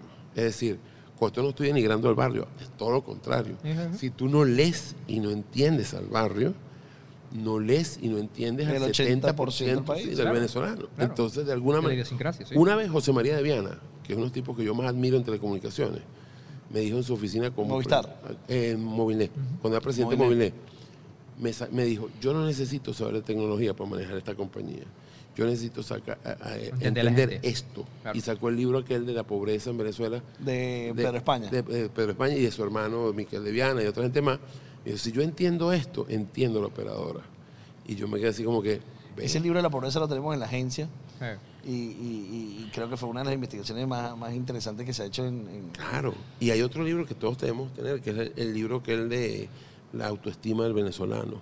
Ahí yo digo que el, si el venezolano tuviera la autoestima y el sentido de pertenencia que tiene el zuliano, Venezuela fuera fuera otra. Ah. Nosotros tenemos el problema de no, no querer lo nuestro. Mira, si los Rolling Stones fueran venezolanos, estuvieran pelando, porque nosotros ah, somos especialistas en autodestruir nuestra cultura pop. Pero yo creo que eso está cambiando. O sea, yo, por ejemplo, yo veo que Waco es una, una banda que tiene un reconocimiento interno Gracias a Dios. que sí. Pero sucede con poco, magnífico. sucede con poco. Luego está Oscar de León. Florentino Oscar también. de León. Oscar de León. O sea, hay- Pues hay- son hermanos míos. Mira, yo para que me, me tomen más voy a tener que hacer así, mira, ¿eh? Mira, Fran, vamos a llegar a telecomunicaciones. Vale. ¿Cómo no? Tenemos todavía 18 minutos, más lo que me quitó aquí el pana, que, se lo va a cobrar. que- que es- Mira, le pueden traer un, un agüite Frank, ¿no? ¿O ¿Quieres un agüita, Nestí sí, o sí. qué quieres? No, agüita, porque el Nestí Una a esta hora agüita, me cae... agüita. El Nestí siempre cae muy bien, pero a las 3 de la mañana me voy a poner eléctrico y no voy a dormir. Sí, mira, el, el, eh, la una de tus fuentes dentro de la tecnología están las telecomunicaciones. Yo- Sí. Tu programa de radio lo escucho y, y me agarra aquí Juan en la agüita y siempre, siempre me, me, me llama la atención lo- el nivel de tecnicismo al que llegas, ¿no? Pero yo trato que no, yo trato de, de- de- de potabilizarlo, porque yo creo que cuando tú potabilizas la información de tecnología, es como aquella frase de, de- de Rubén Blades, del, del padre Antonio Monaguillo Andrés, que conectando a uno conectas Conecta a a diez, diez. porque de alguna manera, cuando yo te explico a ti que la tecnología es transversal y te explico qué pasa cuando falla por tal cosa, tú vas y se lo vas a decir a tus panas y este te lo va a decir a tus panas y con eso estoy contribuyendo a que el conocimiento se esparza. Yo no creo en el periodista que es experto por ser experto. Yo creo en que yo tengo que potabilizar el discurso para que me entienda el pueblo llano. Y cuando a mí me abrazan las viejitas en, en- en la calle, me dicen, ay, me gusta tu programa, tú dices, ya va, papá.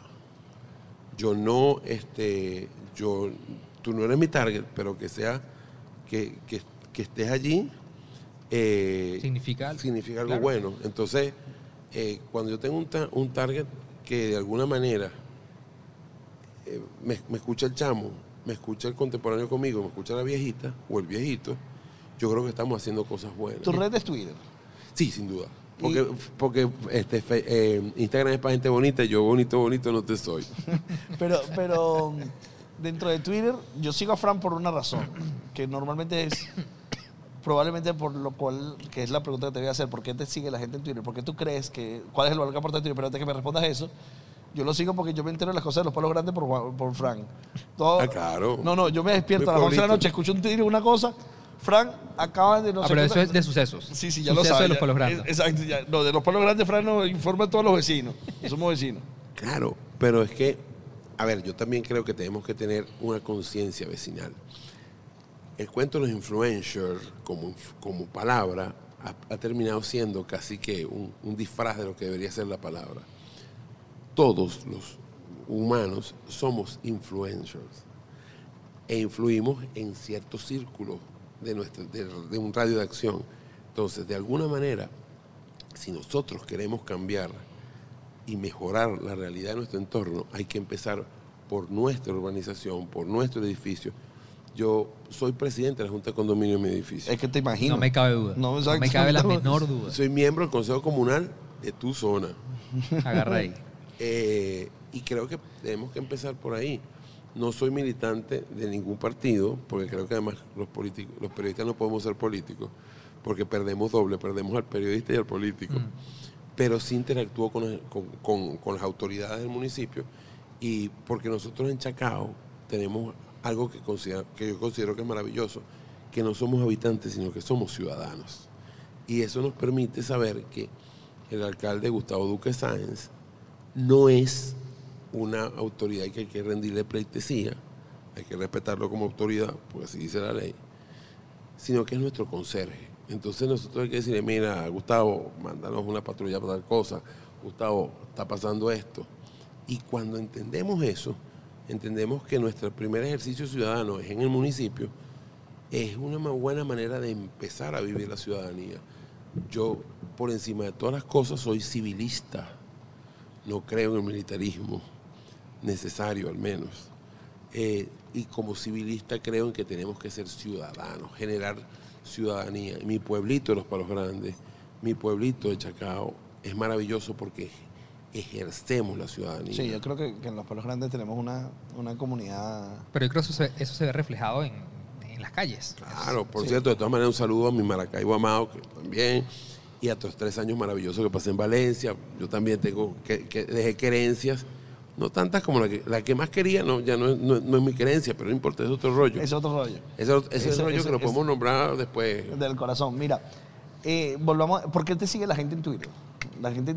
Porque yo soy un tipo, es muy difícil decirlo porque va a parecer lo que dice mi media kit. Pero ya que lo preguntas, Suéltalo, suéltalo. porque me perciben cercano, porque me perciben real y porque me perciben que saben que es el pana de tecnología que te va a ayudar. Pero pe- a, a mí me llama burda la atención eso. Porque mucha gente te consulta cosas directamente. A ver, hablando otra vez de las, de las métricas del Media Kit, yo resuelvo más de 6.000 casos al mes con un porcentaje de efectividad del 83% de- en, en cuestiones de operadoras. Pero es telecomunicaciones, en realidad. Sí, porque en Venezuela ha pasado, Venezuela es un mercado tan anómalo y tan extraño que... Tenemos yo- 18 horas, perdón, conectados con Net 1 a 250 megas subiendo y Háblame, bajando. háblame de eso. Háblame eso. Sí, y bueno, y eso es muy bueno, porque Sí, a ver, Es maravilloso. por una cosa, entonces, 18 horas, 48 minutos y 46 segundos. Exactamente. Este, es algo bueno, está, está empezando a llegar la fibra Sí. Sí. masivamente. Y ABA viene también. Canteve Sí. tiene planes interesantes. Con ABA pasa algo. Con ABA es que tú, como que tú pongas, con, con el ABA Plus, que llaman ellos, ABA que es la Plus. fibra de CanTV, es como que tú agarres a Iris Varela y la pongas como Angelina Jolie. Oye, no, no, pero tú sí no insistes con Sí, la sí, sí, política, pero- vale. Ah, bueno, pero a ver, va a tener Dime la falencias. Kardashian con, con otra cosa. Van a tener, fale- van a tener falencias, pero van a ser, pero, pero mejora. no, Pero yo es creo, bueno, pero yo es una creo buena que noticia, sin duda es una muy buena noticia. Claro. muy buena Eh, eh, noticia. bueno, yo, yo estoy, como te digo, yo estoy llegando hoy de Margarita. Margarita sufre de En conexión. seis meses, pero, pero, un, un dato importante, en seis meses la velocidad promedio de Margarita se duplicó. Claro. Claro, sigue, siendo, porque- sigue siendo el compañía? 20%, de, eh, eh, el, el promedio de Margarita es el 20% del promedio de Maracaibo, pero se duplicó del 1 de enero al 1 de junio. Y ya hay seis operadoras dando fibra en Margarita. Fibra. Fibra en Margarita. Que el rollo de Margarita es que el embudo de conectividad desde tierra firme hasta, hasta la isla. A la isla la sirven cuatro, cuatro cables, de los cuales dos estaban malos. Ayer vi al barco echándole piernas, reparando uno de esos cables, y ya hay mayor capilaridad, es decir, ya puedes mandar mayor capacidad de allá para acá. Eso va a ser bueno. Que Cantebé se ponga las pilas me parece espectacular. maravilloso. si Cantebé es empieza a marcar el paso, Yo soy optimista con ese plan de Cantebé. Yo. Claro, pero, yo- mire, pero es como, como los maratones. Tú sabes que en los maratones siempre hay un tipo que primero marca el paso y que es el que normalmente no gana porque se cansa. Bueno, si Cantebé le aprieta el paso a las empresas privadas, vamos a ganar todos. Claro. Porque a fin de Bueno, cuentas, yo te digo una cosa, nosotros tenemos Net 1 en la oficina y, y- y nos va muy bien. Yo tengo Net 1 en la casa y nos va muy bien. O sea, yo tengo fibra y me cambió la A vida. mí, sí- a mí literalmente me tú sabes que Net uno era el sueño de todos nosotros desde que empezó. Si recuerdan, en el año 98, los primeros que dieron una solución más allá del diálogo a, a- a particulares fue Net 1 en, en la Trinidad. Y, y nosotros soñábamos con tener la conexión de Net 1 que eran 256 KB. Sí, yo me acuerdo. en la Que cual- eso era- Porque veníamos de 300 128. megas, Claro. de menos, claro. de mucho menos. de mu- 64. sí, de muchísimo menos. 56. sí, sí. Depende, depende de lo que tuviera tu modem. Pero de todas maneras, ojo, Net uno es una empresa que tiene un mérito importante. Muchos. Eh, Entre otros, ser parte del podcast eterno. Tú sabes que con Net 1 Net- se hiz- hicimos algo interesante. La primera página oficial de la Serie del Caribe que tuvo un play-by-play eh, en vivo eh, fuera de la Serie del Caribe del 98 en Puerto La Cruz y lo hicimos con 1. Y mucha gente en ese momento no sabía que lo que estábamos haciendo Antonio Calderón y este servidor de la patria, que era la página web de la Serie del Caribe, no nos veían sino como que éramos el soporte técnico. Llegaban todos los medios que, mire, se me dañó la computadora. Y dije, no, señor, yo soy periodista como usted. Ya va, yo estoy grabando. Que por cierto hay una cosa interesantísima. Tú a, ningún periodista de sucesos le vas a decir, chamo, tú haces suceso, tú no haces sicariato ahí para que mates a uno. A ningún periodista de, qué sé yo, de béisbol lo pones a, coger un turno ante Lourdes Chapman. Pero yo no sé por qué, por muchos años pensaban que los periodistas de- de tecnología éramos soporte técnico. Es más, yo llegué a ir a ruedas de prensa que me decían, claro, como tú no eres periodista, claro, como tú no estudiaste comunicación. Y yo decía, no, yo sí estudié comunicación, ¿qué pasa, pana? Eh, eso es interesante. A, a- a la luz de, de- de las empresas de telecomunicaciones, las tres más importantes de Venezuela, Movistar, eh, Digitel y, y Movilnet, Fran Monroy es, es un personaje incómodo. Mira, los periodistas siempre vamos a ser incómodos porque podemos dar 10 cosas buenas, decir nueve cosas buenas. Y cuando decimos una cosa mala, la gente se acorda de la cosa mala, no de las nueve buenas. Ya uno nos asume como eso es el IVA. O Y, sea, y, y, y- y- y sí dice las malas. Claro, evidentemente, porque en, en el momento que hay que decir las malas, para que mejoren todos, también crecemos todos. Sí. Lo que no hay que ser ni amarillista, ni ser, ni, ni ser adjetivador. Sí. Es decir, si tú me Pero tienes un buen trato con ellos. en Sí, sí. Eh, incluso yo soy de los que creen que Movilnet está rebotando. El problema es que cuando tú estás en el sótano 17, oye, si llegas, a la, cuesta plan- ver. si llegas a la planta baja, hiciste un gran trabajo. En Movilnet hay, hay, hay signos de mejora. Digitel está en la, la más oscura de las noches antes de un amanecer brillante. Epa. Sí, sí, sí, sí, sí, sí. A ver, en este momento la conectividad en Digitel no es la mejor, pero hablamos en seis meses. Ok. Movistar ha tenido una serie de tormentas internas y externas, es decir, la tormenta que es el entorno venezolano, más la tormenta global de haber estado en venta y, y una indefinición, pero en Movistar hay grandes cosas, sobre todo capital humano, que en Venezuela ha sido muy importante. Sí. Sí. O sea, Venezuela ha logrado lo que ha logrado apunta al capital humano. Sin duda alguna. Incluso Cantebé está en este momento soportada por una gran mística de sus trabajadores. Ojo, yo quisiera, evidentemente, que hubiera más competencia, que hubiera operadoras móviles virtuales, pero hay una especie de, de línea gris en la, en la- en la ley orgánica de telecomunicaciones, pues sería muy bueno, tú te imaginas, por ejemplo, que llegara Virgin Mobile o, que llegara Slim, Orange. o- sí, por ejemplo, pero digamos, tú, tú te imaginas, por ejemplo, Slim con una agencia de publicidad como ustedes. No, chico. Este, eh, y creo que también sí, sí siento que este año ha sido, sin entrar en el manido discurso de Venezuela se arregló o no se arregló, este año ha sido un año mejorcito para las telecomunicaciones. Bueno, las sí, proyecciones claro. de crecimiento son súper Claro, interesantes. que también es un poco lo mismo. Vamos a crecer, pero todavía nos falta seguir creciendo. Pero, pero, Para llegar Pero se está recuperando. pero, pero, pero no estamos en la situación. No, no estamos en 2016, 2017. No vale para nada, Que no nada. sabemos cómo salimos vivos. Que lo bueno de todo esto es que salimos vivos. Sí. Y, y yo creo que mucha gente que nos está viendo hoy eh, en otros países se puede sorprender de que hemos- hemos estado 18 horas conectados a un streaming. Claro. Ey, y esto le da, le da pie. Yo espero que después de esto salgan dos o tres competidores para intentar romper ese récord. Bueno, Ojalá. Claro. Claro. De eso Es se más, trata, de eso se trata. es más, hay algo interesante. Yo lo admito con toda franqueza. Cuando yo vi el anuncio que ustedes lo hicieron en la Plaza de los Palos Grandes. Así es, porque, ¿sabes por qué lo hicimos ahí? Porque ahí era Ahí lo donde queríamos inicialmente hacer. lo queríamos Sí, hacer. sí, sí. ¿Y qué pasó? Se nos complicó el presupuesto. Sí, sí, en Ah, presupuesto, en logística. Ah, caramba. sí. Pero te digo una Y el cosa. Cubo Negro después nos hizo una propuesta muy interesante de estar y bueno. Bueno, Y mira, aquí no estamos Y maravillosos. esto es nuestra O sea, casa. y este también es chacao, pues. Sí, ¿Qué este es casa. hasta, hasta dentro de dos cuadras Hasta dentro de chacao. una cuadra pasamos a hacer baruta. Ajá. Eh, pero te digo una cosa. Yo cuando lo dije, cuando lo vi, dije, son esas ideas que tú dices, porque no se me ocurrió primero. Ojo, eso, eso no lo digo desde, desde la- ningún malalechismo, sino al contrario, qué bueno que lo estén Yo haciendo. te digo una cosa, Frank, escuchándote, porque obviamente yo aquí no he hablado mucho y te agradezco que, que me, me has ayudado a descansar la voz, pero yo he aprendido muchas cosas y me has hecho además re- reconectar con muchas cosas de mi infancia y de cuentos y de historia. Es que- Y yo estoy seguro que a ti hablar 40 horas se te va a hacer muy fácil. No, no, yo lo hablaba con John hace como un mes, o como tres semanas. El récord mío en, al aire son 12 horas. 12. Y, y, y me costó. Y me tocó una vez una cosa... Nelson Bocaranda nos dijo exactamente lo mismo. ajá. Y la Párraga hoy Mira, también nos dijo lo mismo. cuenta de eso. Tú sabes que con Marisabel me pasa una cosa buenísima. Si a Marisabel y a mí nos ponen al aire juntos, pasa algo.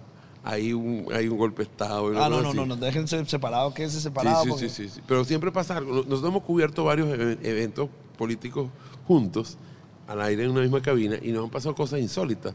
Y, y por eso, entre otras cosas, por eso la quiero mucho. Mira, Frank, el- el- obviamente en, en tema de tecnología, obviamente tú te, te adentras mucho en el tema de las telecomunicaciones, pero la, la- la tecnología en, en general también te llama la atención. Claro.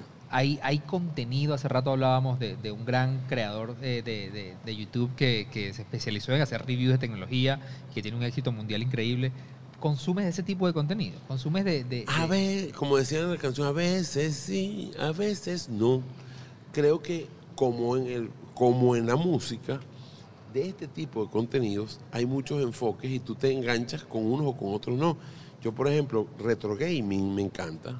Canales de retro gaming me encantan. Yo te diría en, espa- en español, hay uno que se llama... ¿Te gusta el gaming, Frank? Yo soy como, yo soy, mi primera esposa odiaba que yo jugara. Entonces yo estoy retirado. pero evidentemente, mira, no, hay varios juegos de Atari que no hay ser humano que los juegue mejor que yo. O sea, de No, vale, Activision. me vas a sacar Atari, me vas a sacar Juegos de Atari. Mira, de Activision, por ejemplo, No, vale. Grand Prix de Activision no hay quien le gane. Yo jugué, por ejemplo, y lo tengo todavía en la casa, Mario Bros. para Atari 2600. Que poca gente recuerda que Mario Bros. tuvo un cartucho Atari en el 83. Me estoy enterando de eso. Sí, en, ochen- en- Mario Bros. nace como en, en- en- en juegos de arcade en el 81. En el 83 le dan la, la- la licencia a Atari y de hecho sale tanto Mario Bros. como Donkey Kong en Atari. Y después, en el 85, que nace el Nintendo Entertainment System, el NES. El NES. Este, ahí sale otra vez ot- otro, eh, el, el- el Mario que nos ama- amo- amamos todos. Y después de ahí hay más de 80 spin-off de, de- Sí. de Mario. Sí. Yo los colecciono, by the way. Te voy a preguntar algo que no sé si, si tienes en tu mapa. Si no, Pero es algo. es- Pinche yo bateo. Es, es algo, Juan, que lo que yo he querido hacer un master snack. Que, y quiero, me, me hubiera gustado hacer un cortometraje, pero no va para eso. Que fue el secuestro de Di Stefano aquí en Caracas. ¿Cómo no? ¿Cómo no? La saeta rubia. Eso lo hemos hablado Sí. aquí, aquí pasan demasiadas, aquí han pasado tantos cuentos interesantes. Eso lo tenemos que hacer en Vacílate esto. Mira, Sí. Bueno, el vacilate esto, creo que ustedes sí lo, cubr- sí lo dijeron, que la pri- la- el primer juego Real Madrid-Barcelona fuera de España Fue en Venezuela. Fue en Fue en Venezuela. Venezuela. Fue en el estadio Farid Richard en Barquisimeto, estadio que no se puede usar según las normas de FIFA ahora, porque está al revés de los demás estadios. Entonces Farid Richard no se puede utilizar para eventos de, de- de- de FIFA. Y, y así hemos visto tantas cosas. Bueno, la Copa Cuantricentenario de Caracas es la única copa donde jugó Real Madrid y Barcelona que el Barcelona no ganó porque la ganó el Real Madrid. Bueno, señores, yo creo que se nos dio la hora. No, no, no, no, no, pero a mí me, quita- a mí me quitaron tres minutos, a mí me dan mis tres minutos porque si no me ¿Qué, pongo qué nos bravo. dice, ¿Qué nos dice el equipo de producción? Que no. Cerrando, cerrando. no, No, pero vamos a hacer ping-pong. ¿No tienes el ping-pong ahí? tire No, ping-pong. no A mí se me de Bueno, pues si no tienes ping-pong, dame, dame lo que sea, dame Miramar. Que, Bueno, te voy a, vamos a hacer un que esos son de sabor. Voy y a esos- hacer un ping-pong. No, pero esos son de sabor que también tengo son de ustedes. Dale, suelta, suelta ahí. Oye, mejor empresa de telecomunicaciones del país. Upa. Uy, en All Around, Digital. Ok. Un dispositivo de tecnología que sientes que te cambió la vida. El primer iPhone. Cuando le hice jailbreak, pasé hor- hora y media. Jailbreak. Mierda, Frank. Hora y media desbloqueando ese bicho. Sí, vale. Cada, vez que, cada vez que se prende la máquina de Sí, me sí. asusto yo. Bueno, Sí, voy, sí. pero voy en el orden de las cosas que íbamos diciendo. Tu momento de igual favorito. Eh, yo, creo, yo creo que me iba a morir ese 31 de, de enero del 94 cuando vi ganar al Magallanes por primera vez grande, porque yo lo vi ganar en el 79. Claro. ¿Qué te falta hacer? Como, Demasiadas cosas, demasiadas cosas. ¿Qué es lo próximo que quieres hacer que no has hecho? Que el patio me haga un late show Agarra ahí. ¿De béisbol, de Fórmula 1, de tecnología? de Frank Monroy. De, de algo así como que eh, It's good to be Frank. O sea, tu- yo creo que, que mientras te permitan hacer, yo sé que esto es un ping-pong que me estoy, me estoy eh, gastando más tiempo, pero mientras yo creo que no ha llegado el formato audiovisual donde yo pueda ser el verdadero yo. Es decir, código abierto, yo he podido hablar de tecnología y salirme por la tangente a veces para poner música, para hacer otras cosas. Pero yo quisiera un formato que fuera el Frank Monroy que, que soy yo, que puedo hablar de muchas cosas, pero que a la vez puedo Que quedó demostrado. o sea, que puedo conversar de más cosas y, y que no tenga camisas de fuerza. ¿Y por qué no lo haces en Instagram? A mí no me gusta el códex de Instagram. Yo prefiero el códex de YouTube, porque el códex de YouTube es mucho más inteligente eh, a la hora de administrar ancho de banda. Tú, Kitty. Agarra Claro, pero- pero- Pero como- mira esa manera como te cierra. No, no, pero si además, fueras que eso. pa- ¿para qué te sirve eso? Tú estás buscando comunidad, no codec. No, Comunidad que te vea. no, no. Ahí, ahí estoy- no estoy de acuerdo contigo. Yo prefiero que me vean mucho más sabroso en la pantalla de tu televisor y tranquilito con una conexión bajita que verme en el móvil con Instagram que siempre tiene salto. Fran, desde la tecnología, muchas gracias por contribuir a la marca Venezuela y por tu aporte a las personas que necesitan orientación, ap- apoyo y ayuda, que suelen ser personas que realmente solamente consiguen contigo esa, esa ayuda y esa opción. Muchas personas mayores que recurren a ti para tener opción, personas jóvenes también, pero que ofrecen una solución que ni siquiera las empresas solucionan Sí. eh, y, y que ni siquiera las, las- las empresas aportan y que tú estás allí como un- un- una persona de la calle, te vemos en la calle todo el tiempo, preocupado por la comunidad, preocupado por la calle, preocupado porque la gente esté bien y eso construye Marca Venezuela. Todos tenemos que construir marca Venezuela porque a fin de cuentas, estemos de acuerdo en la política o no, estemos de acuerdo en, la so- en- en nuestro modelo económico o social, todos tenemos que construir Venezuela y todos tenemos que remar para el mismo sitio. Gilberto Correa me dijo una vez un, un con- un- un consejo que siempre he creído. Para sacar espumita siempre hay que mirar hacia el mismo sitio. si todos vamos unidos, a pesar de nuestras diferencias, podemos hacer grandes cosas. Y esto es una demostración, porque Es aquí así. estamos ustedes tienen Un 40 bandón de horas con distintos hacedores de país. Es así. Sí. Gracias por, yo, aunque yo soy, mira, esto es una yaca. O sea, el, el podcast eterno es una gran, es una gran ayaca. Y yo quedé, o sea, que este horario es el horario que no sabemos si es pasita, alcaparra o este, aceituna. Es decir, el horario relleno, pero el horario relleno que hay que hacerlo sabroso y suculento para que la yaca Y además me completa lo sepa disfruté bien. muchísimo. Pero es que las Me lo 40 disfruté horas muchísimo. Es las 7 de la mañana, las 6 de la tarde y las 3 de la mañana. Claro, claro. O sea, no, no hay Eh, eh, esto, esto luego van a ser 40 capítulos del Claro. podcast. Mi arma. Claro, Claro. claro, Tú haces un- tu episodio aparte que luego lo Mira, mire, vuelvo aquí, ponchame la dos. Vima, yo tengo un- yo, yo me estoy mudando, Vima. Vaya, un intercambio ahí. Fran, brother, muchísimas gracias. En verdad, compartir contigo, maravilloso. Ay, Ahora sí, nos toca, yo tengo aquí, Ajá, cambio de set. toca el cambio de set, así que seguimos hablando. Ah, El mira, iPad lo estamos cambiando. Pero No estamos cambiando, no tenemos que hacer salgan para allá para yo salir del cuadro. Sí, no ya, sé pero. cómo- aló, aló, Gracias, ya, manito. espérate, Déjame el micrófono. Ok, yo sigo por aquí. ¿Está prendido? Ajá. Aló, aló. Aló, aló, aló. Estamos haciendo cambio de set. Que mira que considerados somos. sigo. No hicimos el cambio de set en esta hora Ajá. para que tú estuvieras cómodo. ¿De Ah, cómo. Para que, que vamos para allá. ¿Qué- ¿Y qué vamos a tomar ahí? ¿En dónde? En el otro set. En el otro set no sé qué vamos no, en la próxima hora. Ahí la vamos a separado. Pero vamos a tomar un cafecito ahí porque ya está ahora. Vamos a ofrecerle un cafecito a Frank. A ver, a ver. Eh, Juan, agárralo ahí para mientras yo agarro el micrófono. Ok. Léeme ahí el reloj. Yo- eh, yo- a ver, ya pisamos las 19 horas. Estamos cercanos a las 19 horas 6 minutos. Ya ese número me empieza a gustar. Ya ese número me empieza a gustar. Valeria, porfa, ayúdame cuando puedas con el iPad para darle continuidad al siguiente tema. Este, mm, mira, que, aquí está, ya, ya está llegando gente, ya está llegando gente que nos va a ayudar a estar hasta, hasta la madrugada. Yo, esta- yo a esta hora, yo a esta hora le, le, le tenía como, como terror. Yo decía, a las 12 de la noche se me pasa el breaker, se me pasa el breaker, pero ahorita me siento más despierto que nunca. No sé si te está pasando eso a ti, John, pero yo, yo, yo ahorita siento que estamos 8 de la mañana empezando otra vez. Eh, yo siento. Yo siento ganas de seguir, sin duda. Creo que Fran nos dio como un empuje de energía poderoso. Sabrosa conversación. Sí, sí, sí. sí. Yo creo que. Fran, ¿tú juegas dominó? Mira, no te echo esos cuentos de dominó que suceden en su casa. Mira, ahora en esta nueva hora abusamos de, de la confianza y el esfuerzo de nuestra próxima invitada del día de hoy. Sobre todo de la confianza. Y eh, quisimos hacer una tertulia sobre creatividad, pensamiento creativo publicitario, que es el área donde nosotros nos desenvolvemos en origen.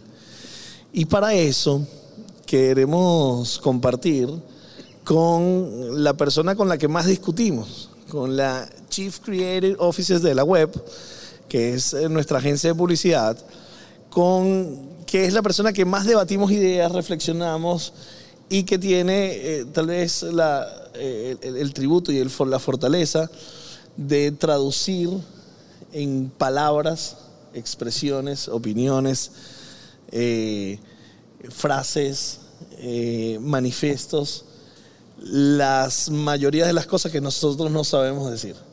Y a esta hora nos acompaña nuestra Chief Creative Officer en la agencia, Sony Ávila.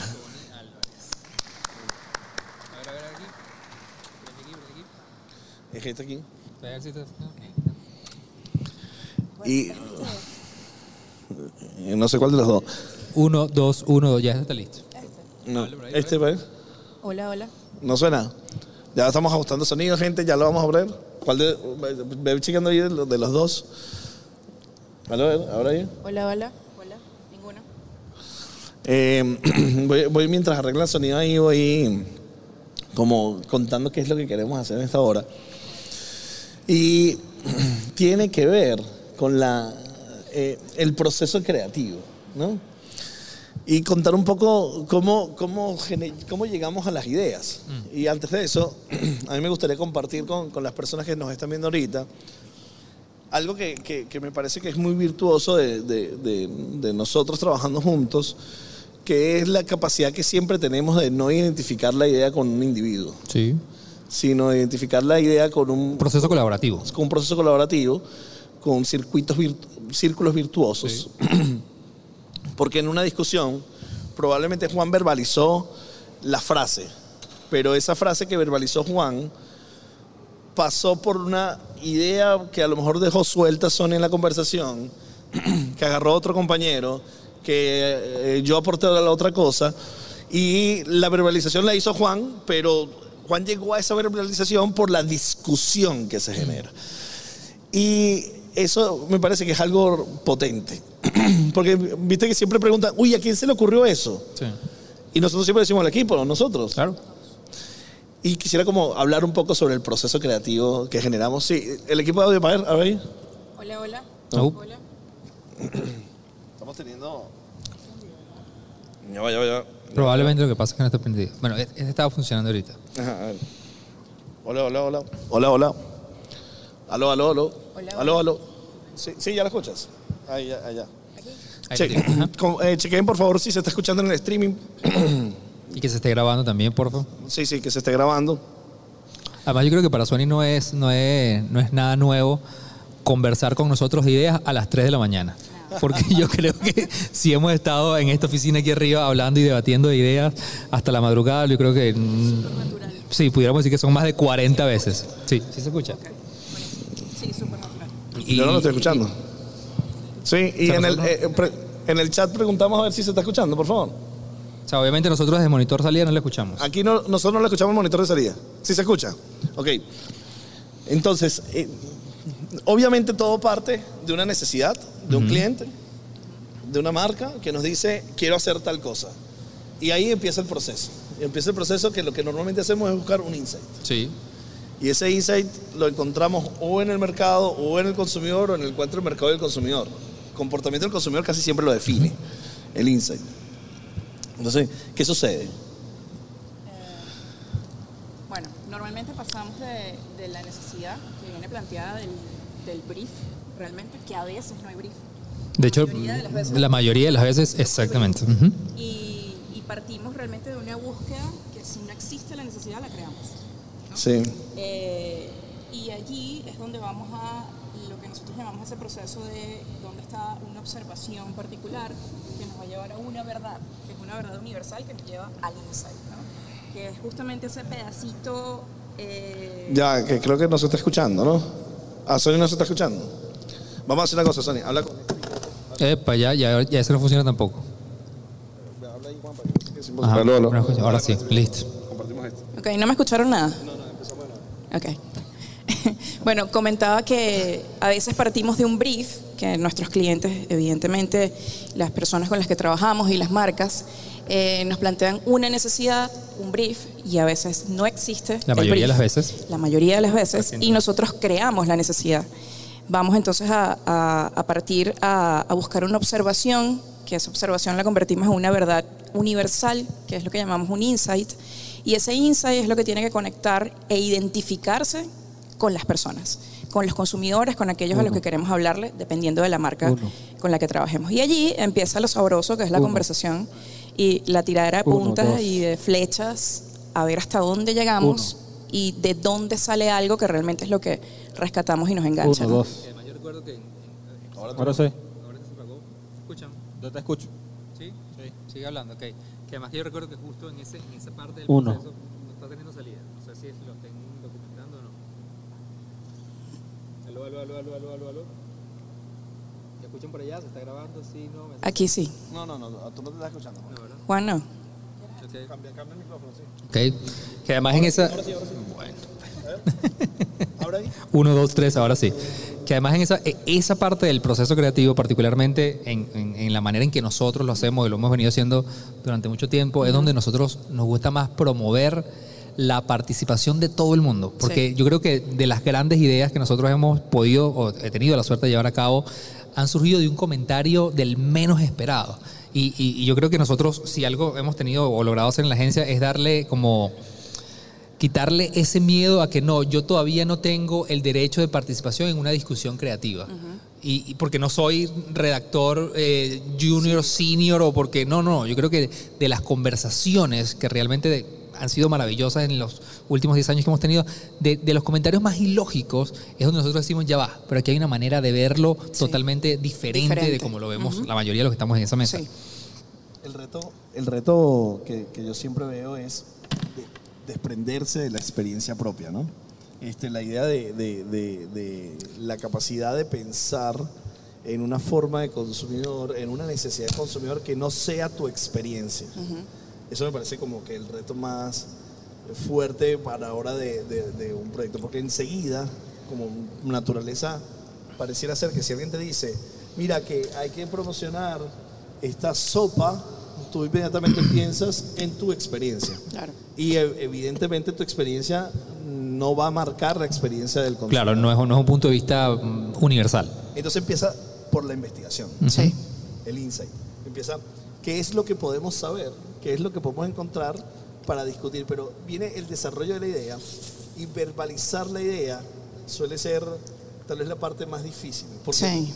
encontramos un tono y una manera y una arquitectura de marca para verbalizar esa idea. No, y encontrar también, yo recuerdo que en los primeros años, yo tengo ya que 11 años con ustedes. 11 años. una, una vainita. Eh, en esos 11 años, recuerdo que cuando yo comencé como redactora, eh, esa democratización de la mesa de pensamiento, ¿no? que Sí. todos participan, el diseñador puede lanzar una idea, el, el estratega cualquiera, ¿no? Eh, pero más allá de eso está el punto de eh, esa idea a la que yo voy a llegar. Una vez tú me dijiste que la publicidad dentro de todo no es arte, es distinta al arte porque es responde a un negocio. ¿no? Totalmente. Responde a un negocio, una necesidad de negocio, etcétera, ¿no? Entonces es como encontrar ese balance entre una idea que es creativa, entre la musa, la vaina, que, que es un poco eh, fantasía, a cómo lo llevas a negocio, a marca, a que sea funcional también para la gente. Claro, porque nosotros estamos en el mundo de las emociones. Exacto. Nosotros queremos conectar con emociones, queremos conectar con intereses. Sí. Y esas emociones y esos intereses y esa forma de expresarlo, como lo hemos venido hablando casi todo el día, tiene que ver con que si, si yo, por ejemplo, entiendo que hay un valor importante de tuyo, de la amistad, y yo quiero conectar como la amistad contigo, yo ese, eso lo quiero expresar de alguna manera. Para expresarlo de alguna manera tengo que ir a un recurso. Y ese recurso puede ser audiovisual. Ya estoy coqueteando con el cine. Sí. Estoy coqueteando con el storytelling que tienen los recursos audiovisuales. Entonces, la publicidad, en la, en la forma de conectar, con la necesidad que tiene de conectar con sus consumidores, agarra la fotografía, que es un arte, agarra el cine, que es un arte, Sí. agarra muchos elementos descriptivos narrativos, que son arte, pero en el espectro publicitario no es arte. Tiene una intención comercial. Sí. detrás. Totalmente de vender. Pero necesita la emoción del arte. Claro, porque si no, no conectas. Si no, no conecta. Necesita la, necesita la emoción, necesita la inspiración, porque, a ver, hay, hay algo también que yo creo que es muy interesante poner sobre la mesa si estamos hablando de nuestro proceso creativo.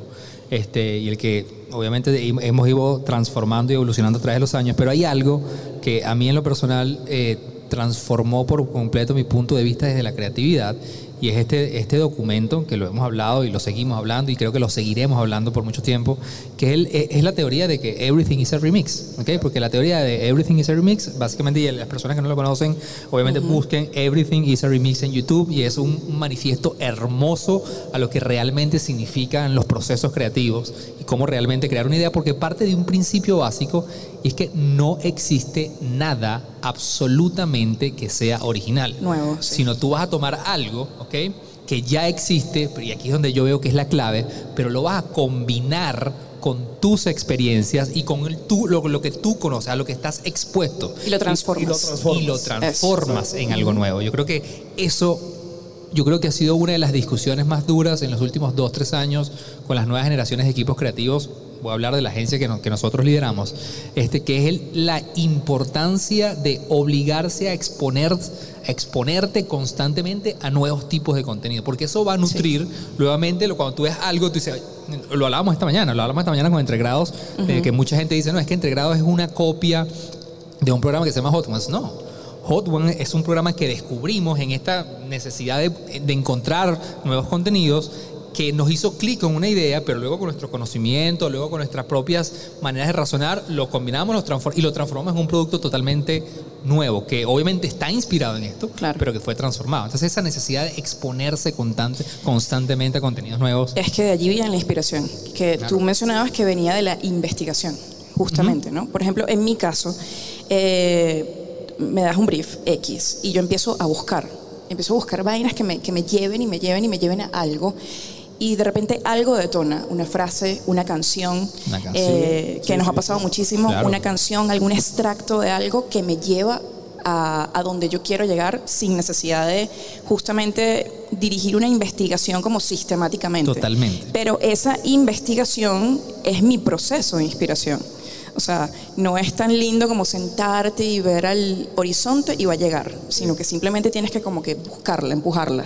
Hay, hay, hay, hay dos, hay como dos procesos creativos. Yo entiendo esto, de- la verdad que no lo he dicho nunca, pero lo entiendo así y voy a tratar de verbalizarlo a ver si, si sale como lo piensa mi cabeza.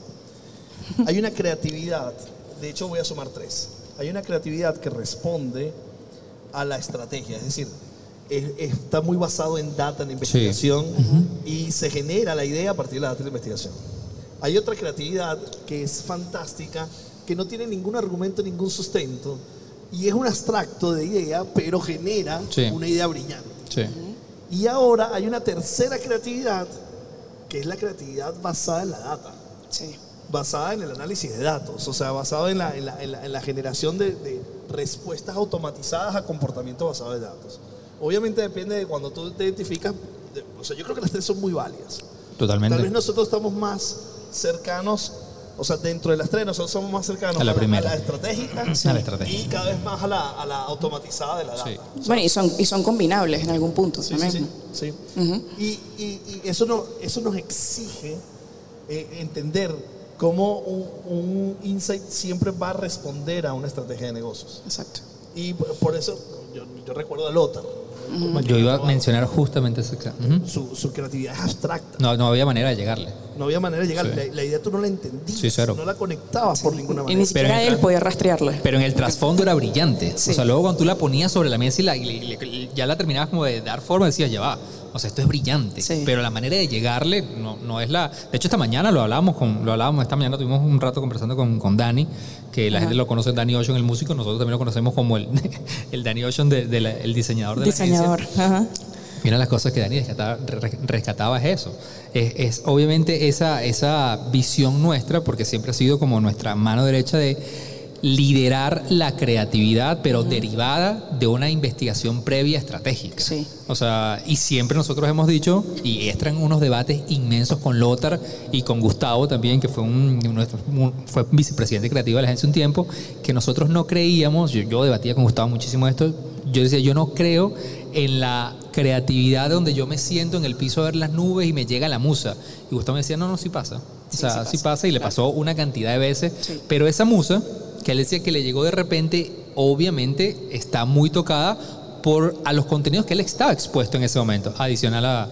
Pero Juan, ese es cuando tú dices, oye, qué buena idea esto que se me acaba de ocurrir para tal producto. Ah, eso está chéverísimo.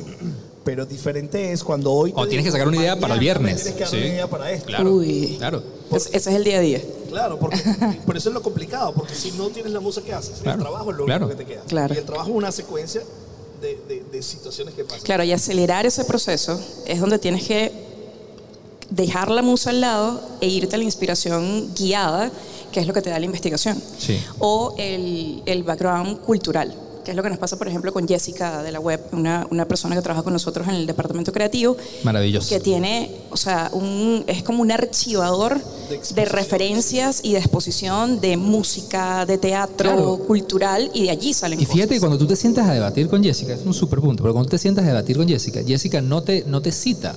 No. Mira, pues no, porque es que la investigación, porque los, de- mira lo que nos dice la última data del comportamiento del consumidor. No, Jessica te sale y te dice, pero es que miren la última canción o Sí. la última acción que hizo este cantante o esta serie, este Ella te fragmento". refiere a la experiencia. Claro, La experiencia dices- que tuvo con la canción, con. Porque otra esa cosa. experiencia, porque ese fragmento de la serie que hace referencia, a ella la conmovió, Sí, le movió emociones y dice, esto es perfecto para Sí, sí. que nosotros lo hagamos un remix y lo transformemos en algo nuevo. ¿Sabes qué significa eso? Que cuando ella lo está viendo, ella está trabajando.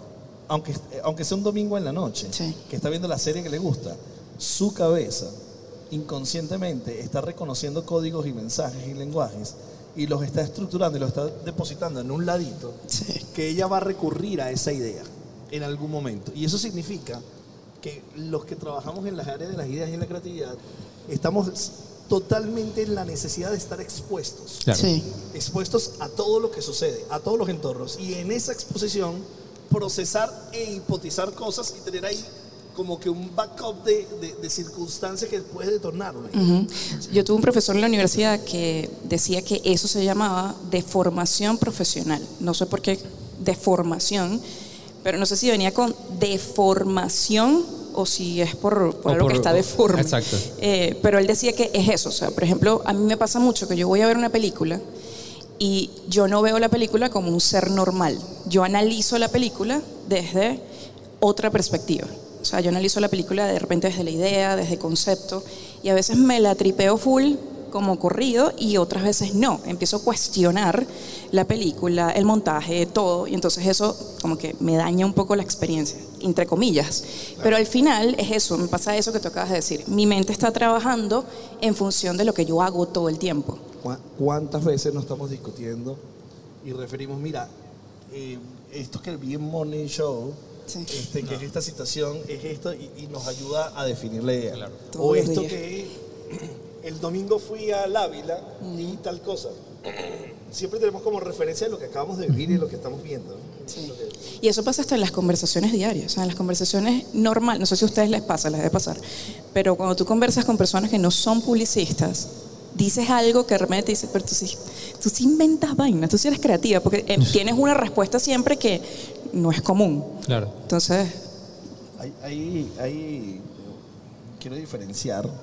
O sea, hubo una gran transformación del, del- del manejo de marcas cuando, no sé en qué momento, si tuviera Fred Monroy se acordara exactamente del año. Sí, el año de la hora. Sí, eh, eh, eh, sí, en qué momento las marcas empezaron a eh, personalizar la marca y humanizar. Claro. Pero sí, claramente, desde, la- desde las redes sociales fue una exigencia. Sí.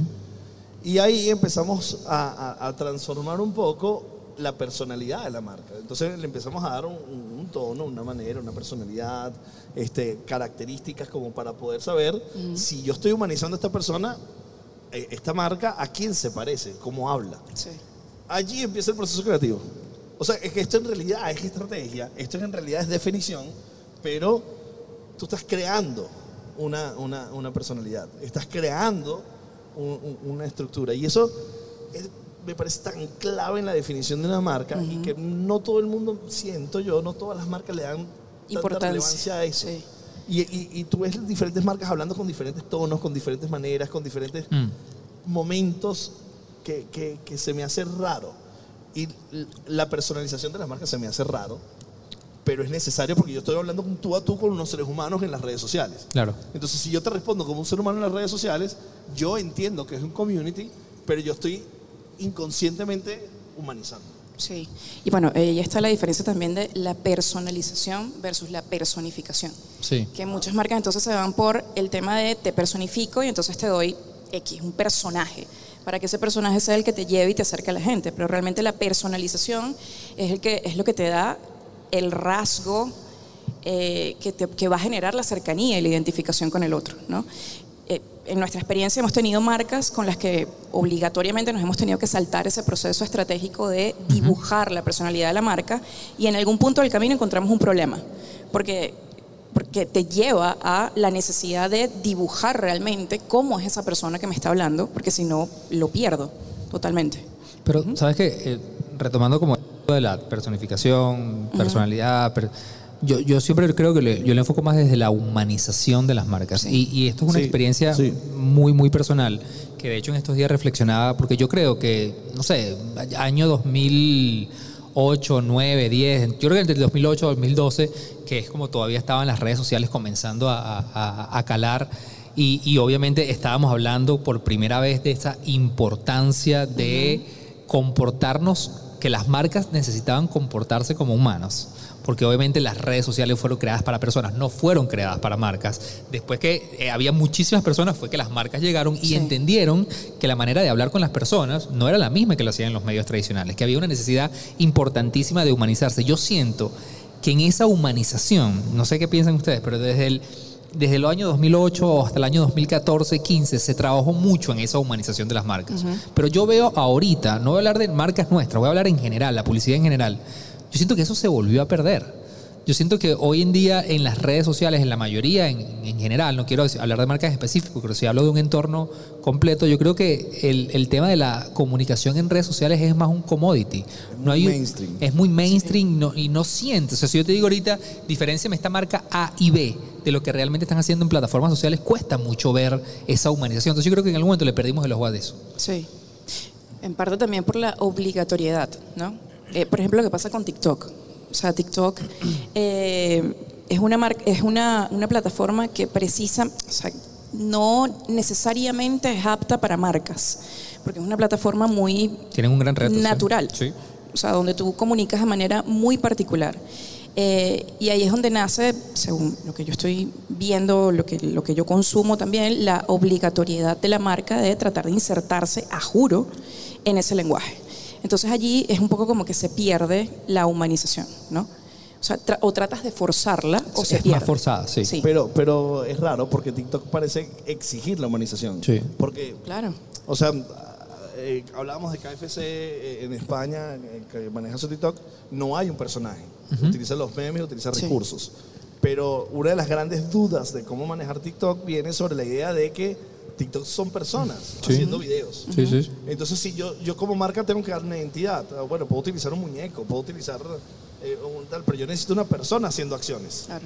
Este, entonces, KFC lo resolvió muy bien en España en su cuenta de TikTok, porque no, no necesitó la persona, pero el riesgo que lleva Es que eso es lo que yo iba a decir. Esa, ¿Sabes el riesgo de tomar esa decisión de decir, esta va a ser mi cara en esta red social? Sí. O sea, yo no conozco ninguna marca que haya tomado ese riesgo todavía. no es muy complicado. Es muy complicado porque esa persona envejece, No, esa no, persona tiene o sea, comportamiento fuera de la red social. Sí. O sea, es muy, es Sí. muy complicado. Riesgoso y limitante también. Ujú. Quiero llegar a un territorio que, que- que disfruto mucho de, de- de- de nuestro trabajo que tiene que ver con, con la. con lo. A ver, hay veces que nosotros hacemos una reunión Permisito, Sony, esto es parte del proceso de, de- de- de de cuidado. aguantarnos. Adelante. Ok, hay, hay- hay un proceso que nosotros hacemos que es en, ese, en esa mesa de trabajo. De pronto empieza a fluir, chu, chu, chu, chu, chu, chu, chu, o sea, podemos estar tres horas y no damos con nada, no damos con nada, con nada, pum, de pronto empezamos a contar algo, chu, chu, empieza a fluir, chu, chu, y en 10, 12 minutos sacamos una estrategia potentísima que Sí. pasamos luego 5 o 6 días Ujú. argumentando, o sea, como reflexionando sobre eso. Eh, nos gusta terminar con un manifiesto, casi siempre esa reflexión. Y ahí es donde, donde yo más disfruto el trabajo de Sony. Totalmente. La escritura de los manifiestos, ¿no? por, por la, la capacidad de argumentación. Cuéntanos el proceso, Sony, de eh, contar la historia de la idea de un manifiesto. Eh, ¿Yo puedo decir groserías aquí? Puedes decir groserías. Eh, Sabes que nunca lo, lo he como determinado. Yo te iba a decir eso. No. O sea, Primera vez que te hacen esa pregunta. Primera vez, sí. Yo, nu- una vez hablamos de más o menos, Sí. eh, como Juan que me preguntó una vez que cómo hago para hacer una presentación tan rápido, y yo le digo, no tengo ni idea. Sea, es, es- es obligatorio, tengo que sacarlo, pues. Eh, pero en el caso de, de manifiesto, eh, yo Para, su- para, para poner en contexto, el manifiesto es como una especie de, de argumento eh, donde eh, entendemos prácticamente y lógicamente el mensaje que vamos a emitir, que es como decir, es mi, mi carta fundacional, es de donde viene mi idea, es donde se argumenta mi idea. Exactamente. Es como un racional, pero un poco más romantizado, quizás. Eh, normalmente contar un concepto desde el manifiesto es mucho más sencillo. ¿Por qué? Porque tocas muchas emociones, porque, porque realmente estás conectando desde, de- desde el core, o sea, desde la, la emoción de la persona que está escribiendo hasta el que lo está recibiendo. Eh, en uno de los últimos, o sea, yo, yo sufro de la, con el manifiesto de la pro- procrastinación horrible, lo tengo que dejar para el final. De hecho, Eh, creo que te fluyen mejor cuando lo dejas para el yo final. creo que es la mejor manera. Eh, y lo que me pasa es que de repente, o sea, paso un rato leyendo, leyendo, leyendo, leyendo vainas y de repente algo, algo conecta y empiezo a escribir. Normalmente escribo una, dos, tres líneas en un documento de Word. Eh, empiezo a tachar, este no me gusta, este no me gusta, borro todo y de repente la vaina empieza A fluir. empieza a pasar. Claro. Eh, eh, Juan me dice siempre que yo tengo un tino para hacer manifiestos de un minuto treinta. Sí. a veces no bajan de ahí. Que, que- que el manifiesto no está hecho para, para, para vi- videalizarse. No, no. No. Del no, no se necesariamente. desprenden las piezas. Exactamente. Eh, pero bueno, eso- esos manifiestos hemos tenido como la oportunidad de convertirlos después en piezas audiovisuales eh, que son como bastante, bastante eh, trascendentales para nosotros y para el concepto, para lo que nosotros queremos vender en ese momento. Pero realmente no tengo un proceso claro, al menos no intencional. Eh, yo soy cero sistemática, yo creo que soy la típica creativa en ese sentido. Eh, pero tengo mi lado estratégico también, pero me funciona con estrategia. Con Claro. la parte creativa sí soy muy eh, visceral. Claro. Entonces, en el momento en el que empieza a fluir, escribí y hasta el final. Pero ahora reflexionando ah, nuevamente sobre nuestro proceso creativo, estoy como cayendo en cuenta que para nosotros el manifiesto se ha convertido, voy a hablar, no sé, de un año para acá, porque capaz lo estoy, ah, tiene mucho más tiempo, pero lo estoy como concientizando de lo, de lo que hemos hecho de un año para acá. Se ha convertido en una herramienta de nuestro proceso para hacer sentir a la marca, al cliente, que le estamos vendiendo una idea, las emociones que nosotros queremos que transmita luego toda la campaña. Sí. Porque tú acabas de decir, o sea, no necesariamente ese manifiesto es lo que luego se va a terminar convirtiendo en la pieza que, que la gente va a ver, pero nos sirve muchísimo a nosotros para que mover las emociones del cliente. Sí, es core. Al, al- al final se convierte en, en una pieza eh, de donde línea a línea podemos ir después desmembrando todo y se convierte en líneas editoriales, en líneas de contenido, Sí. en publicaciones, en, en piezas aparte, en inspiración para un reel, cada una de las líneas, que es lo que nos está pasando últimamente. Entonces de allí, pues obviamente tienes un minuto 30 convertido en multiplicidad de piezas y multiplicidad de contenidos allí. ¿no? ¿Cómo, ¿Cómo podemos hacer? Porque bueno, esto tiene que ver mucho con nuestra profesión, pero la mayoría de las personas que nos están viendo y que nos van a ver en algún momento de este podcast, este, no trabajan en esto. Entonces, ¿cómo- vamos a llevar esto a una explicación de cualquier persona que seguro tiene una red social y quiere hacer algo con ella. O sea, seguro que la, el, es el 95% de las personas que nos están escuchando, están leyendo, tiene una red social y dice, bueno, déjame encontrar mi camino. Vamos Ok. a hacer como un ejercicio de una persona X con una marca personal este, o una marca de un emprendimiento, que, ¿cómo sería un proceso creativo que puede implementar, este, obviamente, sin tener que contratar una compañía como nosotros? A mí esa es una de las, de las cosas que últimamente, en los últimos tres años, me ha apasionado más, que es la construcción de marca, ¿no? El, el agarrar desde cero, eh, ojo, recibir una marca masiva, por ejemplo, que ya tiene un histórico, que ya tiene su objetivo, reconocimiento, todo, es apasionante igual, porque tienes retos diferentes. Pero cuando estás agarrando algo desde cero, es, es bien particular, ¿no? Eh, por ejemplo, yo no sé si es porque estoy marcada mucho por, por mis años de experiencia con marcas masivas, pero cuando me ha tocado trabajar con marcas pequeñitas que vienen naciendo, o marcas personales incluso, es por esa definición o por identificar el naming de la marca, pero primero cuál es mi objetivo, no, no tanto objetivo de negocio, sino a qué, quiero decir, qué quiero comunicar, por qué coño quiero existir. Eh, y luego de tener eso como bien claro, paso al naming. Paso realmente a cómo me quiero llamar, por qué me quiero llamar así, luego cómo me quiero ver en términos de colores. eh, Claro, ¿qué significan? Claro, lo que significa con- conectado a ese significante, al naming, a todo esto que viene atrás, eh, luego cómo me voy a ver y pasas entonces a la humanización, a esa personalización de la marca, Arquitectura de marca. arquitectura de marca, luego pasas a identidad gráfica, que es apasionante, trabajar la parte del logo, Va- Vamos a decirle a la gente lo que nosotros definimos arquitectura de marca que es. Eh, es identificar quién soy, sí, es identificar cómo hablo, es identificar a quién le hablo, a quién le ¿A hablo, quién le hablo? dónde, en qué plataformas. dónde le hablo, si soy un señor, si soy un pana, si soy un, hermano, si soy un primo, si soy un manao. Arquetipos. O sea, y conectado con Sí. cuál es mi... eh, usamos los arquetipos de Tú sabes yo, te- sí, yo tengo un rollo con los arquetipos ahora. Yo- Bueno, esta mañana, hace rato que hablamos con Bond sobre eso y estuvo interesante. conversación, sí. ¿Con quién? Con Bond de, de, Ok, ok, de sí. Bond. Y este, porque planteábamos si los arquetipos se tendrían que actualizar. Y Luis Bondo dice, no, no, son universales, no hay actualización posible, ya están cubiertos todos. Y nos explicó por qué y, y tiene mucha coherencia y sentido porque no están vinculados a una sexualidad, sino están vinculados a un comportamiento actitudinal, ¿no? a, una, Ok. a un- a una posición. Entonces, ¿Y, la- y las actitudes y las posiciones no son cambiantes? Sí, sí, las actitudes sí, tal vez. Pero tú, tú puedes, te- eh, lo reflexionábamos, que tú puedes tener momentos más cercanos a, Sí. a una Artemisa y luego puedes tener más Zeus. momentos más, más. Afrodita. O Ok. sea, pero Estás son navegando allí. Estás navegando, Ujú. eso no Ajá. es que tú eres Afrodita. Ok, ok. ok. Sino que te vas navegando ahí. Pero el, el- el punto ahí es que entonces vas definiendo la arquitectura de la marca, defines tono y manera, y luego nosotros definimos como un gran posicionamiento de marca. Sí. Es decir, yo quiero ser percibido con esta idea. O sea, eh, vamos a poner un ejemplo sencillo. Bueno, el podcast eterno, el podcast más largo del mundo. Ese es Tu posicionamiento. no quiero construir sobre el posicionamiento. Y sobre eso construyó unos pilares de comunicación, porque el gran reto que tuvimos las agencias y la comunicación en general es que de hacer un mensaje comunicacional pasamos a hacer toneladas de mensajes comunicacionales. O sea, tú, Una línea de producción. tú pensabas tres, tres campañas al año y ya tenías un cliente resuelto. Hoy día piensas tres campañas para el día lo cual se volvió una locura porque tienes cuatro plataformas, cinco redes. Entonces desarrollamos líneas de contenido que esas líneas de contenido construyan sobre el posicionamiento. Exacto. Y ahí es donde se generan las campañas.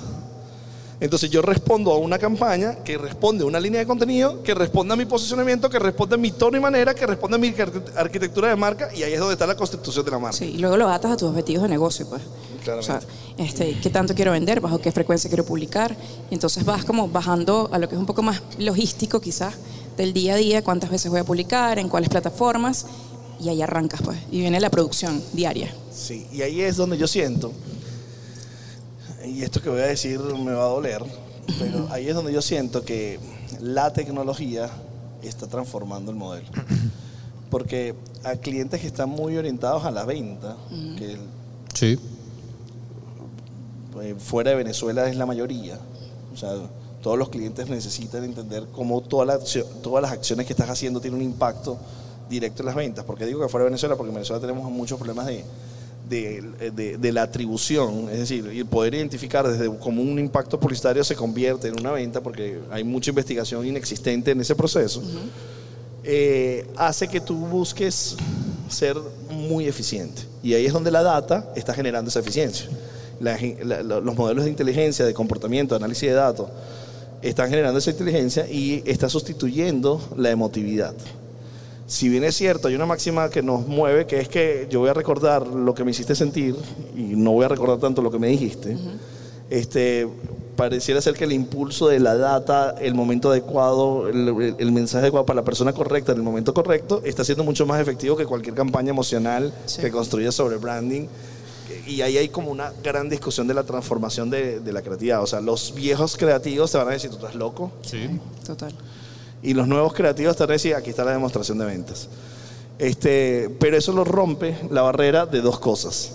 Branding, si estoy haciendo marca o estoy haciendo performance. Es decir, estoy haciendo acciones para vender directo.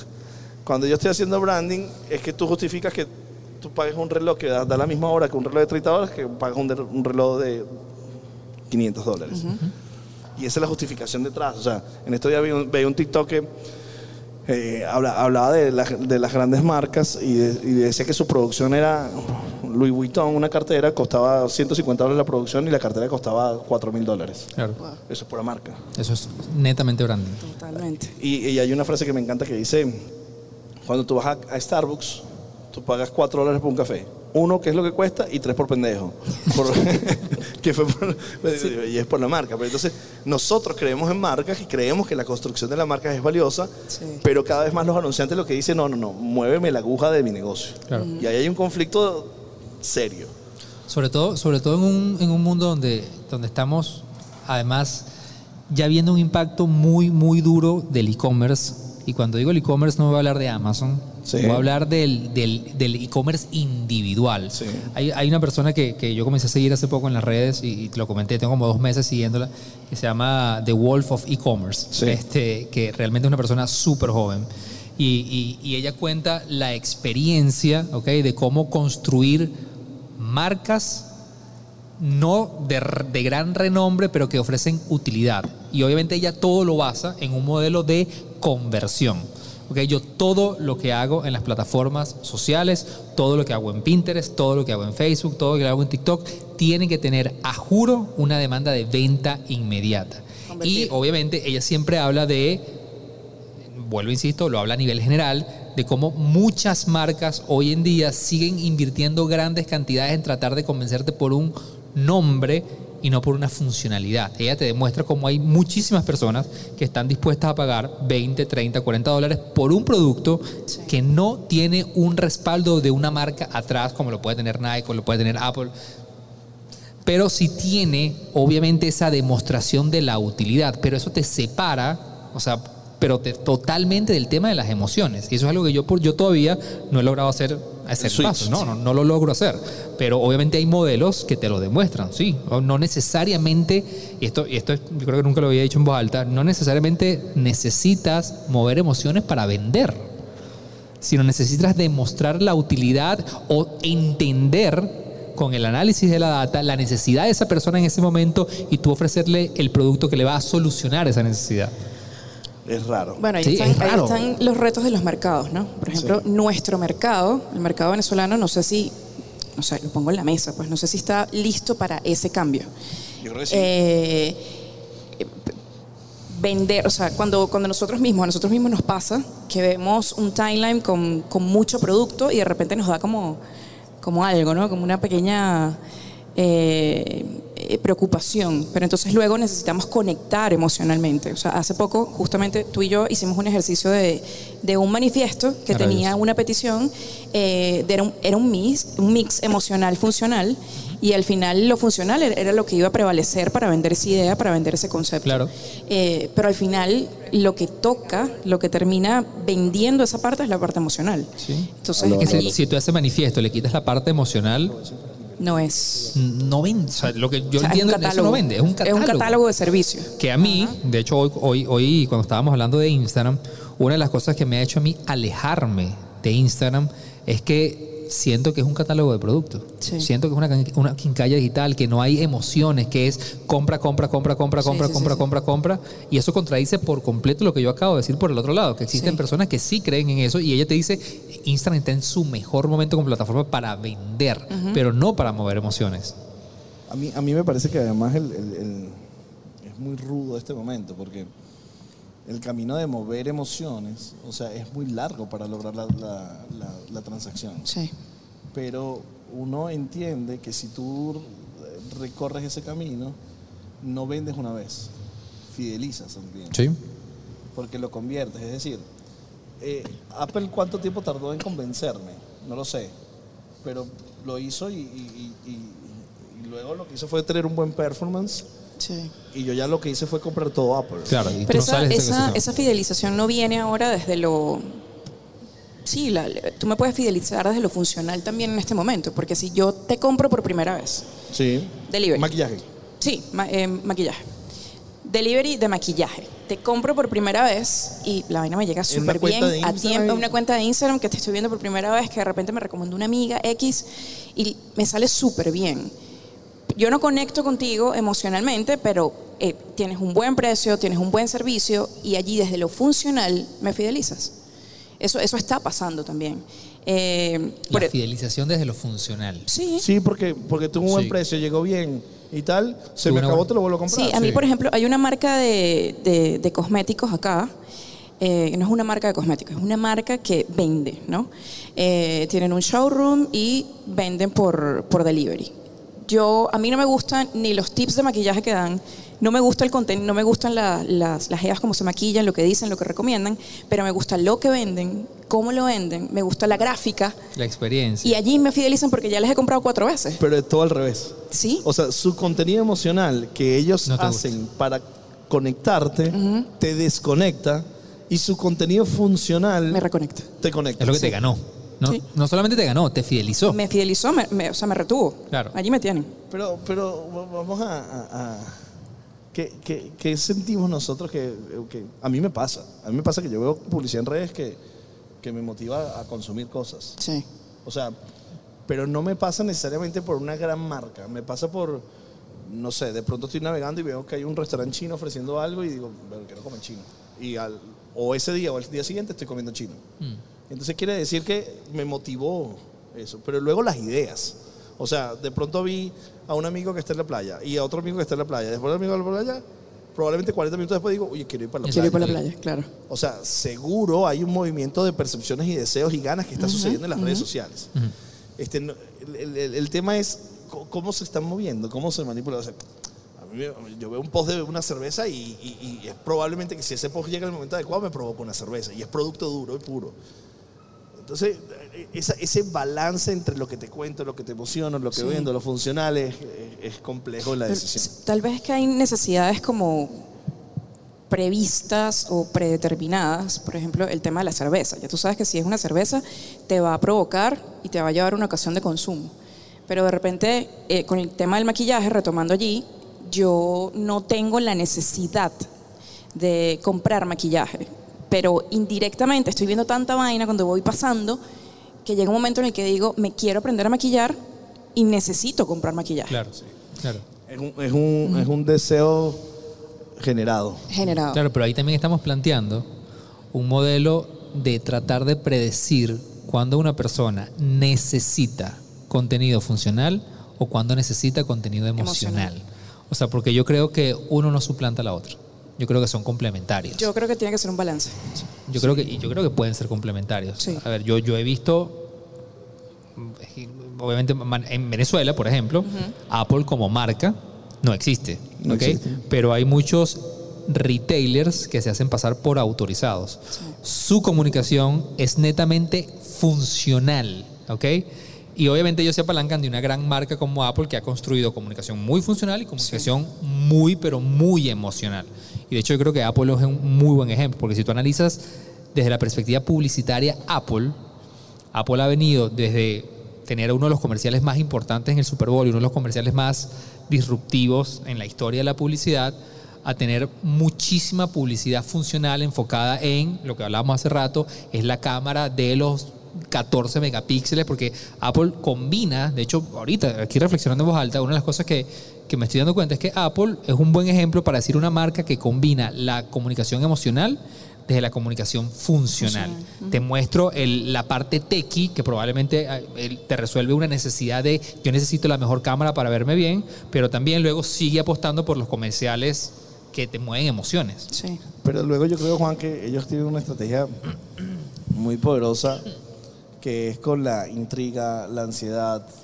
Eh, el- el- el- se filtró el, el PR, la prensa. Sí. O sea, creo que, que- que hay mucha comunicación de Apple que está sucediendo en, en- en la prensa. Ajá.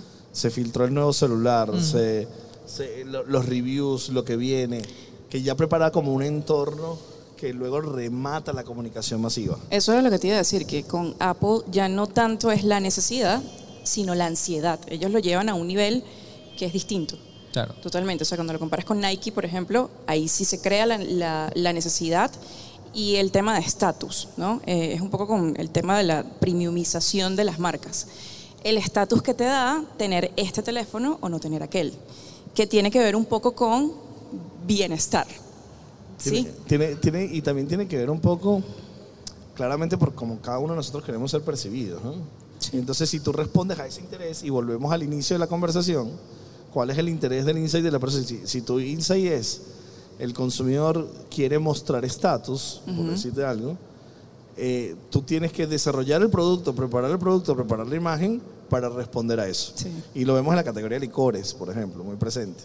Eh, eh, claramente, claramente tener una, o sea, una- un whisky 12 años, un whisky 18 años está en la categoría de estatus. ¿no? Sí. Entonces yo tengo por, por precio, por, por diferentes circunstancias.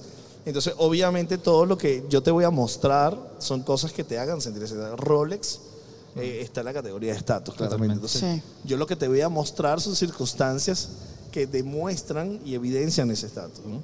Pero esos son, son o sea, a mí me parece que esos son, con, no, no, no- no sé, a lo mejor no es así, pero son territorios como mucho más seguros, más tranquilos. Sí. ¿no? Cuando tú estás en la categoría de estatus es, es- es como muy obvio las circunstancias del estatus. Luego hay categorías que son más complejas, que son cuando son muy masivas, porque le hablas a diferentes Claro. segmentos Y- económicos, sociales, de intereses. A todos a la vez. A todos a la vez. Sí. Y tienes que conseguir un punto medio donde converjan todos y ahí es donde yo sí veo complejidad. Porque eh, hablar al nicho de Rolex, bueno, está muy bien perfilado. Claro, está claro. Está súper claro. Pero hablarle al nicho de harina pan es más complejo. Sí. Claro. Porque está todo el mundo. Están personas que tienen intereses diversos, Sí. antagonistas. Entonces, ahí es donde es relevante la segmentación. Y eso me parece una transformación que sucedió en la comunicación que todavía no hemos reflexionado bien. Porque la fragmentación de los medios existió de tal manera que no veo como, cada vez veo menos relevante un mensaje único que permee, sino más bien lo que veo es la inteligencia de hacer nichos y clústeres Sí. donde tengo mensajes adecuados para esos nichos y clústeres. Y Claro. no una comunicación masiva que permee para todos por igual. Pero, pero desde, desde ese masivo, a ver, vamos, vamos a poner un ejemplo. O sea, Coca-Cola. Sí. Marca, obviamente, fácil para hacer este ejercicio. Coca-Cola tiene arriba, como marco, el tema de la felicidad. ¿ok? Enjoy happiness. Además que lo construyó por mucho tiempo. Pero lo que significa felicidad para mí no es lo mismo que significa felicidad para Sony. Y no es lo mismo que significa felicidad para John. Y ellos entienden la necesidad de fragmentar ese mensaje, pero desde una verdad universal o un mensaje universal como es la felicidad. Pers- personalizar desde el mismo mensaje. Sí, Ajá. no es que yo le hablo a John de fútbol y le hablo a Juan de sopas. No, Sí, no. sí, sí. Yo hablo de la felicidad Sí, sí, sí, como claro. mi estrategia de marca, pero necesito personalizarla. Claro, lo personalizo después de, de mi statement, de mi posicionamiento, Sí, de sí, donde... Que, que es el caso de Nike, que es brillante, que es Maravilloso. que esa idea de, de- de ser un, un- un- un producto deportivo netamente a ser un producto para que cada cuerpo de un ser humano es un atleta. O sea, nada más esa Si reflexión... tienes te- cuerpo, eres atleta. si tienes un cuerpo eres un atleta. Claro. Esa reflexión nada más te abre un abanico brutal. Sí. Me parece brillante porque es una decisión netamente estratégica. Ajá, nos estamos acercando, nos quedan los últimos cinco minutos de este bloque y en, los, en las dinámicas que hemos tenido les hemos hecho como a cada invitado preguntas muy rápidas y que tienen que responder de una manera inmediata. Ping-pong. Sí, sin que se te venga, sin que, se- sin que, sin que pienses absolutamente nada, es el ping-pong. Qué peligro. Pero yo voy a aprovechar este ping-pong y, y- y- y- y- y nos voy a incluir. Lo vamos a hacer, obviamente tenemos muchos años trabajando juntos, así que este ping-pong va para los tres. De una. Lánzate. Ok. Campaña de publicidad que te marcó. Nuestra, No, no, tuya. No, tu eh. campaña de publicidad que te haya marcado. de la vida. Sí, sí, sí, campaña de publicidad que te haya marcado. Eh, Responde ahí, Sony, para yo pensar. Eh, Real Beauty, The Dove. The Dove. Yo creo que los comerciales de Nike de, de- de fútbol de hace como 10, 12 años que eran demonios, diablos. Ah, buenísima. ¿Se acuerdan? Sí, sí, sí, vale, sí, que sí. Se metían como en una cancha todos. Sí, eh. una locura. A mí, Imagine de Lego. Ah, Sí. sí. Qué cuchi. Ok, Bueno, tira. mil- 1984 de, de Apple es un... Uf, También, sí, T- Ping pong. To- Te toca hacer una pregunta de ping pong. una pregunta ping-pong. Barro. ¿Para, ¿Para qué plataforma hoy día disfrutan más crear contenidos?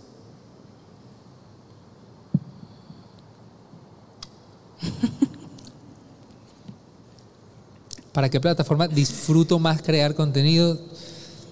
Yo reconozco que a mí el contenido de que hago casi nunca, pero publicar contenido en YouTube, no sé si es algo que disfruto, es algo que me encantaría realmente hacer. O sea, yo creo en la fidelidad de YouTube todavía como plataforma del buen audiovisual. O sea, yo, yo YouTube. Yo no sé si lo, lo puedo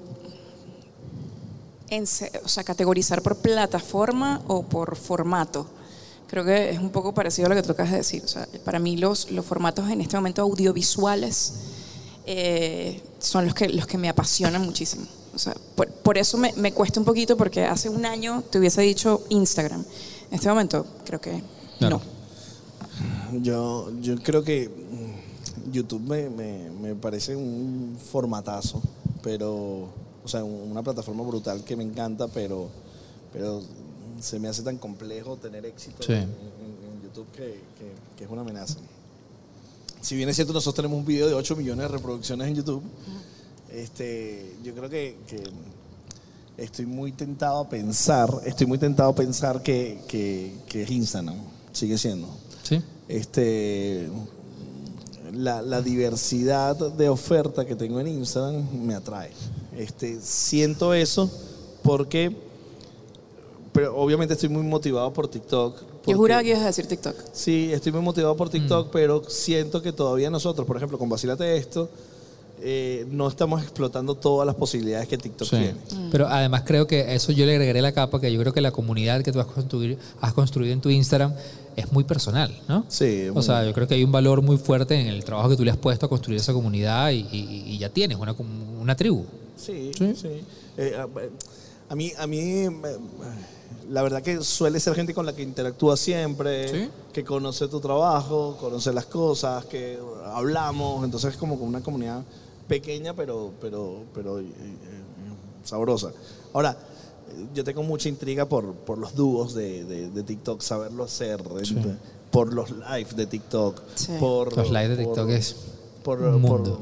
por la- la- los hacks, o sea, hay muchas cosas, el- el- los daily, o sea, hay muchas cosas de TikTok que me atraen mucho. No, y lo que decíamos Pero, en estos pero días. todavía no estoy creando contenido para, esa, para esas cosas como para decirme es TikTok la Claro, es eso. que me siento más. Claro. Sony Sierra. Me toca. Eh, el concepto que hayan creado que los haya marcado en su carrera. Fácil. ¿Cuál? Por un sábado más. 20 horas. ¡Yeah! ¡Wow! Bien, bien. Ya, ya ese número, ya ese número me gusta. Ese número me gusta. Por, por un Conceptualmente, más, por un sábado por un más. sábado más, un- pues, eso, eh, Por un sábado más. Fue una de las campañas que hicimos. Creo que es una de las primeras campañas masivas, Masivas. que se hicieron en Facebook, además en Venezuela. Sí. Que utilizaron los, los fanpage en ese momento. Eh, No Fue tengo- una campaña que hicimos para Trident, Para donde fakeamos una investigación donde se demostraba que trabajar cuatro días era mejor que trabajar cinco. ¿Eso fue que 2011, 2012? No, No, antes, antes. Pero eso tenía televisión, tenía Twitter, tenía Facebook en el 2008 o 2009. Y, y, eh, eh, la idea era cam- cambiar los viernes a los sábados. Porque el día más sabroso era sábado. Porque el domingo tenía. Entonces tendrías de lunes a jueves trabajabas, sábado, sábado, domingo. Entonces se llamó por un sábado más. Y, y tenía un manifiesto donde la gente firmaba. El manifiesto era increíble. Una campaña redonda, redonda, Sí. redonda. Pero es muy vieja esa, Juan. Y, pero bueno, pero conceptos que te marcaron. Que te marcaron. No me marcó, pero A mí sí. yo me tripié mucho las dos últimas discusiones que hicimos para dos campañas que no voy a nombrar clientes ni cuáles fueron, pero que vino una con una por una frase una frase eh, de la cultura popular. Uf, sí, eso fue maravilloso. Esa, esa, esa campaña me la tripié Sí, mucho, sí, sí. lo más reciente. La discusión fue muy buena y Sí. al concepto que llegamos fue bueno. y bueno. la discusión y reflexión que tiramos en la oficina de- para el Día del Orgullo Gay me encantó. también. Increíble. Ese día estuvo sabroso. Eso fue increíble, sí. Yo, yo puedo mencionar marcas aquí. Eh, sí. Sí. Sí. Bueno, a mí una de, la- de las primeras campañas que trabajamos, yo tenía que como dos años en la agencia. La primera impresión Uf. No, eso fue un campaña. de Nestí. Eh, o sea, ese conce- como concepto, como campaña. Eso es fue- 2011. No, vale, eso es 2014. Y ahí hicimos impresión 3D. Sí. Fuimos la primera Los Yuhu. de los Yuhus. Ajá, Fuimos ajá. la primera marca en traer impresoras 3D. a Impresora Venezuela. 3D. Sí, sí, sí. Bueno, señores, llegamos al final. Bueno, gracias. Sony, agarraste uno de los horarios más complicados. sí. Pero Como siempre, salvándonos la patria. Sabrosa discusión Vale. de, de, de, de- Pero además llegó en el bloque donde ya estamos en el 50% del objetivo. en Así 50% es. de la gente. 50%. Bueno, chévere, porque tenía como una semana sin verlos, entonces. Y ahora vamos a hablar de. Juan. Y ahora vamos a hablar de branding. Sony, muchas gracias. a ustedes.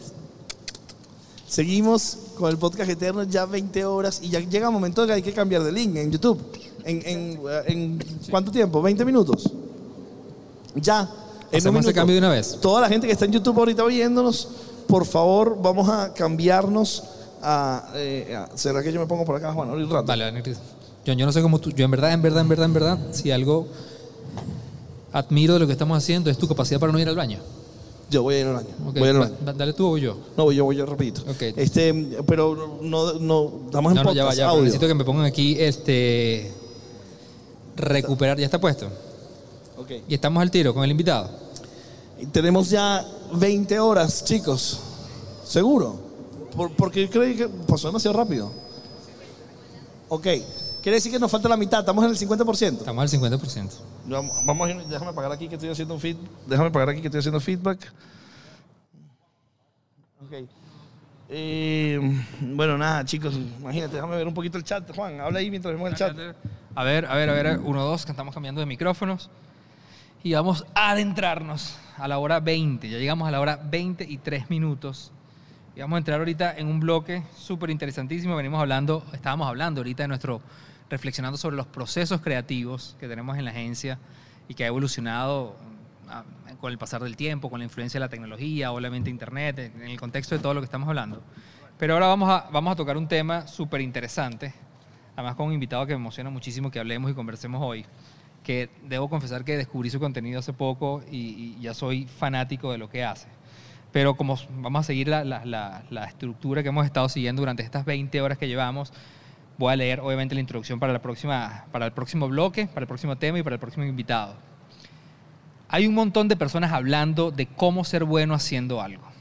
Muchos se han encargado de hacerlo de una manera aburrida porque sus publicaciones se centran en explicar una y otra vez que son expertos en el tema, pero pocas veces te demuestran lo expertos que realmente son. Lo bueno de todo esto es que cuando, da- cuando damos con un experto que no está, todo el tiempo, no está todo el tiempo diciéndonos lo que es, sino que crea contenido que realmente lo demuestra. Hoy es un honor para nosotros contar con la presencia y con la participación, la presencia remota, pero con la participación del fundador y director creativo de la agencia Nexoy en España, el señor Iván Jiménez, quien es creador de contenidos, además a través de la plataforma de TikTok, donde está, donde busca involucrarnos de una manera bastante interesante en el mundo del branding. Iván Jiménez, bienvenido, no sé si ya lo tenemos ahí a tiro. Iván, no sé si me escuchaste. Si me escuchas. Hola, hola. ¿Me oís? Sí, sí, te oigo, te oigo perfecto. ¿Me oís? Perfecto.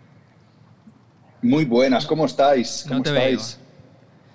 ¿Cómo estás, Iván? Después de 20 horas. Después Yo de estoy 20 horas. estupendo, pero os estoy viendo, os estoy viendo a vosotros y estoy, estoy un poco sufriendo porque, porque yo no sé si, si sería capaz de hacer lo que estáis haciendo vosotros, que me parece alucinante y, y además eh, me siento honrado de que me hayáis dado la oportunidad de participar de esto. No, para nosotros es un honor que tú hayas aceptado la invitación, Iván. Este, obviamente, este, desde que empezamos a preparar toda la estructura de lo que queríamos hacer y lo que queríamos lograr con, este, con, esta, sí, con esta locura de proyecto que ya lleva 20 horas en las reflexiones, en las búsquedas, en las discusiones, cuando hablábamos de branding y cuando, cuando obviamente queríamos abordar el tema del branding, fíjate que no sé si nos estabas escuchando antes, pero estábamos hablando ahorita de los procesos creativos, ¿ok? Y una de las cosas Sí, que, os he que- que sí. a cuestionar y que llegamos a discutir tiene que ver con el branding. Y cuando empezamos a investigar de branding, este, yo, yo confieso que, que- que dimos con tu cuenta y, más adelante vamos a hablar de, reflexiones de plataforma y todo lo que queramos hablar, pero una de las cosas que me llamó muchísimo la atención fue tu, tu, tu approach, tu visión de crear contenido desde lo funcional para demostrar la importancia del branding. Además yo aplaudo y, y en verdad tengo una semana, yo creo que no más que eso, tengo una semana siguiéndote formalmente en TikTok con todo lo que haces y, y- y- y es increíble como tienes un, un lenguaje muy, muy particular este, desarrollado en la plataforma y que obviamente este, te está dando unos resultados increíbles. Así que bienvenido al podcast eterno, bienvenido a, esta hora número 20 que arranca. 21 ya eso. Ya, la hora 21. Allá se unió, ya se unió John. Muchas gracias. Yo con esta presentación que me habéis hecho ya que me, como que me, que me- vamos, yo ya estoy loco, ya estoy, ya con esto ha merecido la pena. Ya podemos cortar, lo dejamos aquí y, y yo- y yo ya estoy contentísimo. No, la verdad es que yo cuando empecé con, cuando empecé con el canal de TikTok, eh, sobre todo quería democratizar el branding, porque muchas veces nos perdemos en tecnicismos, en palabras que la gente en cuanto empiezas a hablar ya se aburre y desconecta, especialmente la gente más joven. Claro. Eh, y en muchos casos incluso los clientes.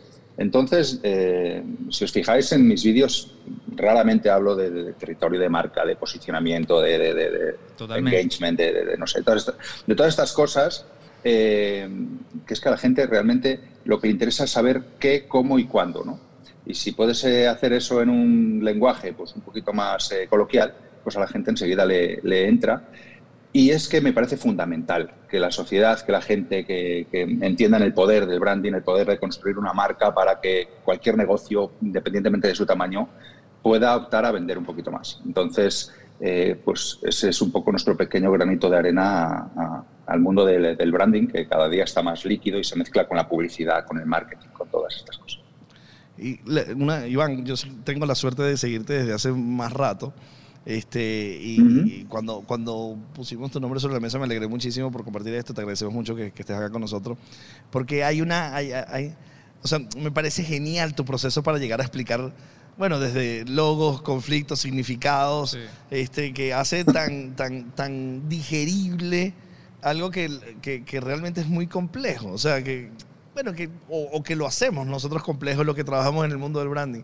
Pero, ¿cómo, cómo llegas a, a- a decir, voy a hablar de BMW, voy a hablar de Volvo, voy a hablar de, voy a deconstruir este logo? ¿Cómo llegas a, ese proceso creativo de, eh, de, de crear esa, esa experiencia de qué quiero explicar esto? ¿Cómo llegas a eso? Mira, al final eh, es algo que durante mucho tiempo yo doy seminarios y alguna clase en, en- en la universidad y te das cuenta de que eh, explicando las cosas eh, mal, la gente lo entiende mejor. Es decir, eh, diciendo lo que no hay que hacer, la gente in- instantáneamente comprende lo que sí que hay que hacer. Y a veces es incluso más fácil que decir, no, para hacer esto bien tienes que hacer esto, esto, esto, esto y esto. No, no, les dices, mira, esto está mal, no lo hagas. Y a la gente le entra súper fácil, súper Oh, rápido. Eh, mi vídeo más eh, viral en TikTok, que tiene pues, casi 10 millones de visitas, que es el de los peores logos de la historia, es un ejemplo claro, ¿no? Eh, ves que está tan mal hecho que dices, eh, efectivamente, es que está, es, horrendo, es horrible. O sea, el mensaje que me transmite no, no, eh, no, no es lo que tiene que tener una empresa de, cualquier parte del mundo, ¿no? Eh, y entonces eso entra más rápido y encima engancha más a la gente que lo está viendo que si lo haces desde la parte, desde el punto de vista de, un profesor, ¿no? No, pues esto se hace así, se construye así, tienes que tener en cuenta esto. Aburre a la gente, eso aburre a la gente. La gente que usa las redes sociales, como ya habéis dicho con muchos más invitados, lo que quiere es divertirse, entretenerse y si encima le pones un granito de formación, pues oye, eso que se llevan en ese minutito que te han visto, ¿no? Pero yo creo que hay, hay un concepto, hay un concepto que nosotros internamente en la agencia que manejamos aquí en, en- en Caracas, hay un concepto que desde hace varios años coquete- coqueteamos con él que nos encanta, que es un concepto que nosotros llamamos, llamamos educament, cómo educar a través del, entrete- del entretenimiento. Y yo creo que, sobre todo en plataformas como TikTok, este, estamos viendo muchísima de, esa, de, de- de esa, de ese tipo de contenidos cobrando cada vez mucho más valor. Yo quiero, sí, obviamente entretenerme, o quiero reírme, o quiero expresar mis emociones, pero además agrégame, déjame algo, o sea, agrégame, eh, dame una información que yo no sabía, que yo no tenía. Exacto, exacto. Al final, eh, me preguntabas antes por el proceso. Eh, muchas veces es el día a día de la agencia, del trabajo, de, comentarios igual con, con algún colega. Eh, Oye, ¿has visto el último logo que ha salido de tal marca? Oye, ¿has visto la- el último anuncio de, eh, esta empresa y tal? Y transformar eso en, en un lenguaje pues, coloquial, ameno, y dar esa pildorita de, de formación, mm, pues eh, la verdad es que como ya llevamos un año y pico, pues ya es como un proceso natural. Ya cuando piensas en crear un vídeo sale, sale solo la estructura, ¿no? Pues, eh, oye, el enganchar en los primeros segundos con, con alguna frase un poco... eh, Tentadora. eh, o picante, o graciosa, o tentadora y tal. Eh, y a partir de ahí generar ese arco de, de atención y acabar pues, con, un, con un poco de, de información que se lleve, que se lleve el, el usuario. ¿no? Eh, y ya te digo, ya sale como un proceso prácticamente natural. natural. Pero bueno, oye, vamos aprendiendo cada día más porque Claro. al final las redes sociales lo que tienen es que van evolucionando muchísimo en la forma en que le llega la información al consumidor y en cómo la demandan y te tienes que adaptar, porque si no, desde luego, llega un momento que dejes de crecer y ya no solamente dejas de crecer, sino que estas plataformas luego vuelves a caer en picado, porque eh, como no estés actualizado continuamente, eh, los usuarios de repente ves que la estadística baja. Entonces, tienes que estar eh, siempre atento a lo que te demanda la audiencia, pero bueno, como todo en, en- en general, en los negocios, en el marketing y demás. Si no estás atento a los cambios, pues eh, te pierdes. Hay una, Iván, yo me, cuando me sorprendí, me dije, ¿cómo que este es tu hobby? ¿Cómo es esto? O sea, ¿cómo, cómo esto empezó de un hobby?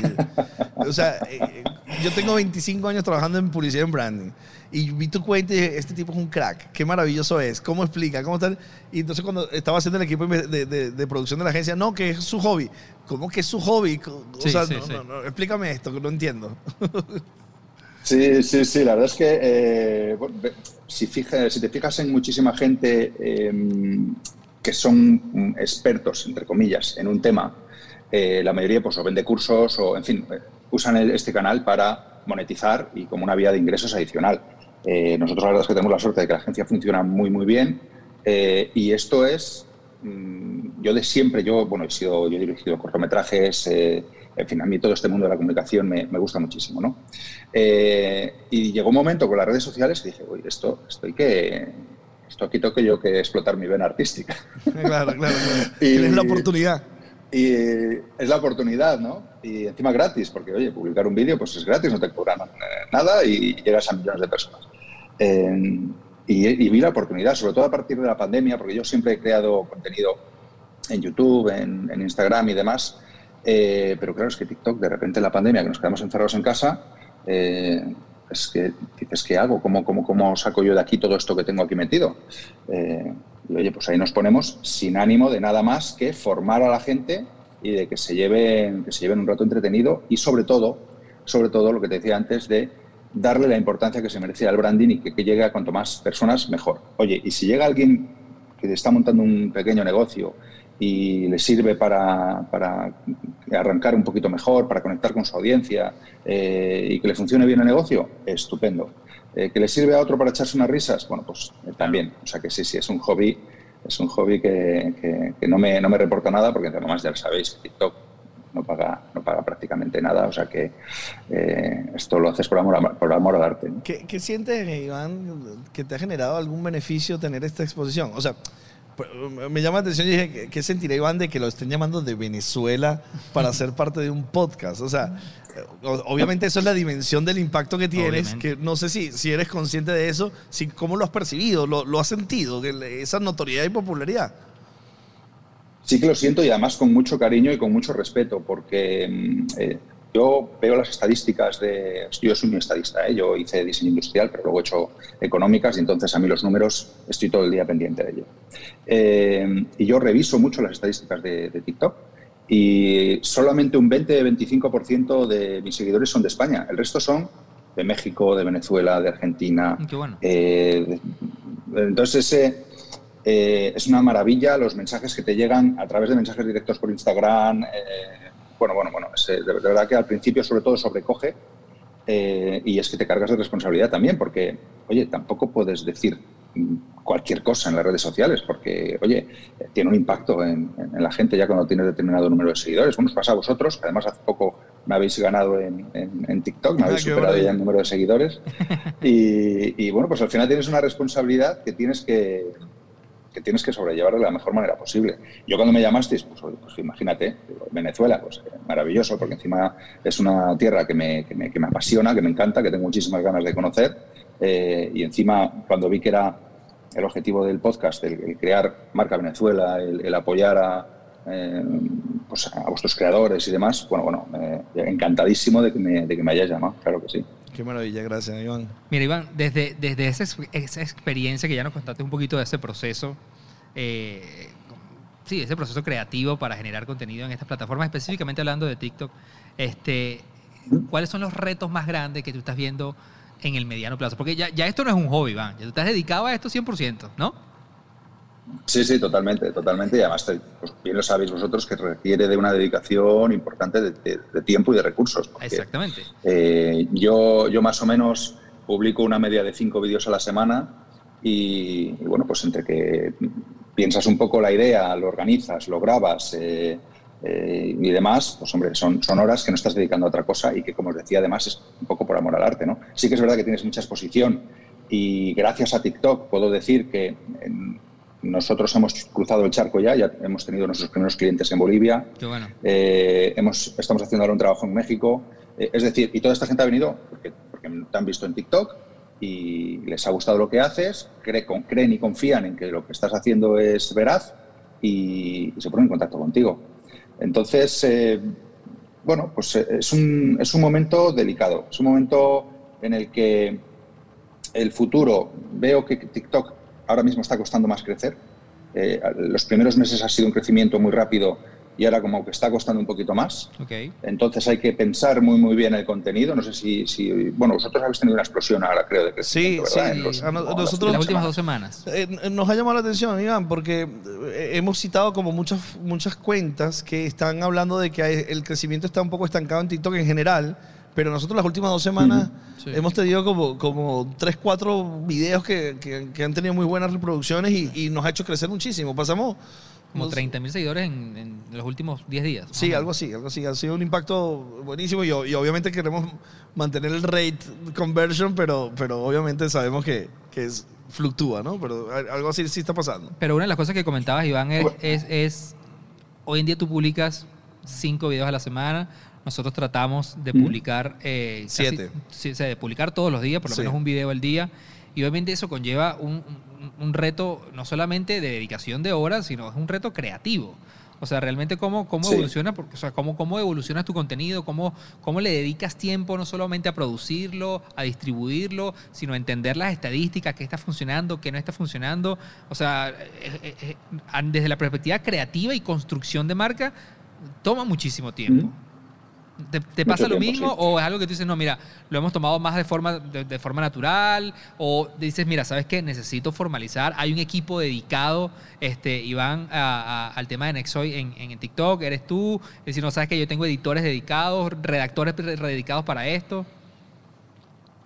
Pues mira, nosotros en el equipo somos cinco personas fijas y luego dependiendo del proyecto, eh, pues vamos a contratando a más gente. Pero lo Claro. que es redes sociales, eh, soy yo únicamente. O sea, yo genero la idea, yo grabo, eh, yo edito, a no ser que sea un vídeo ya un poco más eh, complicado. Por ejemplo, hace pues, cosa de un año que hicimos un- una, una serie de entrevistas a empresarios top aquí en España, pues ahí sí que iba con un, con un cámara, con sonidista, pero el 95% de los vídeos que veis, eh, genero yo la idea, yo lo grabo, yo lo edito, yo lo pruebo, ¿no? Wow.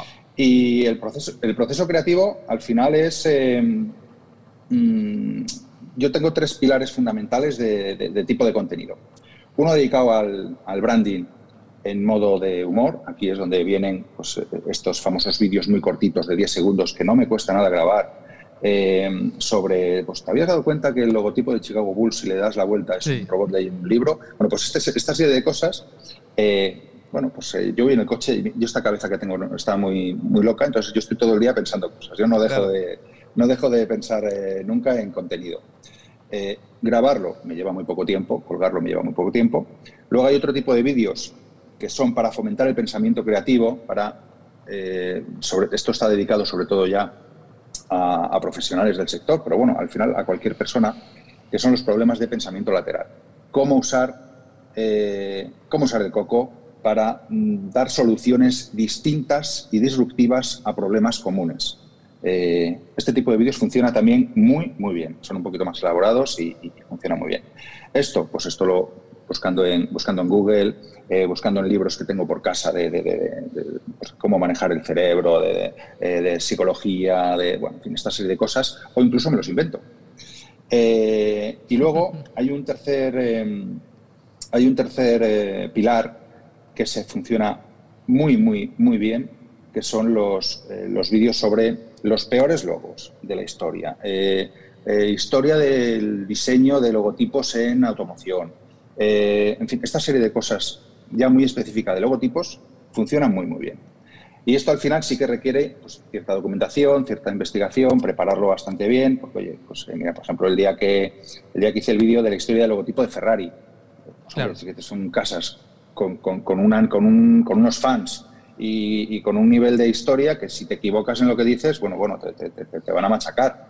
Entonces te tienes que documentar bien y, y hacerlo lo más, eh, lo más fideligno, posible, ¿no? Entonces, ya te digo, esos son los tres pilares fundamentales. Cada día procuro dar uno diferente y, y, bueno, pues yo me cojo mi papel, mi boli, me cojo mi tablet, me pongo, me pongo a investigar, saco las ideas más, eh, más claras y las que creo además que pueden funcionar mejor, Claro. eh, porque hay datos que aburren y, Sí. y- y los omito.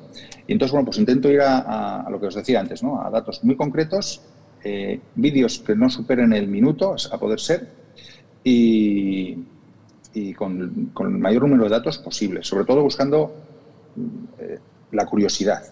Que la Claro. gente cuando lo vea, si termina el vídeo, y dicen, ostras, que me falta, me gustaría saber un poquito más, que vayan y lo busquen. ¿no? Entonces, eh, es un poco el, el desarrollo de, Y, cada idea. y compar- comparando un poquito, porque me, me gusta la, la, que la experiencia que estamos viviendo en, en TikTok en este momento es como, es como similar, ¿no? Estamos, estamos como construyendo una comunidad, nos estamos, estamos, dando, nos estamos como dando cuenta qué contenido funciona, qué contenido no. Has, dado, has dado en el tino, Iván, sientes que ya tienes como más o menos agarrado el ritmo de qué contenidos van a funcionar y cuáles no, porque una de las cosas que nos pasa a nosotros, y ya es como una dinámica interna, cada vez que publicamos un video, hacemos como una apuesta. Mira, yo creo que este, este video sí va a ser un palo y resulta que no lo vio pero absolutamente nadie o no cumplió las expectativas que nosotros pensábamos que iba a funcionar y luego te pasa lo contrario. No, mira, nadie le apuesta a este video, este va a ser un video promedio y resulta que llega al millón de reproducciones. O sea, nosotros no hemos logrado todavía descifrar muy bien, ya, ya tenemos un camino marcado, pero no hemos logrado como descifrar muy bien dentro de todo el abanico que nosotros abarcamos qué funciona y qué no. Ya tú tienes más o menos eso, crees que dices, no, ya, ya, ya, ya, ya lo tengo agarrado. Yo creo que sí. Lo que pasa es que el algoritmo de TikTok eh, es muy caprichoso. O sea, una de las cosas que yo creo que nos quejamos todos los creadores de TikTok es que mm, no sabes muy bien eh, por qué a veces sí, a veces no. Sí. Eh, yo sí que hay muchos vídeos que cuando los estás grabando dices, "Ah, esto, lo va, esto lo va a reventar. Y efectivamente lo publicas y bueno, pues llega al millón de visitas fácil. Sin embargo, otros lo que dices tú, dices, esto lo va a reventar y, y- no llega ni a 5.000 visitas teniendo Sí. 300 y pico mil seguidores, ¿no? Eh, entonces, bueno, salvando las distancias del algoritmo de TikTok, sí, más o menos, más o menos sí. Cuando estás grabando te estás dando cuenta. Porque, aparte, también depende mucho de la energía que tengas ese día. Sí, oye, todos los días no sí. estamos igual. Y hay días que te levantas con más energía, otros con menos, eh, o que eres más capaz de comunicar o con más entusiasmo o, de- o- o que enganchas mejor. Y cuando lo estás grabando dices, esto, esto va a ser un puntazo. Pero, pero luego llega el algoritmo de TikTok y te dice, pues no va a ser un puntazo, no, va a ser lo que yo quiera que, va- que sea. Y, te penaliza, y te penaliza. De hecho, hay días que tienes, ves las estadísticas, hay días que tienes muchísimas visualizaciones y de repente al día siguiente mm, muy pocas. O los seguidores, de repente un día tienes 5.000 y al día siguiente tienes 15. Y dices, ¿cómo es posible? Que teniendo esta comunidad, que teniendo este, estos vídeos que van eh, creando reproducciones día a día, que no paran, de repente un día solo tenga 15, re- 15 seguidores nuevos y un día tenga 5, 8.000. Es, eh, la verdad es que es algo que TikTok todavía nos vuelve un poco, un poco locos. Pero bueno, con todo y eso, muy contentos, porque, claro, si Claro. esto mismo en Instagram, mm, olvídate, ¿no? En Instagram yo creando el mismo contenido exactamente. Sí, es una locura. que mi cuenta de Instagram la he dejado a nivel personal, yo creo que no tendría ni, ni, ni 10 veces menos de seguidores. Y ya no seguidores, de participación de los seguidores en, en- comentarios, en, com- en- en compartir, en, en- en- en hacer, en participar de tus vídeos, que es lo más importante y lo que más me gusta de TikTok, sin duda. Claro, claro. Nosotros tenemos